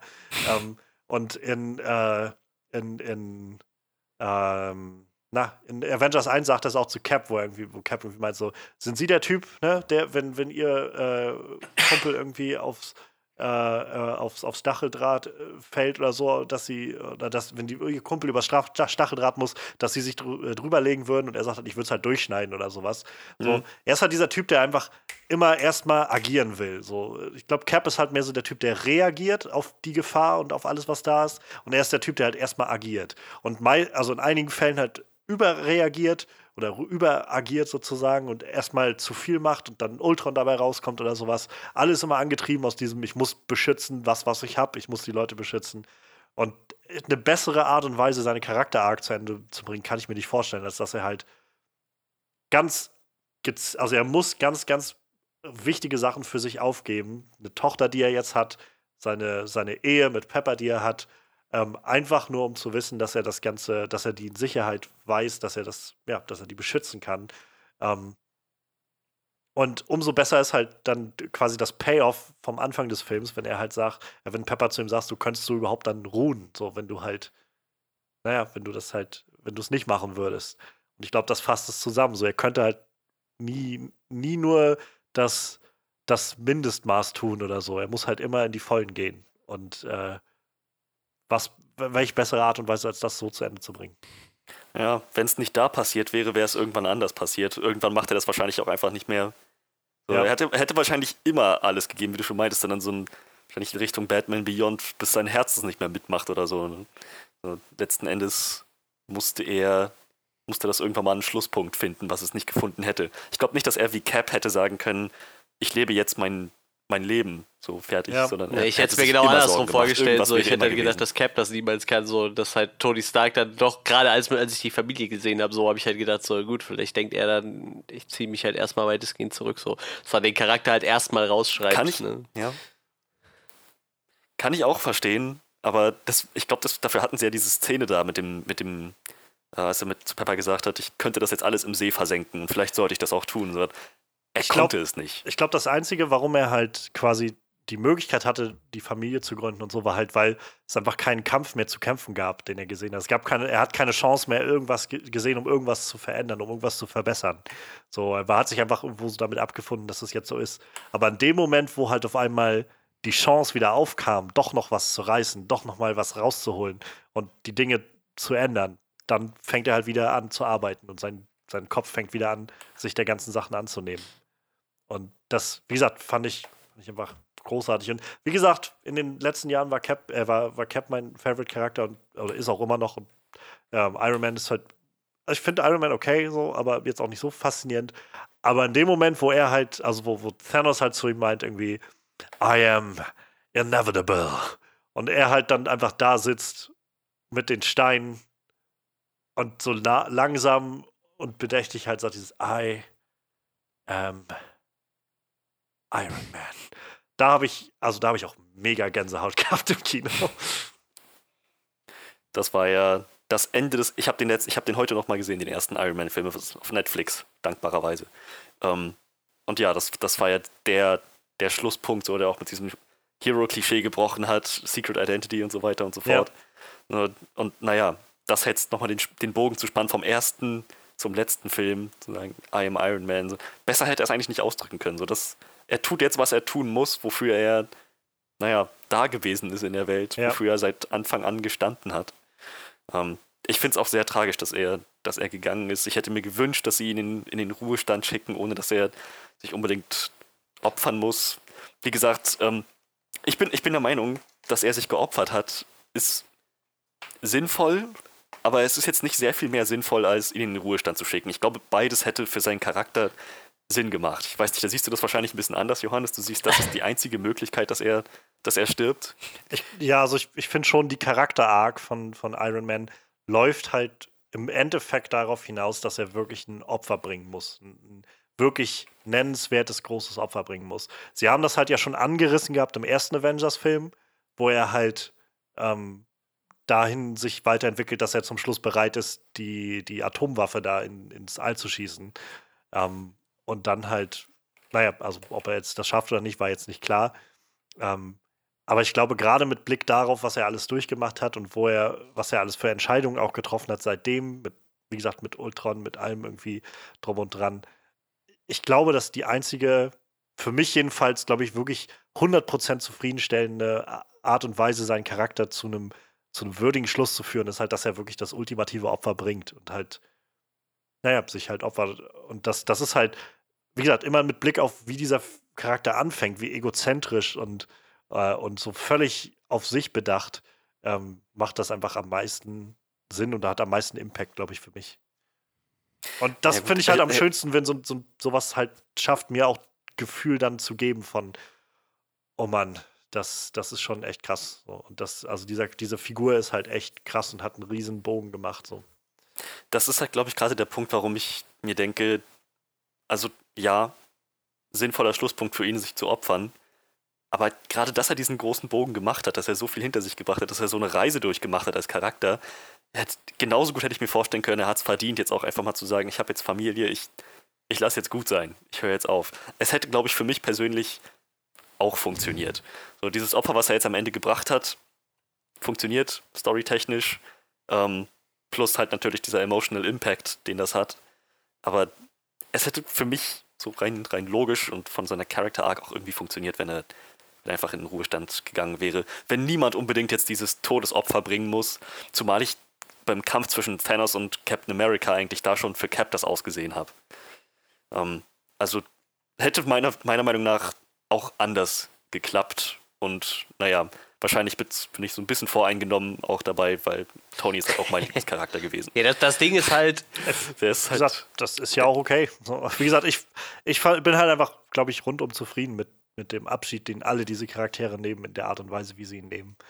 Ich habe das Gefühl, da haben sie es halt echt so auf den Kopf getroffen. Aber ich kann auch verstehen, also mir hätte es, glaube ich, auch noch wahrscheinlich deutlich schwerer gefallen, zu sehen, dass das Cap irgendwie einfach so drauf geht, wo ich jetzt halt doch sehr viel mehr das Gefühl habe, ja, der, der Charakter hat es halt mittlerweile einfach verdient, auch mal ein Leben zu führen, was er irgendwie nie hatte. So. Ja, also es war ja Tja. abzusehen, dass irgendeiner von beiden drauf geht. So. Also allein schon für den Impact des Films dachte ich mir, einer muss halt sterben. Ne? Ja. Ich habe halt nur gehofft, dass es Cap. Ah, gab es ja diesen, äh, das ist ja noch gar nicht so lange her, diesen äh, Tod des Captain America Comic. So, das dachte ich, das wird vielleicht ganz gut reinpassen. Und zum anderen habe ich halt immer gedacht, so Cap ist halt der Charakter, der halt nicht sagen würde, so ich setze mich in Ruhestand, so. Weil das passt halt auch zu, zu, zu dem Charakter nicht so, ne? Das hätte ich dann doch Tony eher zugeschlagen, der dann doch irgendwie vielleicht doch so ein bisschen sein Ego noch rausspielt und sagt so, ja, ich habe jetzt genug gemacht, so. Und, und dann ja. kam halt noch dieses Ding mit der Familie so am Anfang rein, wo ich so dachte, gut, dann wird's wohl Cap so, ne? Aber ich muss auch sagen, sie haben halt Cap dann doch echt relativ nett rausgeschrieben, so ohne zu sagen, der Charakter stirbt, aber definitiv so, dass er nicht wiederkommt oder dass, dass dieser Charakter halt auf jeden Fall durch ist eigentlich. Ich finde es halt. Keine ja, Ahnung, nee, ich, sorry, sorry, ich, ich, ich bin völlig deiner Meinung, Manuel. Ähm, hätte, hätte für mich auch überhaupt keinen Sinn gemacht, wenn Cap von sich aus gesagt hätte, ja, ja. nö, ich habe keinen Bock mehr. Aber er hat sich ja von Tony inspirieren lassen. Das hat dem Ganzen nochmal irgendwie so einen netten Ja. Spin gegeben, so einen netten Twist. Deswegen hat das für mich nochmal Sinn gemacht. Sie, sie sprechen es halt am Anfang des Films schon mal an. Ähm, so mit, wenn er mit Natascha redet, ähm, meint er halt ja dieses so, wir, ich sage mal halt allen, wir sollen weitermachen und so, und ähm, aber das sind irgendwie nicht wir und so weiter. Aber er, er sagt ja dann zu ihr sowas, vielleicht ist es Zeit, das Ganze hier jetzt zu beenden, diese ganze Avengers-Nummer und so, und irgendwie neues Leben anzufangen. Und dann sagt sie ja zu ihm, you first. So, dann fang, fang du an mit einem neuen Leben, so ungefähr. Und über den Film ist das ja genau das, was er irgendwie sieht. So, dass er Tony sieht, der irgendwie ein neues Leben angefangen hat, so ein neues Kapitel, ähm, der halt jetzt Familie hat. Er in den 70ern, wo er Peggy mit nochmal die Konfrontation hat mit, mit ihr und einfach der, der Zukunft, sag ich mal, die sie zusammen nie hatten. Und ähm, in dem Moment halt, wenn Thanos dann wirklich besiegt ist, wenn die Avengers-Initiative halt auch so mehr oder weniger erstmal zerlegt ist, dadurch, dass Tony ist nicht mehr da, Natascha ist nicht mehr da.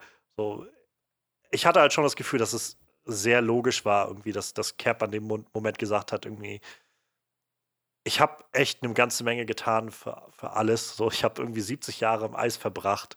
Ähm, ich habe hier draußen getan, was ich konnte. Und ähm, ich glaube, der Rest ist jetzt in guten Händen und irgendwie ist es Zeit, auch mal zurückzutreten und vielleicht was von dem Leben zu probieren, was Tony immer so äh, angetrieben hat. Und wie gesagt, für mich war das auch ein sehr schöner poetischer Abschluss für, für Cap. Hat mich, gerade das als letzten Shot, wie er mit Peggy tanzt, hat mich sehr, sehr glücklich gemacht. Ja, das stimmt schon.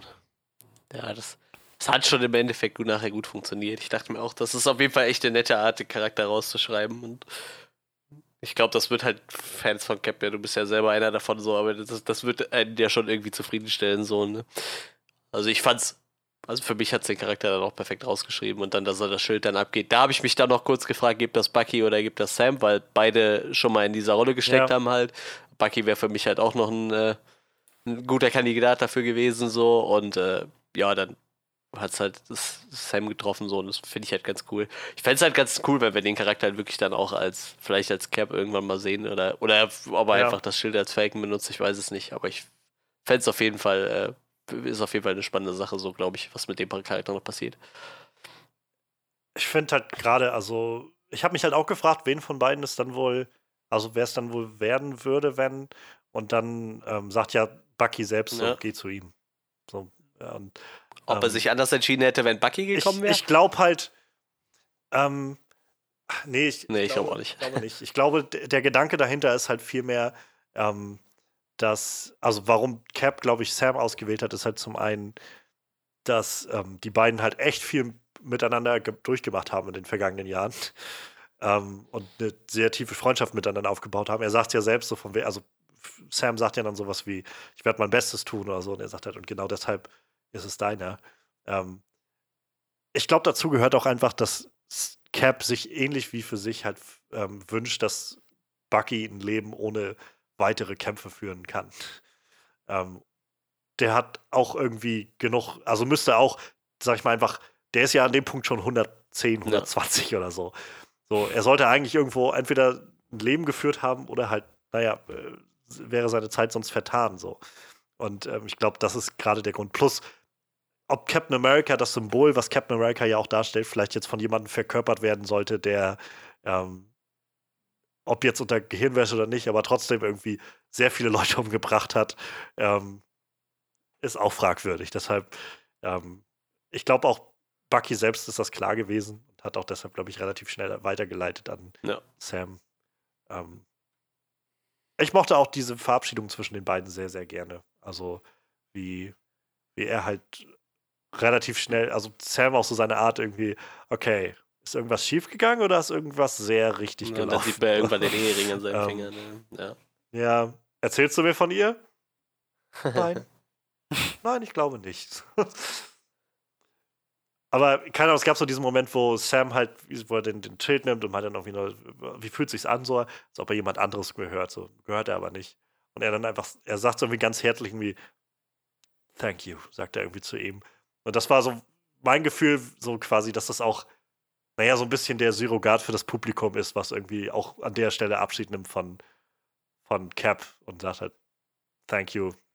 Danke für deinen, für deinen Dienst sozusagen. Ähm, ja, ich fand's schönes Ende für das ganze Ding.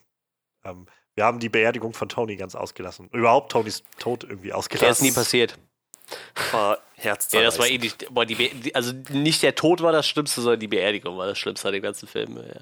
Das hat richtig. Nochmal mit dem richtig reingehauen. Arc-Reaktor und dann Alle. der dann auf dem Wasser Ja. schwimmt. Das ist ja der aus. Den gibt er ja am Ende von Teil 1, ne? Aus In- Iron Man 1. Sie haben halt auch so clever, ähm, quasi ab dem Moment, wo, wo er dann alle weggesnappt hat. Übrigens fand ich übrigens auch sehr schön, wie Thanos Ja. sich aufgelöst hat, als so Spiegelbild von dem Ende von Infinity War, wo er sich so hinsetzt und so, so, so zufrieden lächelt. Und Mhm. hier setzt er sich einfach hin und ist einfach nur müde und geschlagen und dann, naja, löst er sich auf, ohne noch irgendwas zu sagen. Und äh, nee, aber ich fand es halt sehr schön, wie sie die Musik halt komplett rausgenommen haben von der Szene dann dahinter. Und alles nur still war, wie alle irgendwie mit Tony interagiert haben. Als ich das erste Mal im Kino saß, du hast halt die ganze Zeit während dieser Szene gehört, überall Leute so. und so Leute, die sich ausgeschnaubt haben und so, war einfach, ja, das war sehr, war sehr Ja, emotional. mein, meine. Freundin leid, äh, Also- weint immer sehr leise. Hier laufen dann einfach nur die Tränen die Backen runter. So. Also ich glaube, ja, also das kann ich, kann ich absolut nachvollziehen. Ging mir, ging mir sehr ähnlich.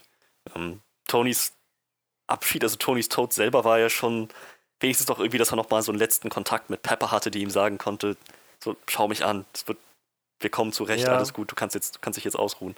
Ja, ähm, wobei er auch, der hat, der hat vielleicht irgendwie gerade noch so mitbekommen, Das- was da um ihn rum passiert. Er schien sehr desorientiert Ja. zu sein durch diese Gammastrahlen. Das fand ich sowieso so krass, also wie sie es dargestellt haben. So ab dem Moment, wo er diesen Snap durchgemacht hat, er sah ja schon aus, als wäre er, also so innerlich Mhm. verfallen, so, als wäre jetzt halt. Also er sah halt einfach richtig am Ende aus und äh, hat halt auch nicht mehr reden können oder so.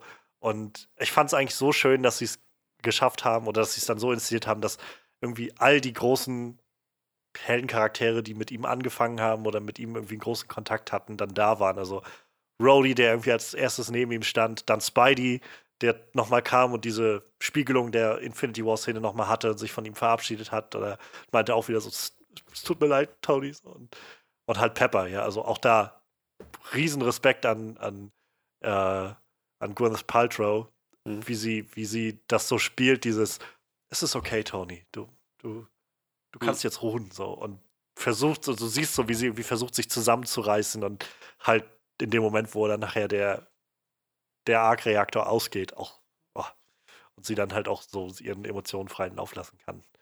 Ähm, Das ist halt, halt ge- ge- genau das. Als sie sagt, sieh mich an, schaut er sie noch mal an. So. Ja. Also er kriegt gerade noch so mit, was da passiert. Und dann, dann geht er. Halt auch, naja, völlig am Ende, wie du schon meintest. Und wo er noch 30 Sekunden vorher Ich bin Iron Man äh, war. Also wirklich Iron Man Ja. war. Und, naja, das, das war schwer anzusehen. Aber ja, also das, wo es dann wirklich, wo bei mir das Maß voll war, war dann, als das Proof that Tony Stark Ja. has a heart, sein alter Ja. Arc-Reaktor, so mit diesem Memorial auf den See schwimmen lassen wurde. Dann dachte ich so, oh, oh Gott. Das Überhaupt. War, das hat richtig reingehauen. wie sie sich dann die Zeit genommen haben, so Stück für Stück alle nochmal abzugehen, die dann dastehen und trauern. Ja. Halt alle, die, die halt auf ihm, alle, die nach ihm gekommen sind, so die, diese ganze Reihe von Leuten, die einfach auf ihn fußt, diese ganze He- Reihe von Helden, die ohne Iron Man nicht da gewesen wäre. Ja. Und alle sind irgendwie da, um ihm so den Respekt zu zollen. Ähm, das war schon echt richtig, richtig schön inszeniert. Sogar halt der Junge aus Iron Man 3 war da. John Favreau, der Regisseur des ersten, der sich quasi jetzt um Ja, Tonys Tochter irgendwie so kümmert, ein bisschen.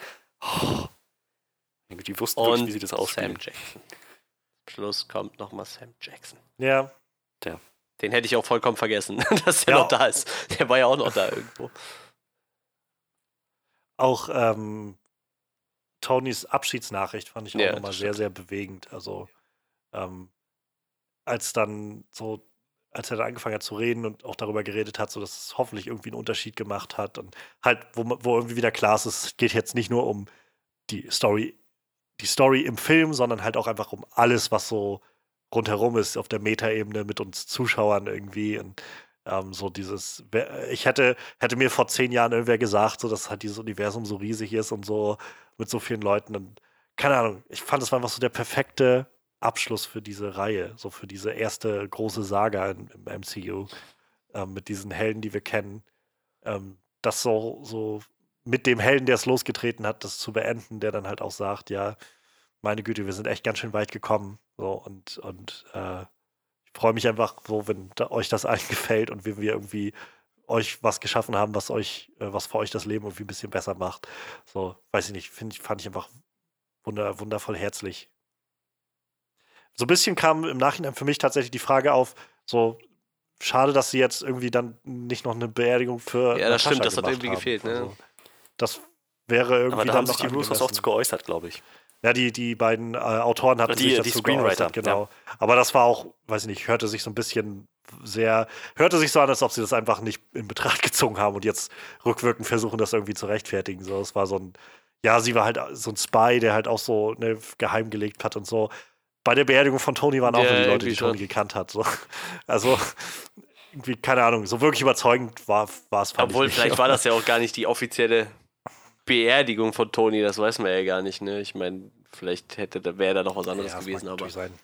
Ja, das stimmt schon. Natascha wurde da ein bisschen wenig gewürdigt. Ich meine, Vision wurde ja auch mehr oder weniger nur. Also es war ja eigentlich derselbe Moment, wo Natascha und Vision wurden ja eigentlich nur von, von, von äh, Scarlet Witch und, und Hawkeye dann quasi nochmal erwähnt, ne? als sie da am See stehen. Ja, genau. Es gibt einen Punkt, der mir dahingehend noch eingefallen ist. Ähm, ich glaube, Thor ist der am Ende doch sagt, äh, wir haben doch die Infinity-Steine, können wir nicht einfach Natascha Ja. zurückbringen, Ja. oder? Ähm, und wo dann doch die logische Schlussfolgerung ist, naja, da ist wieder der ewige Tausch. Wenn sie Natascha zurückbringen, verlieren sie den Seelenstein und alles, was sie geschafft haben, ist wahrscheinlich wieder Ich hab's, annulliert. Ich habe es tatsächlich nicht so, ich habe es eher wirklich gesehen als du kannst das, was du mit Hilfe des Seelensteins weggemacht hast, nicht wiederbringen.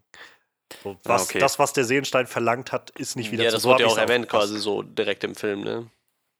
Also ich, ich meine Ja, halt, genau. Hawkeye sagt sowas der Art wie der, der, äh, der fliegende Ja, rote genau. Wander hat halt sowas Meint gesagt. er, du musst dann dass hochfliegen und den geht. fragen oder irgendwie so, ne?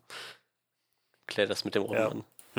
Meine mich zu erinnern, dass in demselben Interview, wo die Screenwriter gesagt haben, warum Natascha keine Beerdigung gekriegt hat, die auch genau das nochmal angemerkt haben. So Seelenstein, Tausch und so. Aber naja, darauf wollte ich gar nicht hinaus. Ich wollte darauf hinaus, Natascha ist durch den Seelenstein verschwunden, ja, gestorben.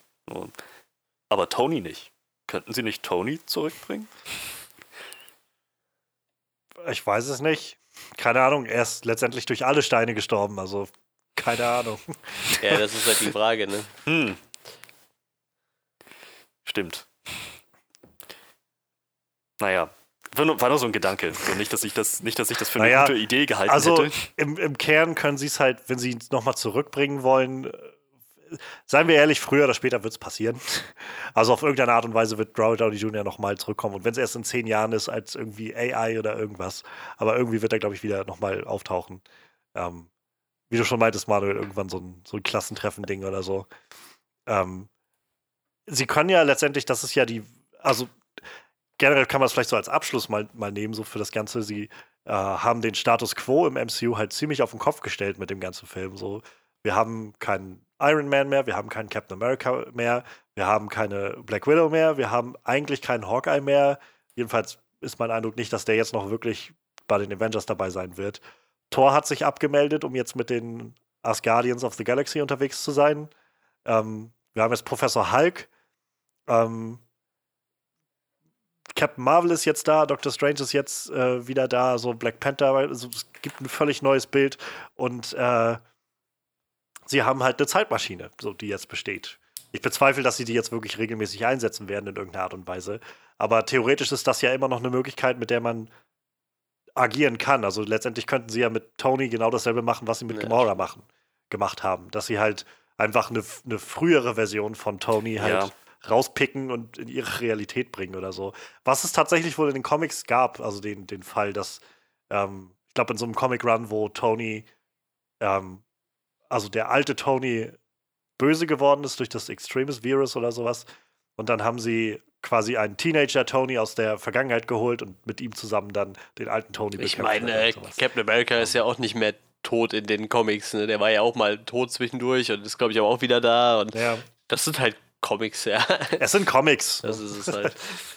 Aber genau deshalb finde ich es eigentlich ganz, ganz schön, und das meinst du ja am Anfang, Manuel, dass es halt, es ist halt kein Comic, es ist halt schon noch irgendwie auch das Medium Film. So, und dass sie halt wenigstens für den Moment und auch für den Moment meine ich mit bestimmt für die nächsten paar Jahre ziemlich deutlich klar gemacht haben, so, diese Charaktere sind erstmal weg vom Tisch. So. Gut möglich, dass sie halt nochmal irgendwann wiederkommen, einfach aufgrund des Genres selbst. Aber jetzt für den Moment und für die nächsten paar Jahre liegt der Fokus wieder bei anderen Figuren und bei neuen Sachen. Und ähm, so schwer es auch ist, irgendwie so diesen Status quo so verändert zu sehen, ähm, ich, äh, ja, ich bewundere, dass sie halt den Schritt gegangen sind. Ähm, ist halt, keine Ahnung, bei 22 Filmen und ähm, eigentlich immer, wo man die, die, Gefahr wittern muss, dass man ständig ähm, wieder am Ende des Films wieder bei Null ankommen muss, so ist es eigentlich ganz nett, dass sie sich das trauen. Ja, ich. das stimmt. Ja. Ja, wie gesagt, ähm, die Frage ist so ein bisschen mit Gamora, ähm, wie das jetzt wohl weitergeht. Die scheint ja dann jetzt, also die Vergangenheits-Gamora, die halt die ganze Truppe noch nicht kennt, sozusagen, scheint ja erstmal abgedüst zu sein und jetzt machen sich dann die Guardians auf die Suche nach ihr. Ähm, fand ich auch nochmal ein wunderschöner Schluss mit Thor und, und den Guardians, wie er dann da reinkommt und mit, äh, mit Quill nochmal so diesen Moment hat, so wer jetzt der, der Captain, der Anführer irgendwie ist und wer das sagen hat. Ja, und ähm, ansonsten wird's keine Ahnung. Also ich meine, wer weiß, wo es jetzt hingeht mit dem Universum. Es gibt irgendwie tausend Möglichkeiten.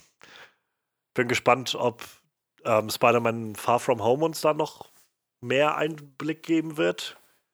Ähm, ganz offensichtlich haben die ja insofern Glück gehabt, dass äh, Peter und seine Freunde alle weggesnappt wurden und jetzt nicht einer von denen äh, mal fünf Jahre älter ist. Jedenfalls macht es nicht den Eindruck in den Trailern zu. Ja, aber einige sicherlich, oder? Einige sicher, aber scheinbar ja niemand aus dem, aus dem Kernteam, sag ich mal, was wir mhm. aus äh, Homecoming schon kennen. Aber ein, einige von ihren Klassenkameraden sind jetzt quasi äh, ja, irgendwie schon, ne? Müssten, ja, müssten, müsste so sein, ja. aber Ned war ja auf jeden Fall sein Alter, als äh, wir wieder gesehen wenn, haben. Ja. Gut, man weiß jetzt nicht genau, wann, wann der neue Spider-Man spielt, aber MJ wird ja auch genauso alt sein, ne? Das ist halt MJ wird ja auf jeden Fall dann auch so alt ja. sein, wenn es danach spielt. Ja, ja, genau. Und, und Flash Thompson und so, also jedenfalls, wenn wir den Trailern glauben können von Far From Home. Deshalb, keine Ahnung, mal gucken, wo das dann noch hingeht mit denen. Ähm, ich glaube halt gerade mit dieser ähm, Zeitmaschine oder eigentlich, ja, weiß ich nicht, ob man das einfach dem Zugang ins Multiversum, will ich es mal nennen, ähm, den sie sich jetzt da gebaut haben. Ich glaube, damit haben sie eine gute Chance, jetzt halt auf die Fantastic Four und die X-Men mhm. irgendwann hinzuarbeiten. Ähm, damit kann man das, glaube ich, relativ clever umsetzen, schätze ich. Vielleicht kriegen wir ähm, noch mal einen Dok guten Dr. Ja. Doom, weil der ist ja schon einer der, der Ärzte ja. in diesem ganzen Marvel-Universum. Ja. Ich hatte äh, letztens irgendwo was drüber gelesen, wo so ein bisschen spekuliert wurde, wie es jetzt dann weitergehen könnte mit dem MCU und wer jetzt vielleicht der nächste große Villain wird oder sowas. Was ich halt nur gelesen habe, wo, wo ich selbst so ein bisschen drüber nachdenken musste, vielleicht ist, besteht bei Doom die Gefahr, dass das halt einfach Thanos nochmal wird. Ja. So. Ähm, weil halt Doom letztendlich auch einfach auf der Suche nach ultimativer Macht ist, um irgendwie was zu machen und so. Ähm, also ich, ich hoffe, dass sie Doom nochmal machen, einfach weil wir haben nee, noch keinen Doom gesehen.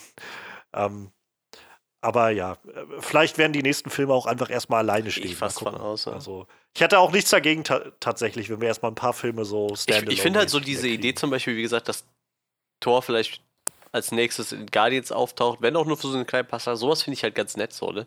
Dass du halt schon mal so ein, so ein Gespann ja. aus zwei Franchises hast oder so. Ich habe übrigens auch gerade nochmal geguckt, also tatsächlich hat, äh, ist wohl, äh, ähm, ähm, wie heißt der Regisseur von, von Taika Waititi was, ne? Genau.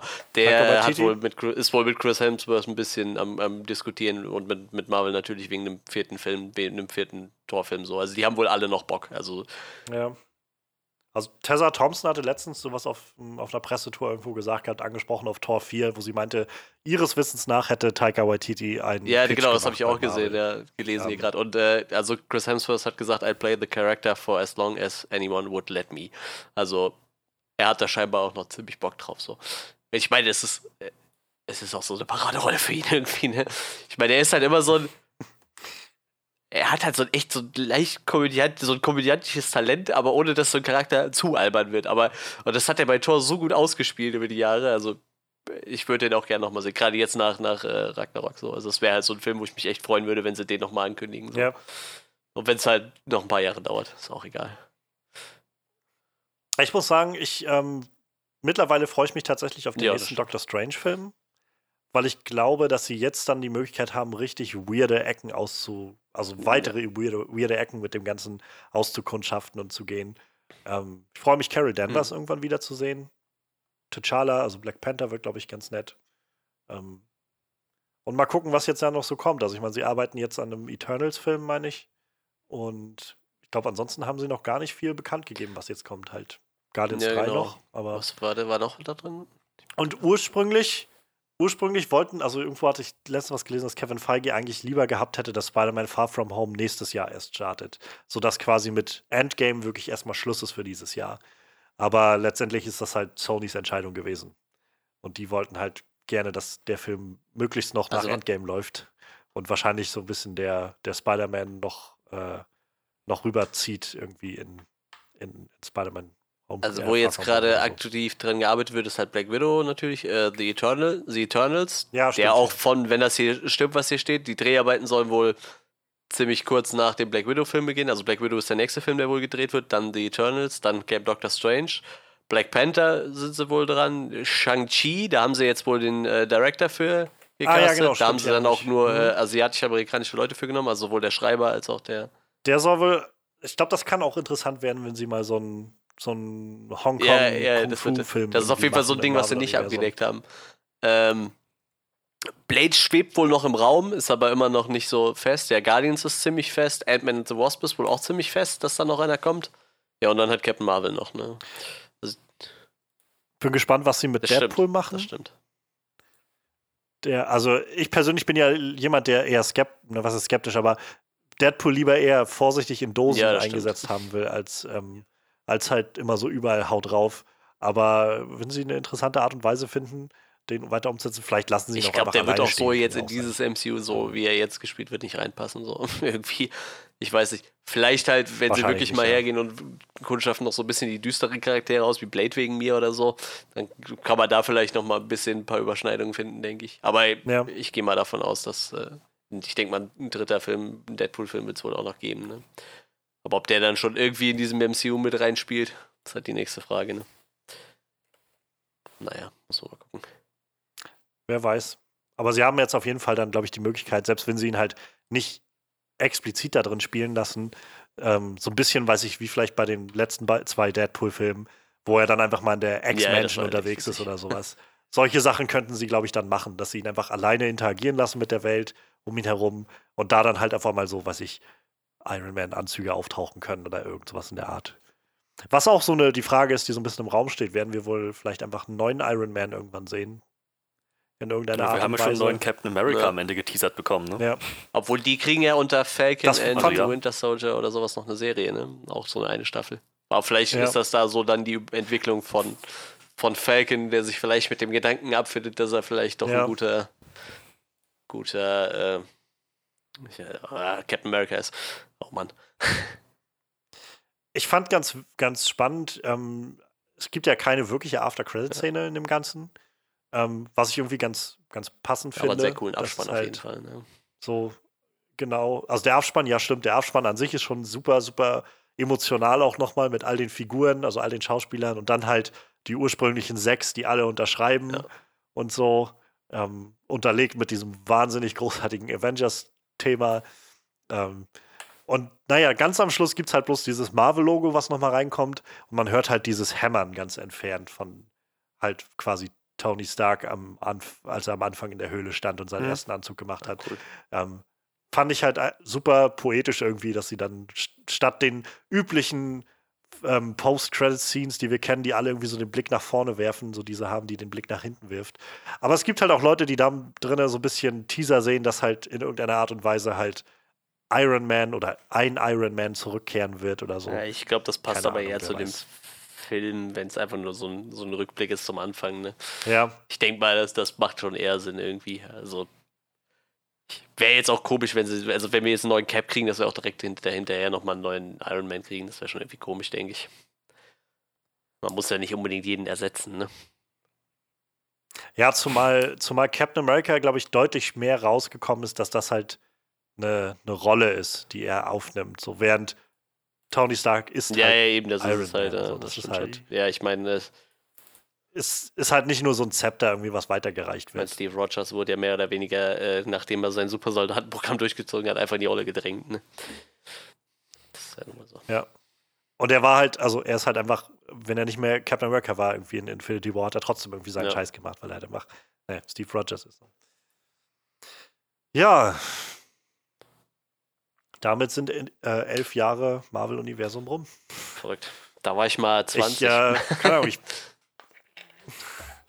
ich musste halt echt krass, also als der, der Film jetzt rum war und, und irgendwie die letzten Tage ich so ein bisschen drüber nachgedacht habe, habe ich echt so viel gedacht, wie, wie krass weit das alles gekommen ist. So.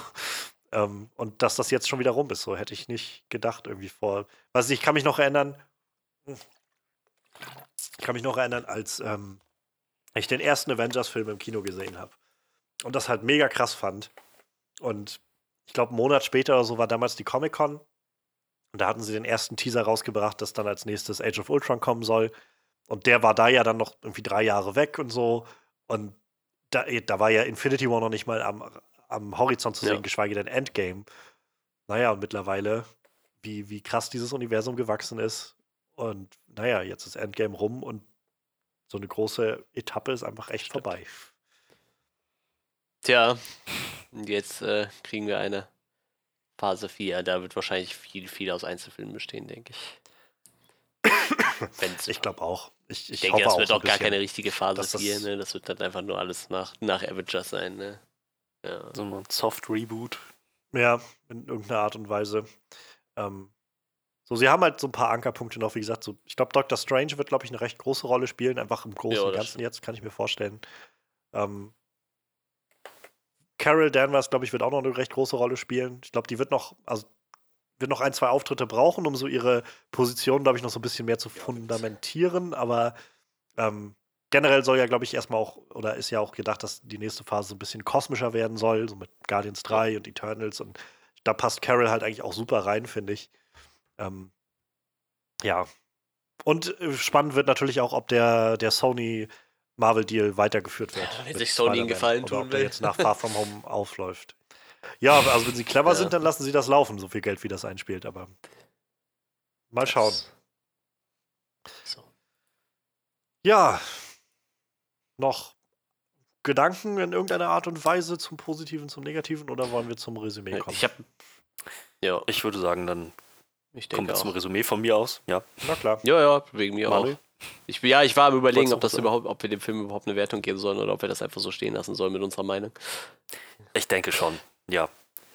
Aber ich glaube, wir müssen nicht nochmal extra, was hat uns denn nicht gefallen, schauen. Ich glaube, wir haben es Nee, nee, nee, nee, Es schon ist eher nur so erwähnt. darum, ob, ob Das das, halt Sinn macht, so bei dem Film massiv. zu sagen, ja, ich gebe dem Film, weiß ich nicht, 9,5 von 10 oder so oder 10 von 10. Oder einfach, einfach nur nochmal abschließend also- resümieren soll, was dann an dem Film gefallen hat und warum man den so liebt. Aber mir ist egal. Warum man den so liebt, da hast du schon einiges, hast du die ganzen Karten gucken Was? nee, also ich, keine Ahnung, ich würde schon sagen, dass wir das wie Okay. immer irgendwie so ein bisschen, bisschen äh, beziffern. Ja, Willst kann ich anfangen, machen. Manuel. Ich denke, das, das verdient Ja, Film äh, ich finde den Film nur traurig. Nein, ich glaube, es kam jetzt raus, dass ich den Film nicht nur traurig fand. Ja, das Ende ist traurig und äh, als ich aus dem Kino kam, war ich auch eigentlich irgendwie nur traurig, aber aber das liegt ja nicht daran, dass der Film einfach nur so traurig ist, sondern einfach äh, da geht halt eine Ära zu Ende. So wie gesagt, ich habe es eben schon mal erwähnt, ich war 20, als das Ganze angefangen hat. Ne? Äh, jetzt bin ich ein alter Mann mit grauen Haaren so und äh, naja, ein paar graue Haare. Vielleicht 20, 30. Aber nicht mehr. Also nicht, dass einer denkt, ich wäre alt. Ähm, ja, und ähm, jetzt, wie gesagt, also ich, ich vergleiche das immer mit so, so Sachen wie Lost oder so, ne? Das ist so eine Serie, die dann irgendwie so sechs, sieben Jahre, oder jetzt, äh, wenn Game of Thrones zu Ende geht, ne, das begleitet einen acht Jahre und das hier ist ja nochmal eine ganze Ecke länger. Ich meine, wir reden hier halt von, von, von elf Jahren seit Iron Man 1.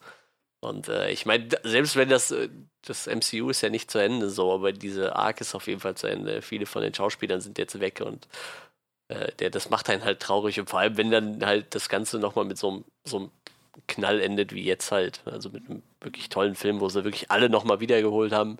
Äh, einfach äh, Charaktere, die man mochte, sind wiedergekommen wie Gamora oder so, die jetzt auch eine Chance hat, dann in Guardians 3 wieder mitzuspielen. was natürlich jetzt ein bisschen anstrengend für, für Star-Lord wird irgendwie.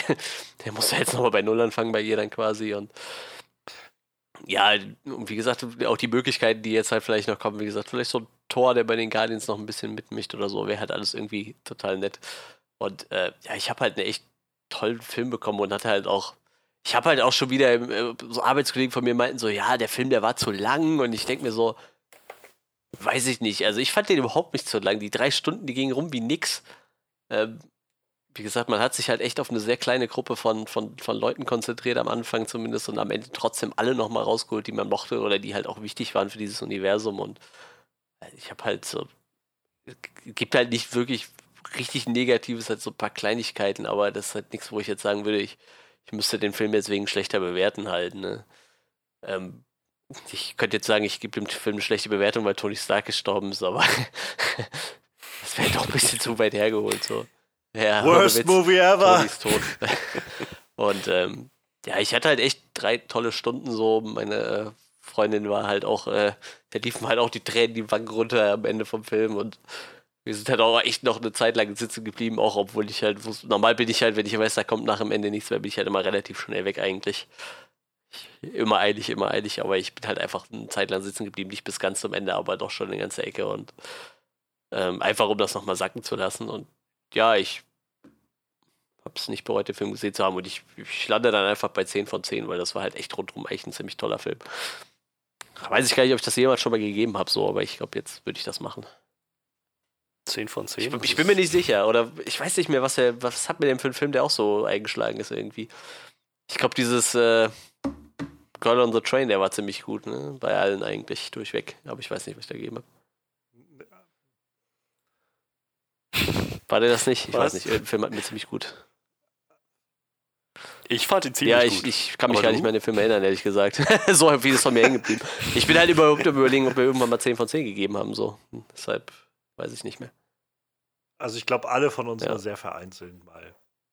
Und ich meine mich auch zu erinnern, dass wir, glaube ich, noch nie einen Film hatten, wo wir. Ja, das mit Sicherheit nicht. 10, also ich kann mich halt, wie gesagt, überhaupt nicht mehr daran erinnern, wo das letzte Mal 10 von 10 gegeben ist. Mir kam halt nur Girl on the Train in den Kopf, weil ich meine, dass der bei irgendwem ziemlich gut ankam, aber ich weiß, wie gesagt, dass ich selber 10 von 10 gegeben habe, weiß ich gerade nicht. Aber ja, für den Film gebe ich die. Freddy, willst du anschließen? Ja, sehr gern. Ähm, was soll ich sagen? Ähm, ich habe es am Anfang schon erwähnt. Der Film ist so ein lebend gewordener Comic. Ich denke, da sind wir uns einig, Johannes. Und abgesehen von epischen Momenten, bewegenden Momenten, äh, ist er halt eine emotionale Achterbahn. So, da ist halt jede Menge Spaß dabei und jede Menge Herz auch. Jeder der Charaktere wird irgendwie berücksichtigt, keiner kommt zu kurz.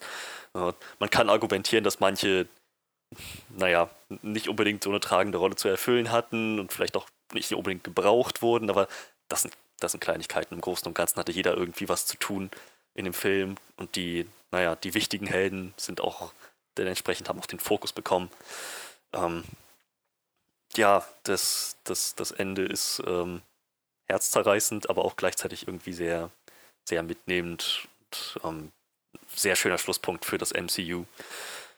Das einzige, die einzigen Punkte, wo ich sagen würde, ja gut, ist jetzt vielleicht nicht so gut gelungen, waren so die Einsätze von, von manchen Helden, so Captain Marvel oder äh, die ganze Zeit, Zeitreisegeschichte von, ähm, von, von, na, Gamora und mit den Pim-Partikeln und, und, äh, und Thanos. So, man, man fragt sich schon an einigen Punkten, okay, was sollte das? Oder wenn ihr so, solche Charaktere habt, warum nutzt ihr dann nicht die? Aber im Großen und Ganzen starker Film. Und da denke ich, ähm, bin ich trotz der Kleinigkeiten, die es eigentlich bei jedem Film irgendwie mal gibt, und kein Film ist perfekt, bin ich auch bei 10 von 10. Ja, ähm, ich habe es am Anfang gesagt, so ich habe den Film jetzt zweimal gesehen und ich war nach dem ersten Mal einfach sehr überfordert von allem und habe dann noch viel drüber nachgedacht, so wie finde ich das jetzt eigentlich und gefällt mir das und nicht. Und ich habe an einigen Stellen noch gedacht, so, hm, ich glaube, Infinity War hat mir, hat mir dann auch noch best, besser gefallen an einigen Stellen. Nach dem zweiten Mal habe ich mit, mit fast allen Sachen, die mich irgendwie gestört hätten, Frieden geschlossen. So. Und ähm, ich, keine Ahnung, ich kann mir einfach keine bessere Kulmination vorstellen für diese zehn, elf Jahre irgendwie an, an filmischer Geschichte irgendwie, die da geschrieben wurde. Denn natürlich, das gibt genug Leute auch, die sagen, ja, es ist irgendwie alles bloß so großes Blockbuster-Kino und so. Und das ist es natürlich auch. Aber das so, weiß ich nicht, so einfach dahin zu nehmen und irgendwie äh, so zu tun, als wäre das nicht eine große, also einfach filmisch, aus filmischer Sicht schon eine große Errungenschaft, das alles aufzubauen. Wir sehen so viele Universen seitdem, also äh, filmische Universen, die versucht werden, so wie Marvels Universum aufzubauen und losgetreten zu werden und nichts davon funktioniert, weil scheinbar es doch nicht so einfach ist. Und dass sie bei 22 Filmen ankommen und beim letzten Film davon ähm, so viel nochmal aufgreifen, so viel zum Schluss bringen, den Charakteren treu bleiben, die sie da aufgebaut haben, die nämlich das schlagende Herz sind dieses ganzen Universums. All diese Charaktere, die, die ähm, ja, wir als Zuschauer irgendwie so lieb gewonnen haben in den letzten Jahren. Das ist schon eine echte Meisterleistung. Dazu halt dieser doch sehr komplex aufgeteilte Plot auf jeden Fall, da nicht den Überblick zu verlieren, den Ton immer beizubehalten. So handwerklich wie auch halt schauspielerisch ist das einfach mit das Beste, was ich gesehen habe im MCU. Ähm, ja, was soll ich sagen? Also im Endeffekt, ähm, bis auf so kleinere Kleinigkeiten, wo ich dann immer sage, also wo ich mir dann jetzt immer selbst sage, so, wenn ich, äh, in jedem Film kann ich halt irgendwie diese Sachen finden, diese Sachen, die irgendwie keinen Sinn machen oder nicht funktionieren. Ähm, es ist, glaube ich, für mich so der perfekte Comicbuchfilm. So was, was Besseres kann ich mir irgendwie nicht vorstellen als Comicbuchfilm. Und ähm, ich kann mich erinnern, als ich ähm, als Kind das, äh, das, das erste Mal, dass ich das Gefühl hatte, war, als die erste Staffel von Digimon zu Ende ging. Die habe ich halt damals richtig krass durchgeguckt und dann ging die letzte Folge vorbei und die ganzen Hauptcharaktere, die ganzen Digi-Ritter verabschieden sich alle voneinander und verabschieden sich von den Digimon und gehen zurück in die reale Welt dann war die Serie, also die Staffel halt vorbei. So. Und für mich war das halt damals so dieses Gefühl von unglaubliche Befriedigung, aber gleichzeitig dieses Gefühl von Leere so ein bisschen, weil man davon mal so Abschied nimmt von diesen ganzen Figuren und so. Und ich habe mich ähnlich gefühlt jetzt bei dem Film. Und ich denke auch, seit ich den Film auch das zweite Mal gesehen habe, immer wieder mal über verschiedene Sachen nach aus dem Film.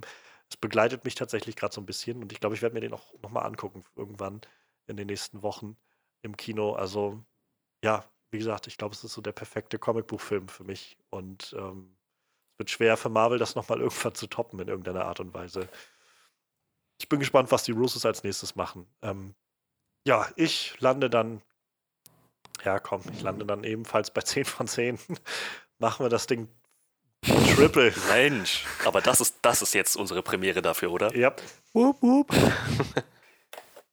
Ich finde, das ähm, ist der Sache würdig. Ja, definitiv. Äh, definitiv. ist auf jeden Fall schön, dass es so gelandet ist Schöner. und nicht äh, bei 2 von 10 oder so. Man kann halt auch alles in den Sand setzen, wenn man will, aber Garbage.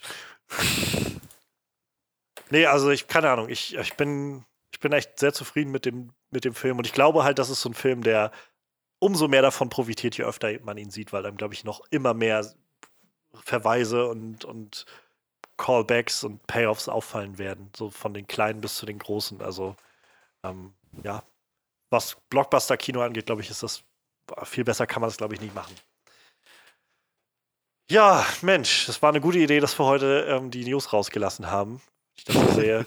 Ähm, aber es gab halt auch genug zu besprechen bei diesem Film. dafür äh, verzichte Ähm. ich schon seit 50 Minuten aufs Grillen. ich hoffe, du kannst dann beim Grillen heute auch nochmal mit Ja, ein paar Leuten darüber reden, über den Film. Ähm, ja, ich freue mich sehr, dass wir heute darüber reden konnten. Ähm, mir brannte das jetzt jedenfalls die letzten Tage schon echt viel auf der Seele. Mir brennt noch was ganz Ähm, anderes auf der Seele bin für ein Donnerstag, bisschen-.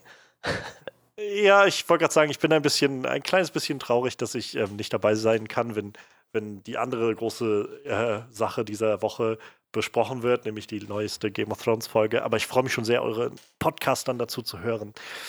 Ähm, wer das auch tun möchte, wer unseren Podcast weiterverfolgen möchte und auch die Recaps und alles Mögliche, was wir so haben, der kann das natürlich gerne tun bei Soundcloud Onscreen Podcast, wo ihr den RSS-Feed findet und ähm, dann auch das in eure beliebige Podcast-App reinhauen könnt, wenn ihr möchtet. Runterladen ist auch kein Problem. Wir haben den Podcast natürlich auch bei iTunes Onscreen Podcast und ihr findet uns äh, bei Facebook Onscreen Review und auf unserer Homepage onscreenreview.de. Und ähm, schaut doch gerne bei Manuel mal vorbei auf Instagram. Die zwei Accounts sind verlinkt in der Beschreibung, sowie alles andere auch. Und äh, auch mein Kontakt zu Twitter ist verlinkt. Schreibt mich gerne an, wenn ihr Fragen habt oder Gedanken habt oder so. Wenn ihr generell Fragen für uns mal habt, die wir irgendwie beantworten sollen oder so im Podcast, dann lasst uns das gerne wissen. Am besten einfach über Twitter irgendwie. Irgendwie Hashtag Onscreen Podcast oder so. Und dann findet man das. Wäre witzig, wenn wir mal so eine neue Rubrik einführen müssten, irgendwie Fragen. Mal gucken, ob es dazu nochmal irgendwann kommt. Ja, Mensch, das, äh, ich frage mich, könnte vielleicht einer, uns, also unser längster Podcast sein. Und das ohne News, genau. ne? Aber auf jeden Fall einer der längeren. Ja, so ein bisschen wie halt eine Flashback-Time, wie bei unserem Ja. ersten Podcast damals, wo wir So auch schließt irgendwie sich der Kreis. ein, einzelnen Themen sind. So. Und Ja. so zerwurselt der Keks nun mal. Ähm, ja, damit kommen wir zum Ende. Diese prall gefüllte Folge zu einem prall gefüllten Film. Ähm, ich freue mich sehr, also dass wir darüber sprechen konnten. Ich freue mich, hoffe, dass wir noch Rückmeldung bekommen in irgendeiner Art und Weise. Und ich würde sagen, ansonsten hören wir uns dann nächstes Mal wieder, nächste Woche wieder. Macht's gut und bis dann.